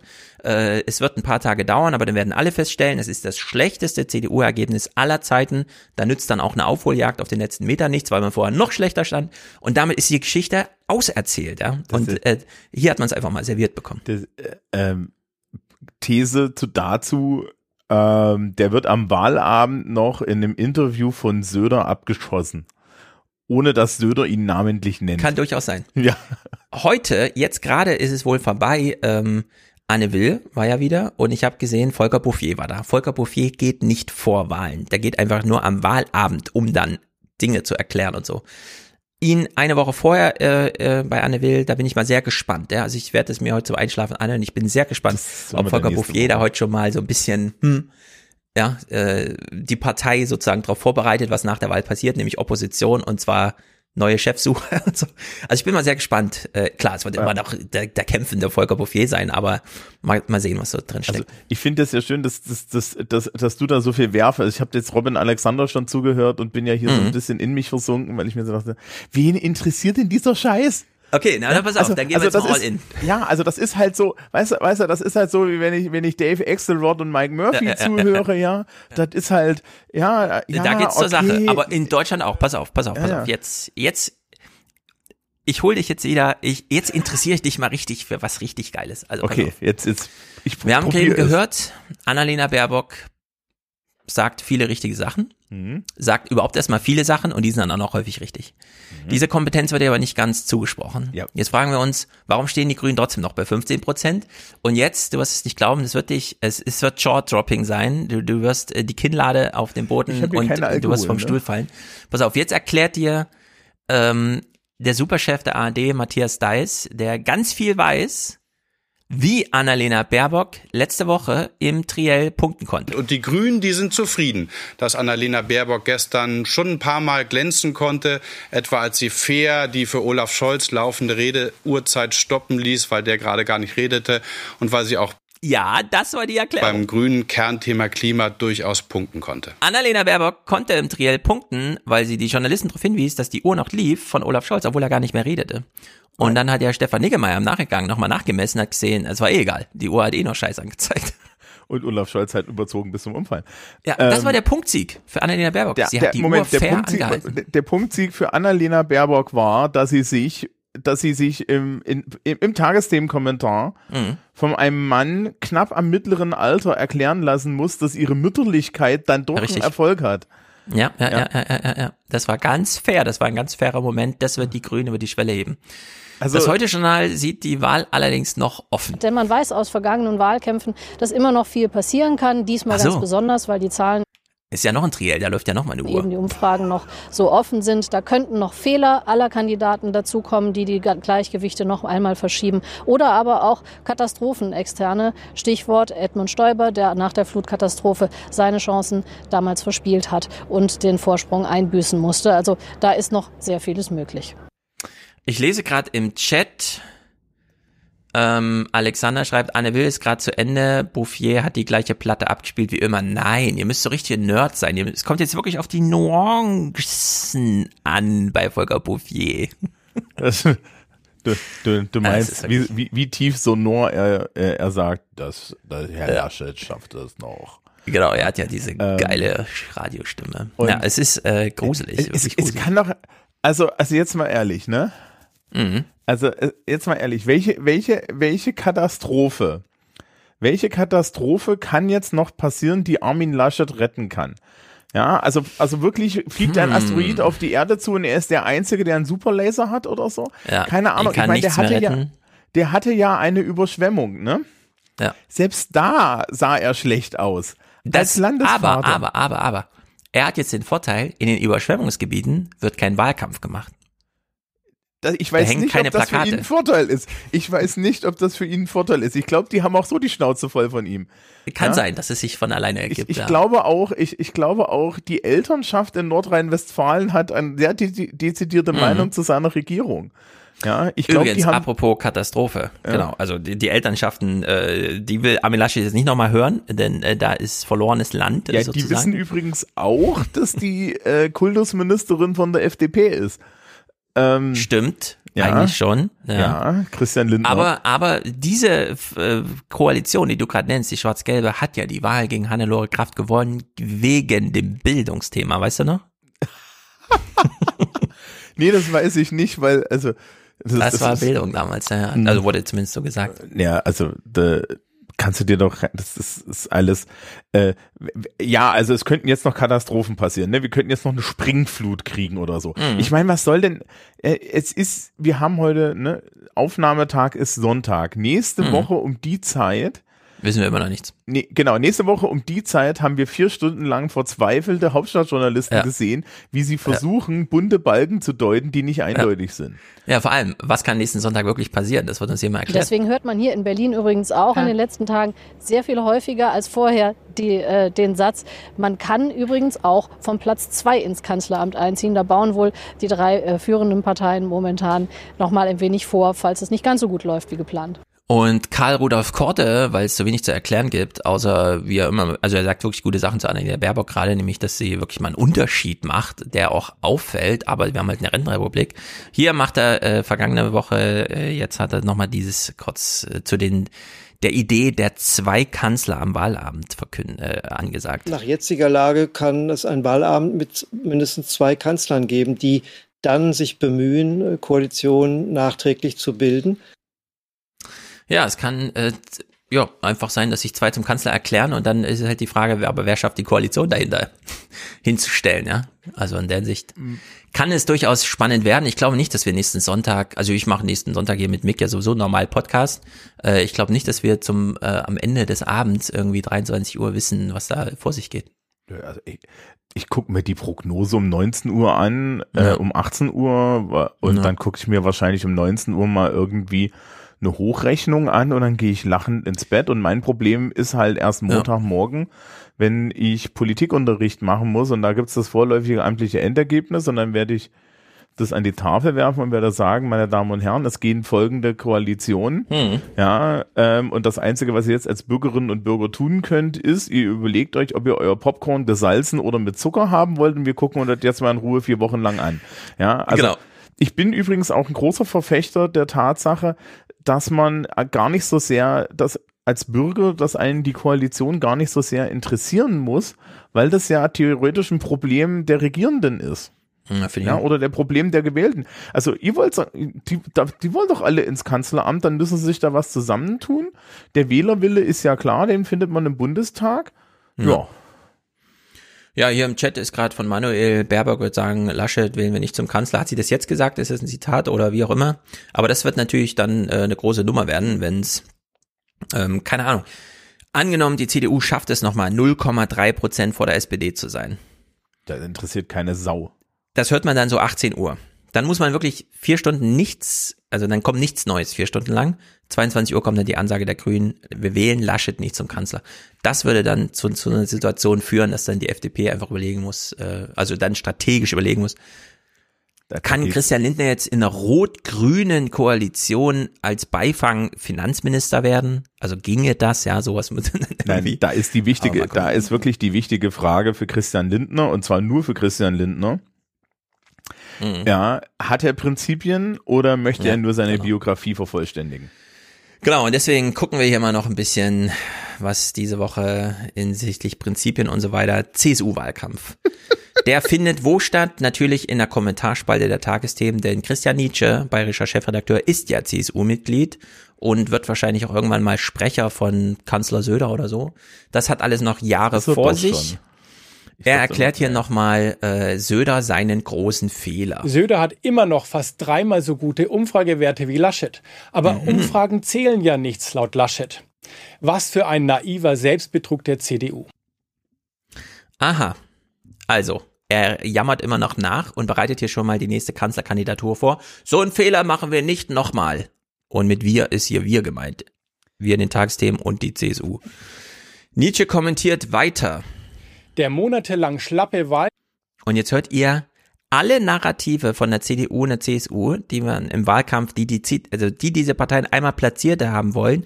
Er macht es natürlich im journalistischen Konjunktiv, tut aber nichts zur Sache, denn die Gegenprobe macht er nicht. Der monatelang schlappe Wahlkampf von Laschet ähnelte fast einer politischen Selbstverbrennung. Die letzte Hoffnung der Union, die Warnung vor einem Linksrutsch. Es drohe eine andere Republik, das Ende des Wohlstandes, eine linke Umerziehungsregierung. Wir oder der Untergang, so die Botschaft. Ja, diese Hashtags hat er nicht nochmal eingefangen, ne, mit den Gegenhashtags.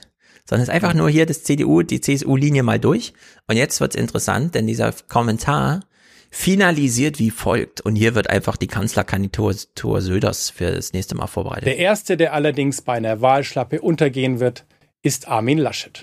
Ja, also selten wurde der nochmal so beerdigt. Ja. Also wirklich so all in. Wenn Laschet hier verliert, zack, weg. Dann ist Ja. der Platz erstmal frei, alles klar. Ähm, ich bin mir halt immer noch nicht sicher, ob der Söder das macht. Ja, aber das ist ja, das, das ist ja Also- dann vier Jahre hin. Söder könnte ja jetzt nachtreten im Sinne von, also jetzt zerstöre ich die Brücken, die nach Berlin führten, macht aber nicht. Stattdessen macht er nochmal so einen Alibi-Wahlkampf mit Laschet. Er hat Laschet nach Bayern eingeladen zu einem Termin, bei dem Laschet nicht Nein sagen konnte, denn es ist eine Einladung von Söder. Und Söder dachte sich, ich mache den dümmstmöglichen Termin überhaupt. Laschet lacht den Konflikt einfach weg. Söder und Laschet, ein Herz und eine Seele. Fünf Monate später präsentieren sie sich heute als Duo, als wäre nie etwas gewesen. Harmonie fast zum Fremdschämen. Nürnberger Rostbratwurst, das ist genau das Richtige für den Endspurt. Söder hat Laschet eingeladen, Mini-Bratwürste, also nicht mal ordentliches Fleisch, Nürnberger, sondern nein, nein, nein, nein, nein, Mini-Bratwürste nein, Nürnberger. nein, bo- bo- bo- bo- bo- bo- bo. Du, du versündigst dich hier gerade an einen kompletten Landstrich. Also wir Deutsche Nein. äh, machen diese Würstchen gerne für die Kinder, also wir Restdeutschen. Ansonsten sind das kleine Mini-Bratwürste. Ja, in- äh, Mini, die sind Mini. Das ist die Botschaft. Du ich rate Mini. dir, ich rate dir dazu, Mittelfranken in den nächsten vier Wochen nicht zu bereisen, bis sich das Okay, gelegt hat. aber hab ich das, sowieso sind? Nürnber das sind Nürnberger Rostbratwürst. Das sind natürlich ganz tolle Rostbratwürste, aber sie werden serviert auf einem Teller in Herzform. Ah, Form. Und es geht nicht mehr Demütigung. Laschet, komm hierher, ess kleine Kinderbratwürste auf einem Herzteller. Das ist einfach, das kann man nicht ernst nehmen, sowas, ja. Das ist einfach in, Söder in dem wie, Dekor mit den Bildern hinten drin. Das Problem Es- ist natürlich, ja. das Problem ist natürlich auch noch, ne? Ähm, Söder, und das wussten wir auch schon beim digitalen Aschermittwoch. Mhm. Söder scheißt sich da nix und der wirkt in solchen Umgebungen, wirkt der. Ja, also den kannst du halt äh, total bescheuert Genau. in, in, so, in, so eine, in so eine grüne Hölle an so, ein Bier, an so eine Bierbank immer, stecken, aber Laschet wo, nicht. wo eine Brezen hängt und, und der kann dann da, da sitzen und sagen, ja, wir, die CSU. Ich meine, ja, Laschet. So. Ja. Laschet hat gerade das Problem. Laschet soll vorbereitet werden auf Verhandlungen mit Macron, Xi Jinping, äh, Putin. Und dann scheitert er die ganze Zeit an irgendwelchen Kinderreportern, die ihm fiese Fragen stellen. Ja, an seinem eigenen Lachen, weil das dann irgendwie nicht passt. Und der ganze Blödsinn. So, und dann sitzen die in Berlin da und fragen sich, wie kriegen wir die große Bühne für Laschet hin? Dass alle sehen, dieser Typ kann nicht nur Wahlkampf, sondern er kann im Wahlkampf schon, ne, was er später auf der großen Regierungsbühne und so weiter. Und dann hat er einen großen Fototermin und es ist das hier. Ja, in dieser, komm, setz dich mal da hinten in die Ecke, da hängen so Bilder von Prominenten, die auch in diesem Restaurant waren, hinter dir. Und dann servieren wir dir diese Kinderbratwürste auf Herztellern. Das ist einfach, ich, ich kann mich da nur beömmeln drüber. Dieser CDU-Wahlkampf ist einfach grandios schlecht für alle Beteiligten. Ja, aber da muss man dazu sagen, ne? Also das ist schon die große Portion, weil das waren, glaube ich, mindestens ja, sechs bis acht Würstler. Normalerweise es sind trotzdem kleine Kinderbratwürste. Ja, natürlich. Normalerweise halt kriegst du weniger. Äh, standardmäßig werden ja drei Stück davon mit etwas Senf in einem Brötchen. Das nennt sich drei im Wegler. Das kannst du hier so lokal kaufen. Ja, sowas finde ich super lecker. Ja. Und ich also sage nicht, dass es nicht schmeckt. Ich sage nee, nee, nur, nee, es ist, ist, nicht ganz. Ja, das ist du du als als Exil-Thüringer ähnlich wie bei mir. Ich habe da auch erstmal gekämpft. Ich, ich sag nur Saumagen, ja. ja. Helmut Kohl Saumagen, wenn Aber schon, denn schon. Das, ich glaube, das große Problem von Armin Laschet ist auch, gibt es eigentlich eine Situation, in der Armin Laschet und jetzt wirklich so, ne, mhm. in der der souverän wirkt? Nee. Und das ist CSU, ja, liebe CDU, CSU, was ja. hat euch denn geritten, den aufzustellen? Also, ja. Äh, also um es ganz kurz zu machen, ähm, wenn wir sehen, wie Robin Alexander einen simplen Triell-Auftritt von Armin Laschet auseinander nimmt und so offenbart, dass es wirklich der König ohne Kleider ist, dann wollen wir nicht vorstellen, wie Deutschland vertreten wird in einem Gespräch auf internationaler Bühne. Das, das ist, da muss ja dann nicht mal abgehört werden. Ne? Da guckt man sich eine Woche vorher Nachrichten an und denkt, ah okay, alles klar. Herr Putin, Sie müssen das so und so machen und dann bei der Foto-Op und so weiter. Ja. Ich meine, bei Merkel mit diesen großen Hunden und so, ja, das bleibt doch alles im Gedächtnis, sowas. Und äh, Laschet würde, glaube ich, von, von einer Falle in die nächste laufen. Das wäre einfach nur Fettnäpfchen. Und wenn selbst die Tage, ist heute schon halt das hier nicht schafft, das zu reportieren, ohne dazu zu sagen, dass es an Peinlichkeit nicht zu überbieten ist, ja, das ist das Zitat der Berichterstattung, dann ist das einfach gruselig. Gut, genug zur CDU, ein Clip noch. Ähm, aber ich finde das schön, dass sie sich auch nicht irgendwie gedacht haben, der Söder, der lädt uns ein, da sagen wir jetzt mal lieber Nein zu. Äh, ja, äh, äh man muss, manchmal muss man hart sein und sagen, mm, danke Söder, ciao. Und das dann auch noch so lancieren, damit Robin Alexander darüber schreibt. Naja, noch ein Clip zur CDU. Ähm, die Wahlkämpfer sind wirklich überrascht davon, was Merkel einfach bedeutet. 16 Jahre lang hat die Union von einem Merkel-Faktor gelebt. Das nicht beachtet zu haben, ist für den ehemaligen Strategiechef der CDU ein Kardinalfehler. Was aber niemand von uns wusste, ist, wie hoch ist dieser Merkel-Faktor. Und jetzt stellen wir fest, dass dieser Merkel-Faktor offensichtlich sehr, sehr groß ist. Und da muss man wirklich sagen, Schäuble kritisiert gerade Merkel heute, äh, weil sie sich nicht ordentlich in den Wahlkampf reingehängt hat, die CDU stünde dann besser da als Partei. Da muss man echt sagen, die CDU stünde ohne Merkel einfach nirgendwo. Die wäre abgemeldet wie viele andere. Ist klar, ist immer das Schicksal der Sozialdemokraten, aber guck dir die Konservativen in Frankreich an oder so, ja. Das ist ja das eigentliche Schicksal, dass sie hier noch umgangen sind mit Merkel. Also sie haben diesen Weltenwandel der dann immer Merkel als Linksruck und so weiter, die Sozialdemokratisierung unterstellt wurde. Aber nee, sie ist halt den Weg gegangen, den man gerade noch so gehen konnte. Jetzt muss die CDU halt einfach mal ohne Merkel gehen und sie sehen so, da gibt's ja gar keinen Weg. Scheiße, was machen wir jetzt? Rechts, links? Und am Ende wird Carsten Lindemann CDU-Chef nächsten Monat, ja? Ähm, was ich mir bei, bei, beim Strategiechef hier jetzt frage, unter mhm. welchem Stein hat denn der gelebt? Also das hätte dir, ne, also ja. da, da, da brauchst du, also ganz ehrlich, ne? Da kannst du hier im Proseminar Politikwissenschaft im zweiten Semester, kannst du fragen, na Leute, na, hättest du schon vor vier Jahren fragen können, meine Damen und Herren, auf wem basiert denn eigentlich die CSU? Da hätten alle gesagt, Merkel, gibt's da noch jemanden? Also genau, dass die Wahlergebnisse zur Hälfte Merkel zuzuschreiben sind, äh, wissen sie in der CDU und außerdem haben sie ja selber, wir wählen Merkel, sie kennen mich und so weiter plakatiert, ja. Also, also davon total überrascht Banane. zu sein, ist doch auch irgendwie ja. ein bisschen. Gut, ein Clip zur FDP. Die halbe Europäische Union fürchtet sich vor Christian Lindner. Wie wird eigentlich in der EU, in, in Brüssel oder Straßburg auf die deutsche Bundestagswahl geschaut? Alle reden drüber und alle wollen natürlich wissen, wer in Zukunft das größte und wirtschaftsstärkste Land in der Europäischen Union regiert. Heute wurde zum Beispiel schon vermutet, dass die Tatsache, dass von der Leyen nicht über die Reform des Stabilitätspaktes und mögliche neue Regeln für die Schuldenaufnahme gesprochen habe, dass das deutlich dem deutschen Wahlkampf geschuldet sei. Äh, ob das nun stimmt oder nicht, sei dahingestellt. Klar ist, dass äh, alle wissen, dass alle drei möglichen potenziellen Kandidaten im Prinzip Prinzip die europäische Politik von Angela Merkel fortsetzen werden, dass es da keinen großen Bruch gibt. Aber man macht sich doch so ein bisschen Sorgen darüber, welche Koalition denn zustande kommen könnte. Von den Südeuropäern hört man, was würde denn ein FDP-Finanzminister bedeuten? Würde das heißen, dass eine neue Sparpolitik kommt? Oder was würde eine Beteiligung der Grünen heißen? Heißt das, dass dann die Klimaziele weiter angeschärft werden oder endlich der Push kommt für die Klimapolitik? Also klar ist, alle machen sich Sorgen und ähm, alle fürchten einen gewissen Stillstand, der sicherlich nach der Bundestagswahl eintreten wird, wenn es eine lange Regierungsbildung gibt. Das heißt dann auch, dass hier in Brüssel wenig entschieden wird. Ja, kurze Frage in den Chat. Also hat Europa heute eine Rolle gespielt im Triell oder war das wieder nur Klima, irgendwas mit, es wird teuer und pipapo? Was alle schon kennen, die Evergreens, die Koalitionsblödsinn. Ja, also in der Hinsicht, äh, Europa macht sich hier ein bisschen Sorgen. Wenn man Laschet wählt, ja, dann hat man nur noch die Entscheidung zwischen, ja, wer wird denn jetzt Finanzminister? Merz oder Lindner? also hat man ja. ein systemisches Risiko, das man gegen das andere austauschen kann, laut Adam Tooze. Ich, ich, ich würde ja sagen, ich würde ja sagen, dass Lindner sogar das größere Risiko ist. Aber was ja. ich, ich, ich glaube, Annegel, Annegeli irrt sich an einer Stelle. Wenn es in Deutschland eine lange Regierungsbildung gibt, dann sind die in, dann sind die in Brüssel alle froh. Das glaube ich auch. Dann ist er so ein bisschen ja. durchatmen. Die Pläne dann, schmieden. Die EU ja. hat jetzt äh, schon wieder State of the Union gehabt. Ursula von der Leyen, die hat sich die eigenen Themen gar nicht getraut anzusprechen, weil Deutschland da schon wieder so ein Wackelkandidat auf allen Ebenen ist. Naja, ja. letzter Clip für heute. Der ist wirklich stark. Malu Dreier sitzt bei Anne Will. Sie wurde geschickt, obwohl Saskia Esken ja auch gleich vor der Tür stand, aber sie hat gesagt, ich gehe da nicht rein. Ich habe nämlich keine Lust, über Koalitionsscheiße zu reden. Ich lass mal Malu Dreier.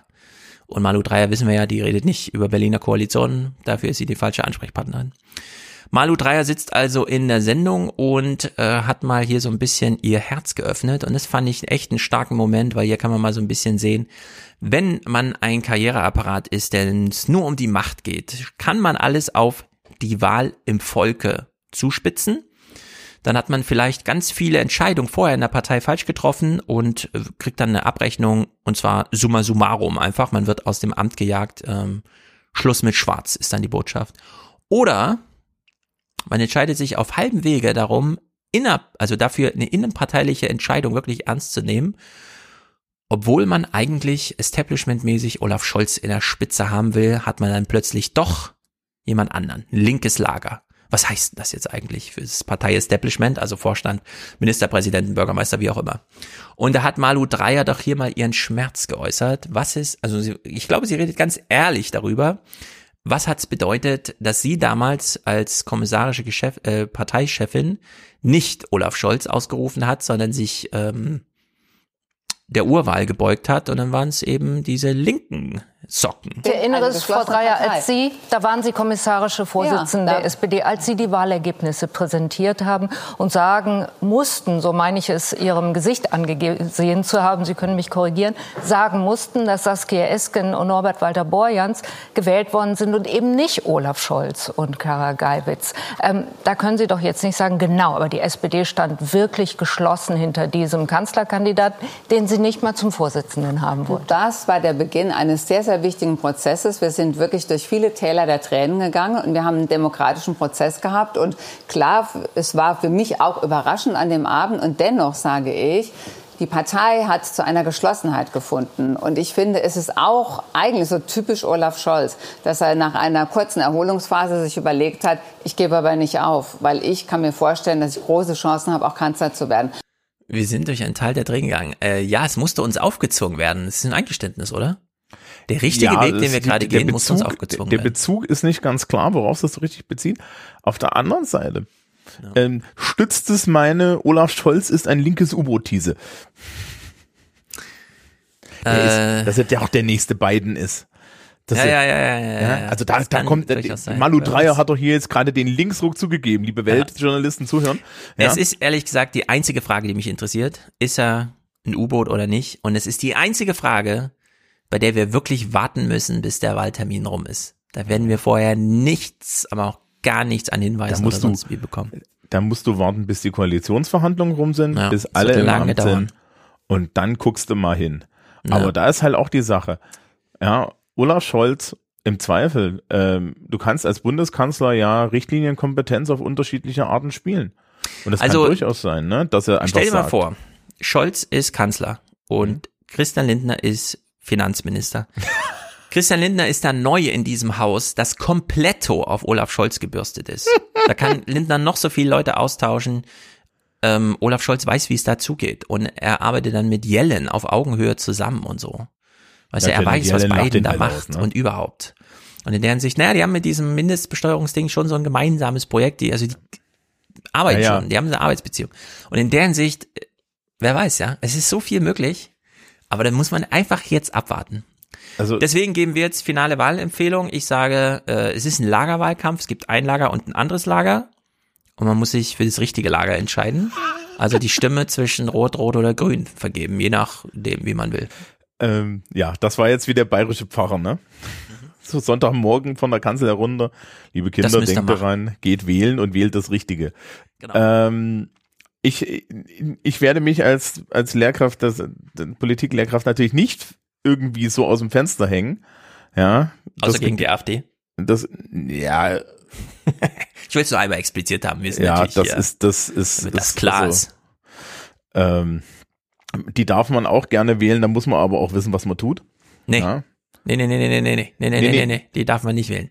Weil man weiß nämlich dann nicht, was man tut und es ist aber auch trotzdem falsch. Ja, das, das ist, das, das ist genauso rund wie auf der anderen, also, aus der anderen Richtung. Ähm, ich wurde jetzt schon eine Woche lang von, von, von der Schülerschaft gefragt, wie das so ist. Ne? Also die Unsicherheit bei den Menschen unter 20 ist relativ hoch.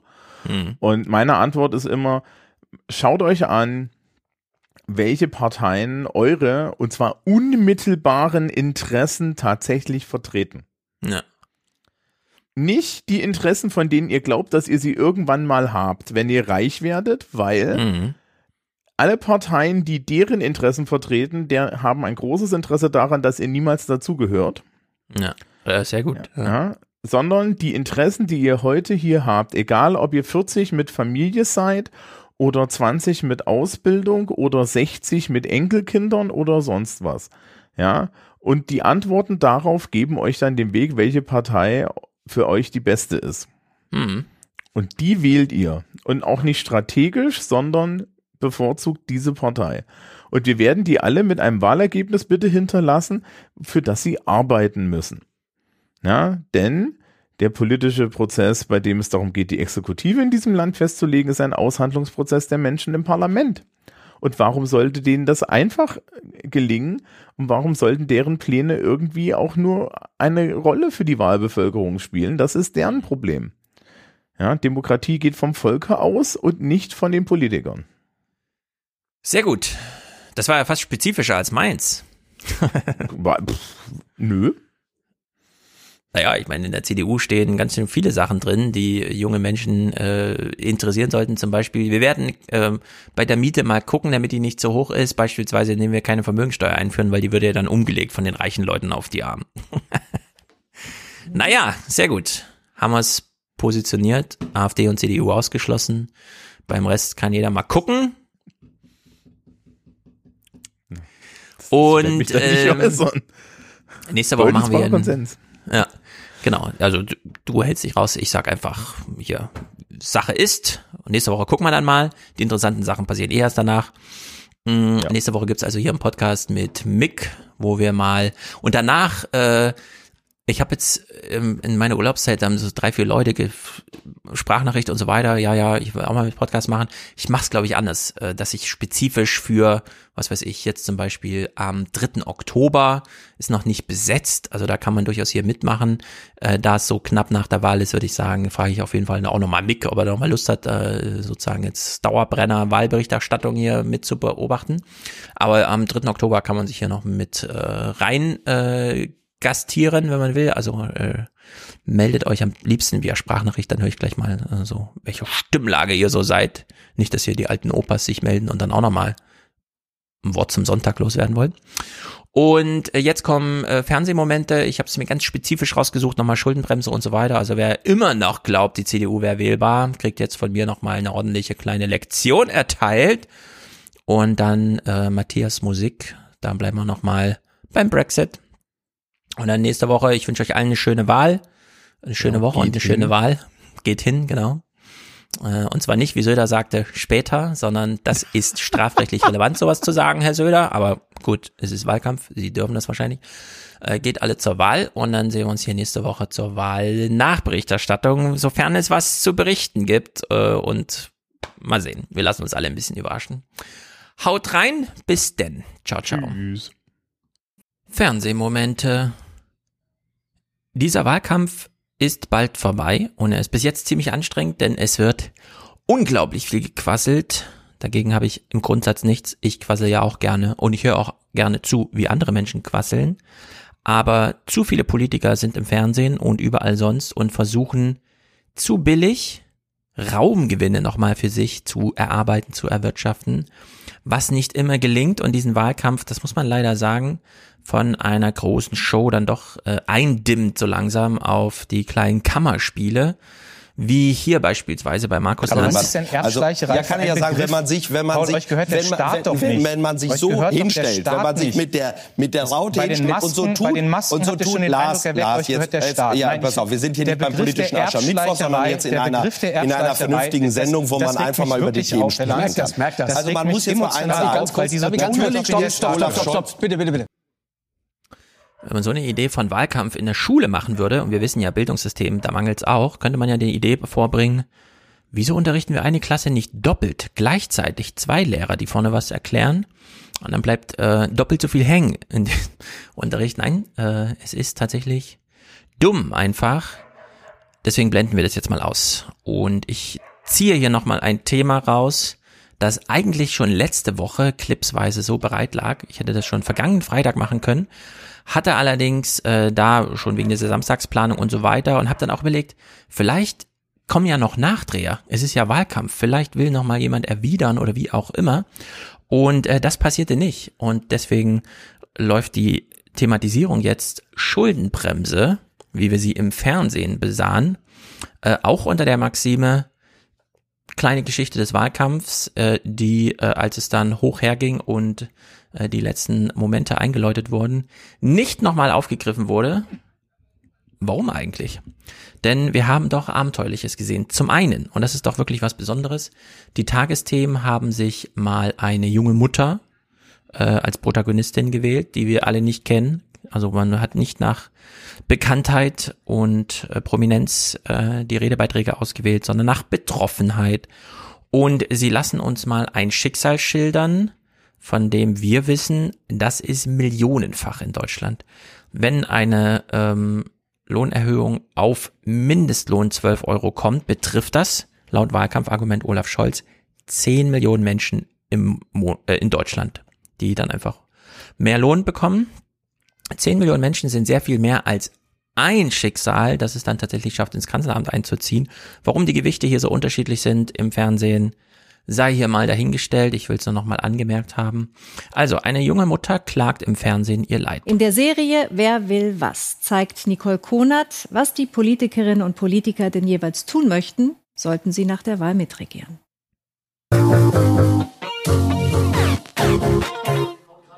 Tilda ist fünf Monate alt und ihre Mutter Franziska alleinerziehend. Die 34-Jährige ist gerade in Elternzeit, arbeitet sonst als Personalerin bei einer Tochtergesellschaft der Deutschen Bahn.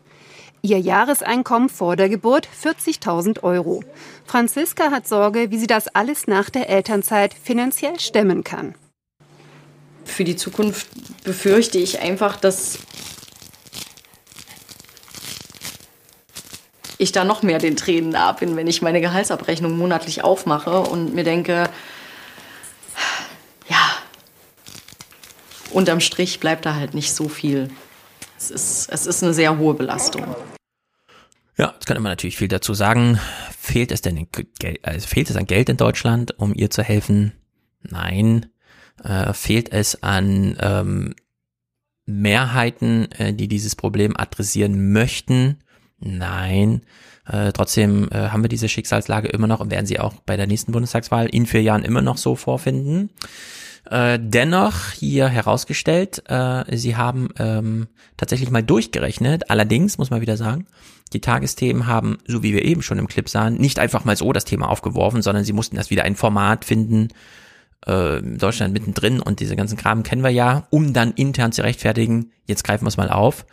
Äh, Wahlkampf alleine hat da nicht gereicht, das finde ich natürlich schon mal irgendwie merkwürdig.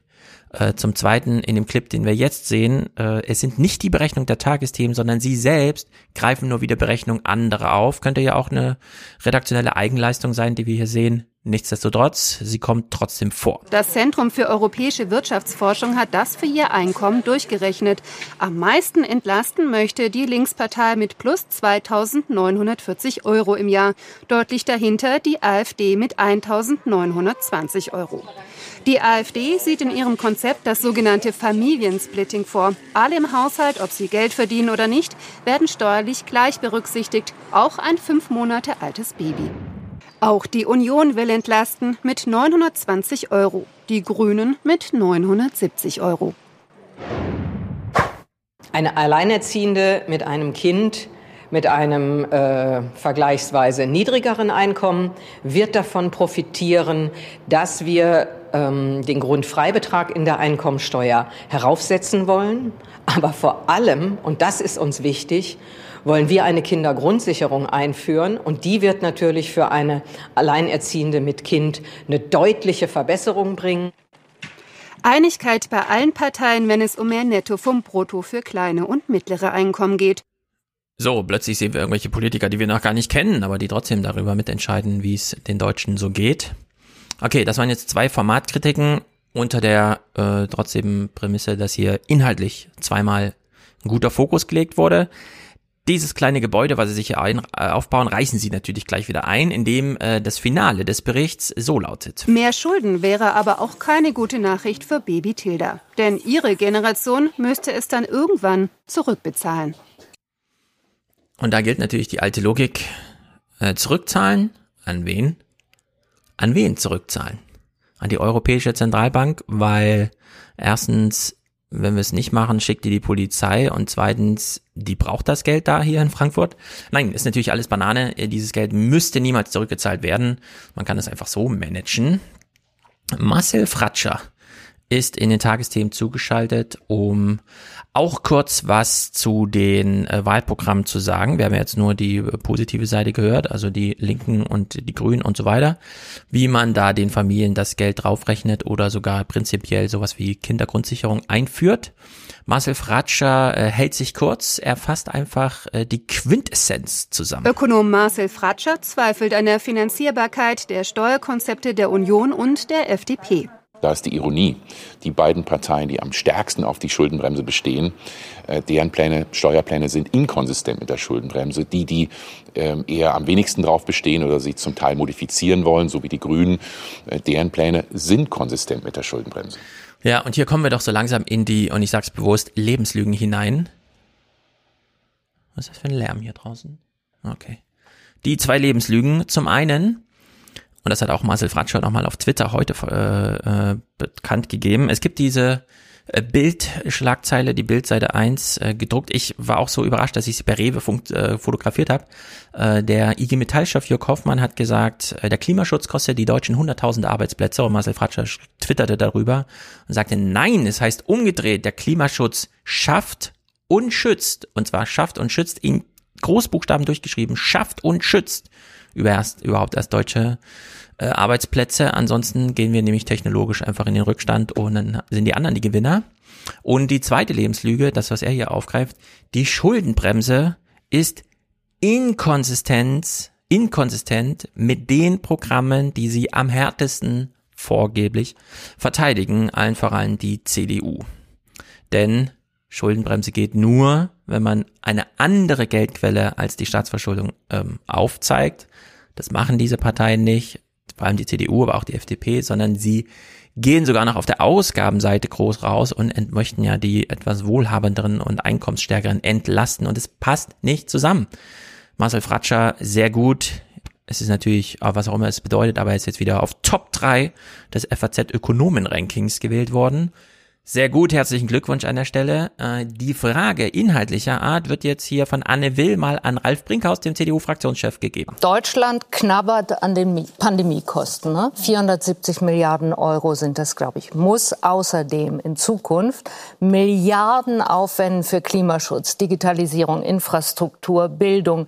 Die CSU will außerdem auch noch kleinere und mittlere äh, Einkommen entlasten. Und trotzdem behaupten sie, für all das bräuchte man man keine zusätzlichen äh, Steuereinnahmen, müsste also die Steuern nicht erhöhen und könne auch noch das kommt noch oben drauf, die Schuldenbremse einhalten. Ist das nicht doch finanzpolitischer Voodoo? Nee, also Voodoo bin ich, glaube ich, als westfälischer Steuerberater völlig unverdächtig, dass ich sowas betreibe. So, er muss sich hier gegen den Voodoo-Vorwurf verteidigen. Das musste ich ja selber auch schon mal im Fernsehstudio, als mir der Herr Reitz vom Fokus Voodoo im Presseclub vorwarf, weil ich das amerikanische Modell, der man kann ja erstmal ausgeben, das Geld, was ausgegeben werden muss, und sich um die Einnahmenseite dann immer noch kümmern, Beispielsteuern, Beispielschulden, wie auch immer, aber das ist ja der große Vorteil der heutigen, äh, sagen wir mal, zentralbankkapitalistischen Art und Weise, dass man äh, Einnahmen und Ausgaben erstmal entkoppeln kann. Und äh, sehr gut, jetzt wurde des, der Pfeil einfach mal umgewendet. Jetzt müssen sich die anderen mal gegen Voodoo-Vorwürfe verteidigen. Und zwar nicht nur einmal. Anne Will hat's ja hier einfach so gedroppt, reingeworfen. Äh, Norbert Walter Borjans hat es aufgegriffen. Man würde es nicht glauben, dass sie Voodoo machen, aber sie machen's. Also wenn sie 34 Milliarden Steuern senken wollen, wenn sie äh, investieren wollen, wenn sie tilgen wollen, dann ist das definitiv nach Adam Riese nicht zu machen. Und die letzte Steuerreform 2005, die hat sich nicht selbst finanziert. Die hat erstmal dazu geführt, dass die Staatsschulden um 500 Milliarden gestiegen sind. Also, äh, und das geht eben jetzt mit der Schuldenbremse nicht. So, und immer wenn die Schwarzen da sitzen und davor warnen, dass man, wenn man Olaf Scholz wählt, eigentlich Esken, Novabo und Kühner bekommt, äh, denke ich mir natürlich, na hoffentlich ist das kein falsches Versprechen, denn es ist tatsächlich so, dass der SPD-Chef hier als GroKo-Mitglied in der Sendung sitzt und äh, die Schuldenbremse im Grundgesetz zum großen Fehler erklärt den man nicht beseitigen kann, aber mit dem man trotzdem erstmal arbeiten muss. So, und jetzt meine Haltung zur Schuldenbremse. Wir werden die Investitionen, die in die Zukunft gehen, oder das sagen Ihnen auch Finanzchefs von großen Unternehmen, wenn die in der Zukunft Nutzen stiften, wenn es da etwas gibt, was wir dafür zurückbekommen, dann ist es auch richtig, wenn man in der Zukunft einen Teil, einen Teil davon abträgt. Dann müssen wir das so. Grundgesetz ändern. Das so, da, ja. dazu müsste man, wenn man diesen Fehler, der damals gemacht worden ist mit der Schuldenbremse, korrigieren wollte, müsste man das Grundgesetz ändern. Ich wüsste jetzt nicht, wie dazu eine Mehrheit zustande käme. Und deswegen sehen Sie doch genauso bei sich wie bei allen anderen, dass man sagen wird, ja gut, dann wird es andere Formen dieser Finanzierung Finanzierung geben. Andere Formen der Finanzierung. Sehr gut. Die Schuldenbremse im Grundgesetz war ein Fehler, der zu korrigieren ist. Es gibt nur leider gerade keine Grundgesetzänderungsfähigen äh, Mehrheiten. Das hieße ja Zweidrittelmehrheit im Bundestag. Auch Janine Wissler, äh, Chefin der Linken, äh, saß hier in der Runde und hat auch nochmal den Voodoo-Vorwurf aufgegriffen. Wir hören ihn jetzt also aus drei Richtungen. Rot, Rot und äh, von Anne Will. Und angesichts der großen Herausforderungen, von denen wir stehen, brauchen wir mehr Geld für die öffentlichen Kassen unbedingt. Und äh, da muss ich echt sagen, finde ich das, was Sie machen, Voodoo. Ja, Sie wollen die Schuldenbremse einhalten, Sie wollen die Steuern senken, 34 Milliarden weniger nach Ihrem Steuerkonzept. Also da muss ich sagen, äh, das ist doch keine seriöse Finanzierung. Das das ist doch keine seriöse Finanzierung. Also die Seriosität auch nochmal absprechen, finde ich natürlich sehr gut. Wissler bekommt hier nochmal das Wort. Wir hatten in der vergangenen Präsidentenwahl in Amerika Andrew Yang auf der Bühne, der nochmal darauf hinwies, nein, das Bruttoinlandsprodukt ist eigentlich eine überholte Rechnerei, mit der man politischen Erfolg irgendwie darstellen möchte. Das geht so eigentlich nicht auf. Wir brauchen neue Maßstäbe sagt Janine Wissler hier auch äh, mit dem deutschen Verweis, also die sozusagen Lokalisierung des Problems, ob wir hier BIP rechnen, wie oder was, ist egal. Die Frage ist, was inkludieren wir?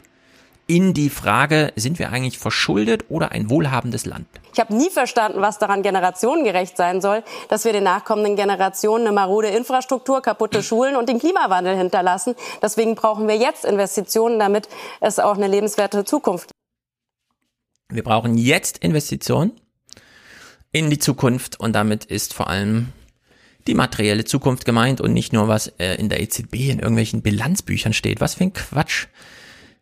Bis hierhin spektakuläre Thematisierung, die jetzt nochmal getoppt werden konnte, denn Anne Will hat Michael Hüter zwar nicht eingeladen, aber zumindest äh, wortspendemäßig in der Sendung. Äh, sie trägt mal Folgendes vor.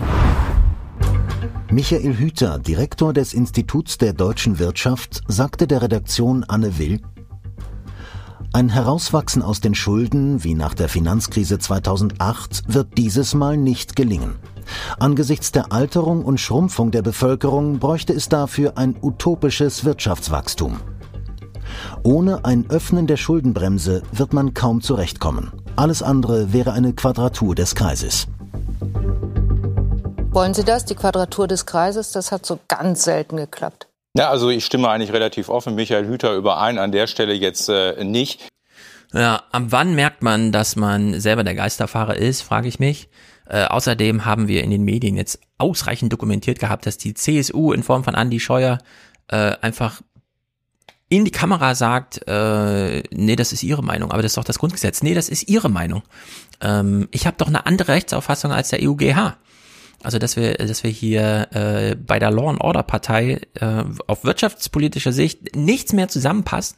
Und Michael Hüter ist ja nun hier nicht unter Marcel Fratscher äh, linksradikale Socke-Verdacht, sondern das ist im Grunde der wirtschaftsinstitutionelle, akademische, eigentlich komplexhafte Lobbyarm der CDU, der hier irgendwie den Arbeitgebern immer wieder äh, die Beschlussverlagen, Thesen und Meinungen darlegt. Äh, dass es hier jetzt zu einem Dissens kommt zwischen der CDU-Fraktion und Michael Hüter vom Institut der deutschen Wirtschaft, wurde mir zu wenig beachtet. Deswegen lege ich hier Fokus drauf. Hier gibt es einen Konflikt und dem müsste man mal nachgehen. Kann man die beiden mal zu Lanz einladen, damit die das mal austragen? Denn es einfach nur bei diesem Spruch hier von Brinkhaus bei äh, Anne Will zu belassen, muss ich sagen, dafür, dass das jetzt schon eine Woche her ist, ist doch sehr, sehr, sehr, sehr schade. Also ich meine, der Punkt ist ja an der ganzen Sache, wenn er die Schuldenbremse öffnet, Wann will er es denn wieder zurückzahlen? Er sagt also, die demografische Entwicklung ist so, dass wir in 20 Jahren weniger Menschen sind. Das heißt, dann müssen diese weniger Menschen dann auch noch mehr zurückzahlen. Und äh, das ist im Grunde genommen die Schwachstelle von der Argumentation von Michael Hüter. Die Schwachstelle bei Ralf Brinkhaus ist, und deswegen mache ich jetzt hier ein Angebot für alle, die mal mit Brinkhaus Thema äh, diskutieren. Herr Brinkhaus, wir zahlen die Schulden dann zurück, wenn die Gläubiger das Geld zurückhaben wollen. Okay? Weil damit können alle einverstanden sein, sie werden das Geld nicht zurück wollen. Und deswegen sind wir hier eigentlich fein raus. Es ist äh, völlig Banane, dass hier in diesem Kernthema 470 Milliarden Euro Pandemiehilfe, die in Deutschland auf die Haushalte draufgelegt wurde, nicht ordentlich diskutiert wird. Und wir stattdessen, naja, wir wissen ja, wie der Wahlkampf läuft, äh, äh, eigentlich Voodoo-Vorwürfe uns an die Köpfe werfen und da keinen inhaltlichen Schritt weitergehen. Verstehe ich nicht. Also das ist mir ein bisschen unklar. Wer zwei Generalsekretäre einladen kann in eine Sendung, Markus Lanz, der kann auch einen CDU-Fraktionschef und einen Michael Hüter an eine Sendung kriegen, ohne weitere Gäste und das mal 50 Minuten durchdiskutieren. Ich wünsche mir das so sehr. Bei Anne Will gab es da noch Erstaunliches zu hören, nämlich ähm, Olaf Scholz ist eigentlich von uns auch lange als Olaf Schäuble verspottet worden, weil er genauso an der schwarzen Null und der Schuldenbremse klebte wie sein Vorgänger der übrigens sich wieder wählen lassen möchte und dann 50 Jahre im deutschen Parlament sitzt. Herzlichen Glückwunsch vorab an dieser Stelle.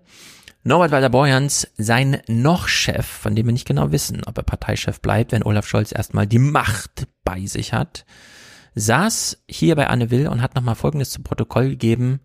Ja, die grüne Idee zum Thema Staatsschulden und Finanzierung der Zukunft ist eigentlich genau richtig, ich verstehe nicht genau, warum wir uns das nicht getraut haben, auch ins Programm reinzuschreiben. Sowohl die Arbeitgeberseite wie die Arbeitnehmerseite, zwei Institute kommen zusammen zu dem Ergebnis, wir brauchen runde 50 Milliarden pro Jahr zusätzlich. Dann kann man so. die Schuldenbremse nicht einhalten. Eben, das hat ja Herr Hüter auch gesagt. Und wenn dann sagen CDU, Sie das auch? Wenn, wenn wir wir haben immer gesagt, es wird ansonsten wird sich das seinen Weg bahnen, dann wird es eben andere Formen von Finanzierung geben, sprich es wird dann Nebenhaushalte ja. geben.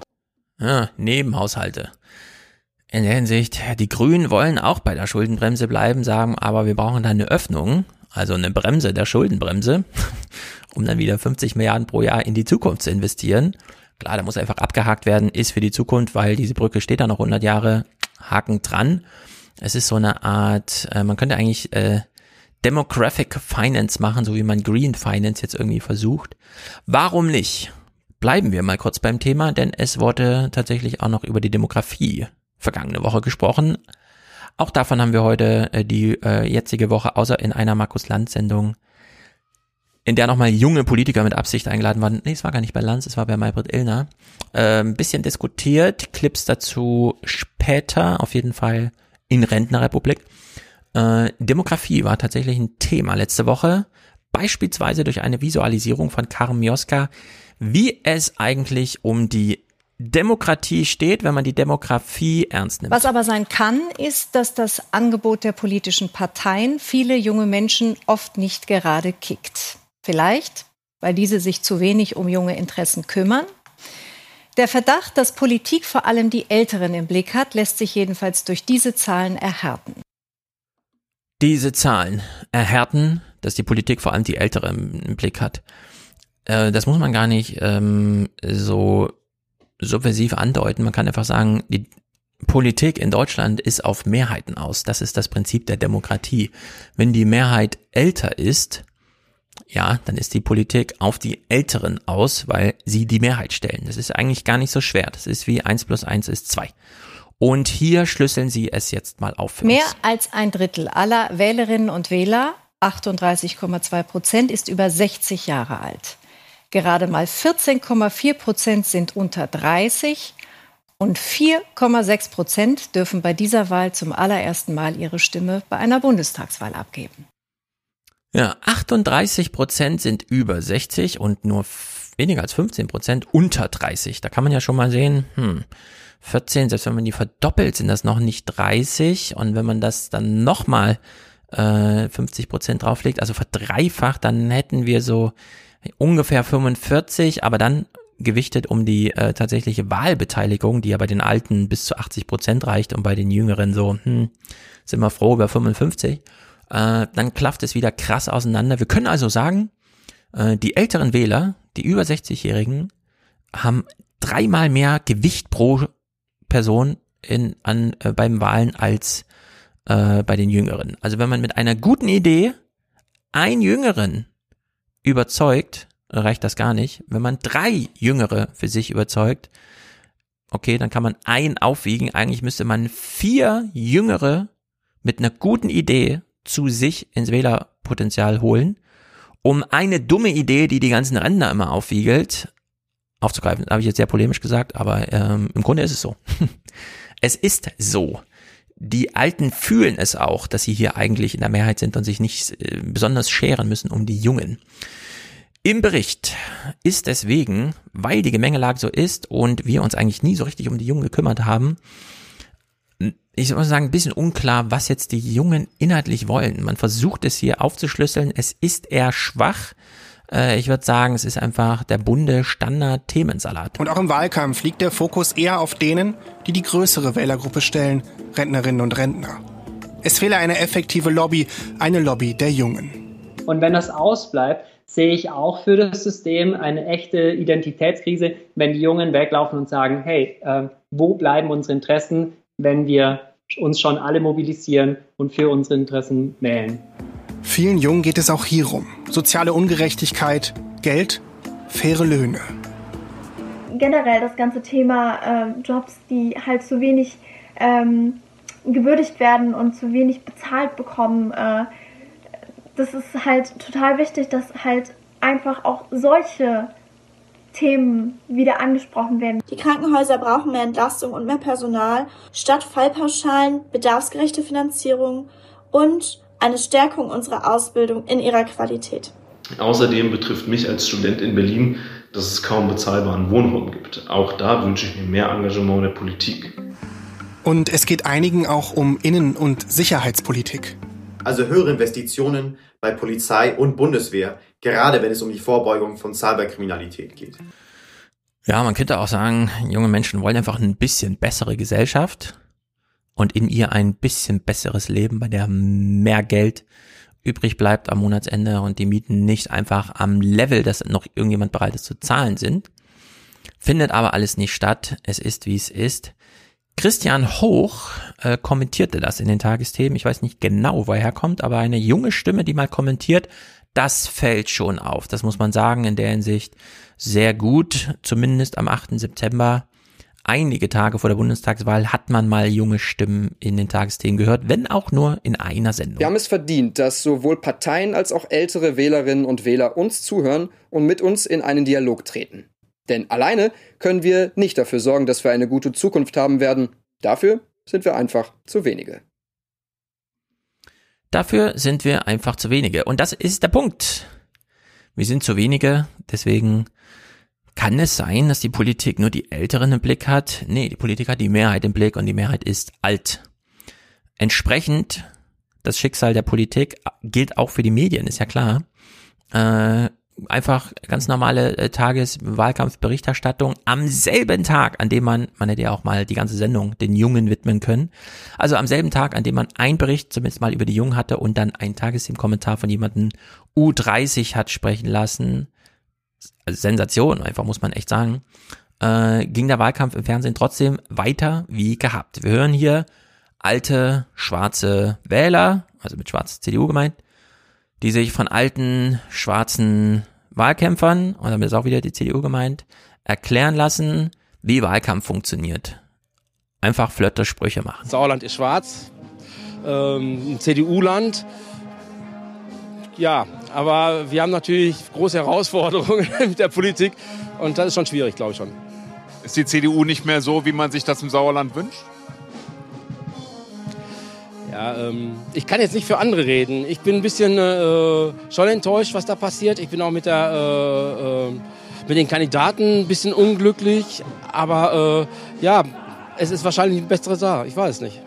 Jetzt geht's ums Ganze.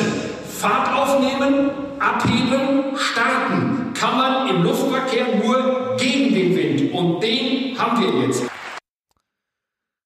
Ja, Wahlkampf in der CDU besteht einfach darin, dumme Sprüche, die zu bescheuert sind, um sie wirklich laut auszusprechen, noch auf Bühnen aufzusagen, ohne sich dafür zu schämen. Äh, die Situation ist einfach absurd. Der Wahlkampf ist absurd im Fernsehen, aber auch abseits. Und wenn man das Publikum hier sieht, das ist einfach die Rentenrepublik, die sich da nochmal zusammenrottet. Ich bin halt ein bisschen fies, ich weiß. Die rotten sich hier nochmal zusammen und äh, wollen im Grunde nur ihren Medienstar nochmal auf der Bühne sehen, hier gibt es keine innerlichen Themen zu klären. Also dieser bunte Themensalat von eben, Miete ist zu teuer, Lohn ist zu niedrig, was ist mit meiner Klimazukunft und äh, könnte ich vielleicht noch mal einen Polizisten haben, der äh, Samstagabend nicht mich kritisch anguckt, weil er glaubt, ich bin jugendlich, ich will was kaputt machen, sondern der vielleicht meine Partynacht ein bisschen mitbeschützt. Nee, das gibt's alles nicht. Ähm, eine dieser Anekdoten aus dem Wahlkampf hat äh, Janine Wissler hier bei Anne Will gebracht. Das ist doch ein Spruch, den kann man sich echt noch mal im Gehirn zermalmen lassen. Ich habe letzte Woche mit einer Pflegekraft gesprochen, die ist gerade in Rente gegangen. Und die hat mir gesagt, weißt du was, ich habe 45 Jahre in der Altenpflege gearbeitet. Im Nachtdienst, im Schichtdienst, harte körperliche Arbeit. Jetzt bin ich in Rente gegangen. Und dann sagt sie mir, von meiner Rente könnte ich mir einen Platz in einer Pflegeeinrichtung nicht leisten. Nach 45 Jahren äh, Arbeit in der Pflege. Und da sage ich Ihnen, da habe ich ein Störgefühl. Ich habe ein Störgefühl, wenn die Schere zwischen arm und reich immer weiter auseinandergeht. Ja, ist natürlich blöde. Äh, Anne Will macht ja genau die gleiche Taktik wie Markus Lanz. Man lädt irgendwelche Protagonisten ein und dann flankiert man seine eigene moderierende Rolle nochmal durch einen Kollegen aus der journalistischen Zunft, der dann auch da sitzt. Da hat sich jetzt Helene Bubrowski hervorgetan, Juristin in der FAZ, äh, tätig in der Politik und so weiter, macht auch den Podcast Einspruch mit. Und äh, diesen Clip hören wir nicht, aber ich fand es doch ein bisschen bescheuert, äh, unsäglich, äh, die ganze Sendung eigentlich nur dafür zu nutzen, Janine Wissler nochmal Planwirtschaft vorzulesen, äh, vorzuhalten ihr vorzuwerfen. Also den Vorwurf, äh, wenn sie kommen, dann führen sie die Planwirtschaft ein. Äh, also dieses Argument würde ich sagen, Erstsemester vor 30 Jahren, da konnte man das so machen. Aber hier, das wirkte wirklich komplett aus der Zeit gefallen. In der Hinsicht, äh, sehr gute Anne Will-Sendung, sehr komische Beiträge. Dennoch dort auch zu verzeichnen. Ein kleines Thema will ich nochmal aufgreifen, weil es auch so ein bisschen mit Rentnerrepublik und so weiter betrifft wir hatten das Phänomen, dass der Berliner Senat diese Woche verkündet hat, ab jetzt 2G-Regel, woraufhin via Twitter die Nachfrage an den regierenden Bürgermeister Michael Müller kam, gilt das auch für Kinder, für die gibt's ja gar keine zugelassenen Impfstoffe, die können also gar nicht 2G, also man mutmaßlich würde man sie noch infizieren, damit sie genesen können. Aber für die gibt's kein geimpft, sondern für sie kann es nur getestet geben und sie werden regelmäßig getestet. Sie gehen ja dort alle in die Schule. Woraufhin Michael Müller schrieb, nein, es gibt keine Ausnahme für Kinder. Was faktisch bedeutete, Lockdown für Kinder wegen Corona. In dieser Situation, jetzt im September 2021, woraufhin Franziska Giffey, die ja Michael Müller beerben möchte, auf Twitter schrieb, diese Entscheidung muss korrigiert werden. Und dann hat ein Tag später Michael Müller, der regierende Bürgermeister, auf Twitter verkündet, man hat die Entscheidung jetzt revidiert. Natürlich können Kinder getestet genau die gleichen Freiheiten wahrnehmen wie ihre Eltern, damit Familien gemeinsam in Berlin leben können. Unglaubliche Vorgänge und ich finde das Wahnsinn, dass wir, nachdem das RKI vergessen hatte, Kinder in den Blick zu nehmen, weshalb bei den Gesundheitsämtern die Formulierung des RKIs ankam, die bis dahin reichten, ja, sie müssen jetzt ihr Kind zu Hause auch während der Essenszeit isolieren, vom Rest der Familie abgesondert. Und die Rückfrage kam, aber mein Kind ist zwei Jahre alt. Ja, machen Sie es trotzdem, äh, Annalena Baerbock das in ihrem Buch dann aufgriff, weil sie sich selber fragt, also selber solche Anweisungen bekommen hat und Familie kannte, die solche Anweisungen bekommen hat. Wie ist denn das jetzt gemeint? Und dann hat, ist sie dem nachgegangen und hat festgestellt, ah ja, die Gesundheitsämter haben die RKI-Formulierung übernommen und das RKI hatte nie an Kinder gedacht.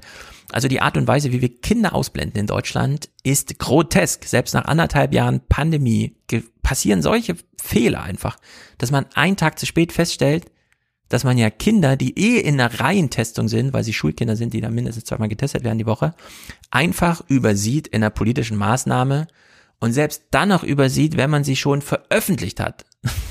Also es ist unglaublich. Deswegen hier nochmal eine kleine Erinnerung. Wie steht's jetzt eigentlich um Kinder und Corona? Zum einen, Corona selbst ist bei Kindern kein wahnsinnig großes Problem. Wie steht's um Long Covid? Jetzt hat jeder dazu seine eigene Meinung. Das ist klar. Und hier wird auch niemand mehr umgestimmt, denn alle sind verhärtet und wollen jetzt äh, sozusagen auf dem letzten Meter nicht plötzlich einräumen, dass sie sich ja krass geirrt haben. Aber äh, trotzdem dokumentiert, äh, Tobias äh, Tennenbaum ist der Vorsitzende der Deutschen Gesellschaft für pädiatrische Infektiologie. Also, also der Vorsitzende der Berufsgruppe, die sich zusammengebunden hat, um mal Kindermedizin so ein bisschen ähm, was weiß ich, erstens zu organisieren und zweitens sprechfähig zu machen gegenüber Medien und Politik. Und der sagt hier zum Thema Gewichtung, Long Covid und Long Lockdown also da ist es so, dass äh, wir momentan noch gar nicht sehr gut unterscheiden können zwischen Long-Covid und auch den Folgeerscheinungen, die die Kinder zeigen nach den langen Lockdown-Phasen, dem sogenannten äh, äh Long-Lockdown-Phänomen. Äh, das heißt, wir sind äh, in den verschiedenen Fachgesellschaften momentan dabei, Kriterien zu arbeiten, um die Diagnose überhaupt richtig zu stellen. Die Studienlage, die momentan äh, dazu vorliegt, ist auch noch sehr unzureichend und wir können eben nicht absehen, wie groß dieses Phänomen ist. Wahrscheinlich ist es eher eine Randerscheinung und ist eben nicht vergleichbar vergleichbar mit den deutlichen Fallzahlen, wie wir sie in der Erwachsenenmedizin beobachten. Stellt sich raus, Eltern gehen zum Arzt und sagen, mein Kind ist irgendwie träge, es spricht weniger, es will sich auch nicht mal mit jemandem verabreden und irgendwie habe ich auch den Eindruck, es schnauft jetzt immer, wenn es die Treppe hochgeht. Was ist denn da los? Stellt sich raus, hm, muss gar nicht Long Covid sein, kann auch Long Lockdown sein. Vereinsleben war zu, Schulen waren zu, nichts wurde erlaubt. Die Eltern hatten auch Angst, alles übertrug sich auf die Kinder. Kinder sind in dem Moment nicht äh, in der Lage darüber das äh, Gespräch zu suchen, sondern sie kehren das alles in sich hinein. Stellt sich raus, jetzt mit einem bisschen Abstand zu dieser Szenerie, ja, Long Lockdown ist ganz schön krass. Von alarmierenden Folgen der Pandemie für die Gesundheit der Kinder und Jugendlichen spricht die Krankenkasse DRK Gesundheit. Nach der Analyse anonymisierter Krankenhausdaten. So seien 2020 die Krankenhausbehandlungen von Mädchen und Jungen wegen Übergewicht um 60 Prozent im Vergleich zum Vorjahr gestiegen. Bei Essstörungen wie Bulimie und Magersucht waren es demnach fast 10 Prozent mehr. Ja, das sind einfach verrückte Zahlen, für die sich niemand so richtig interessiert, die aber unendlich traurig sind und uns noch wirklich lange beschäftigen. Klaus Holleczek ist der bayerische Gesundheitsminister.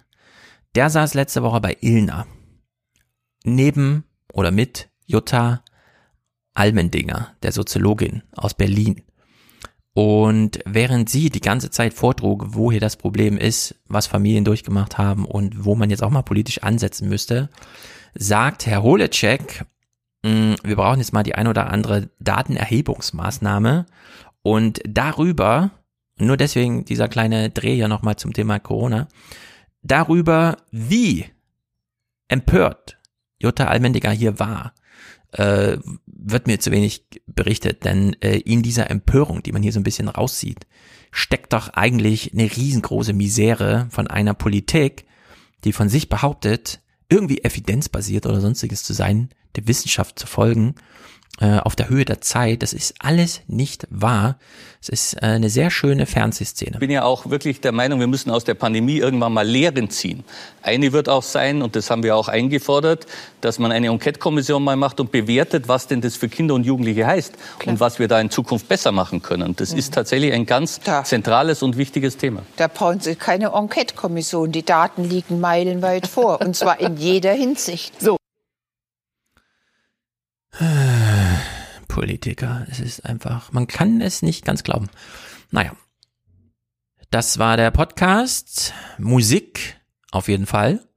Audiokommentare, falls vorhanden. Und ich sag bis nächste Woche.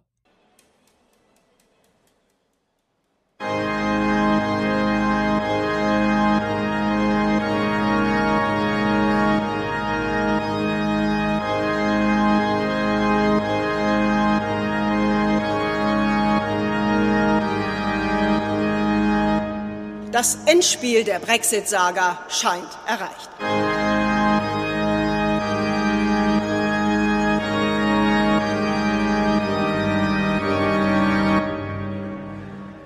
Die EU hat ihren Part klug gespielt und den Ball wieder zurück nach London geschoben, wo er auch hingehört.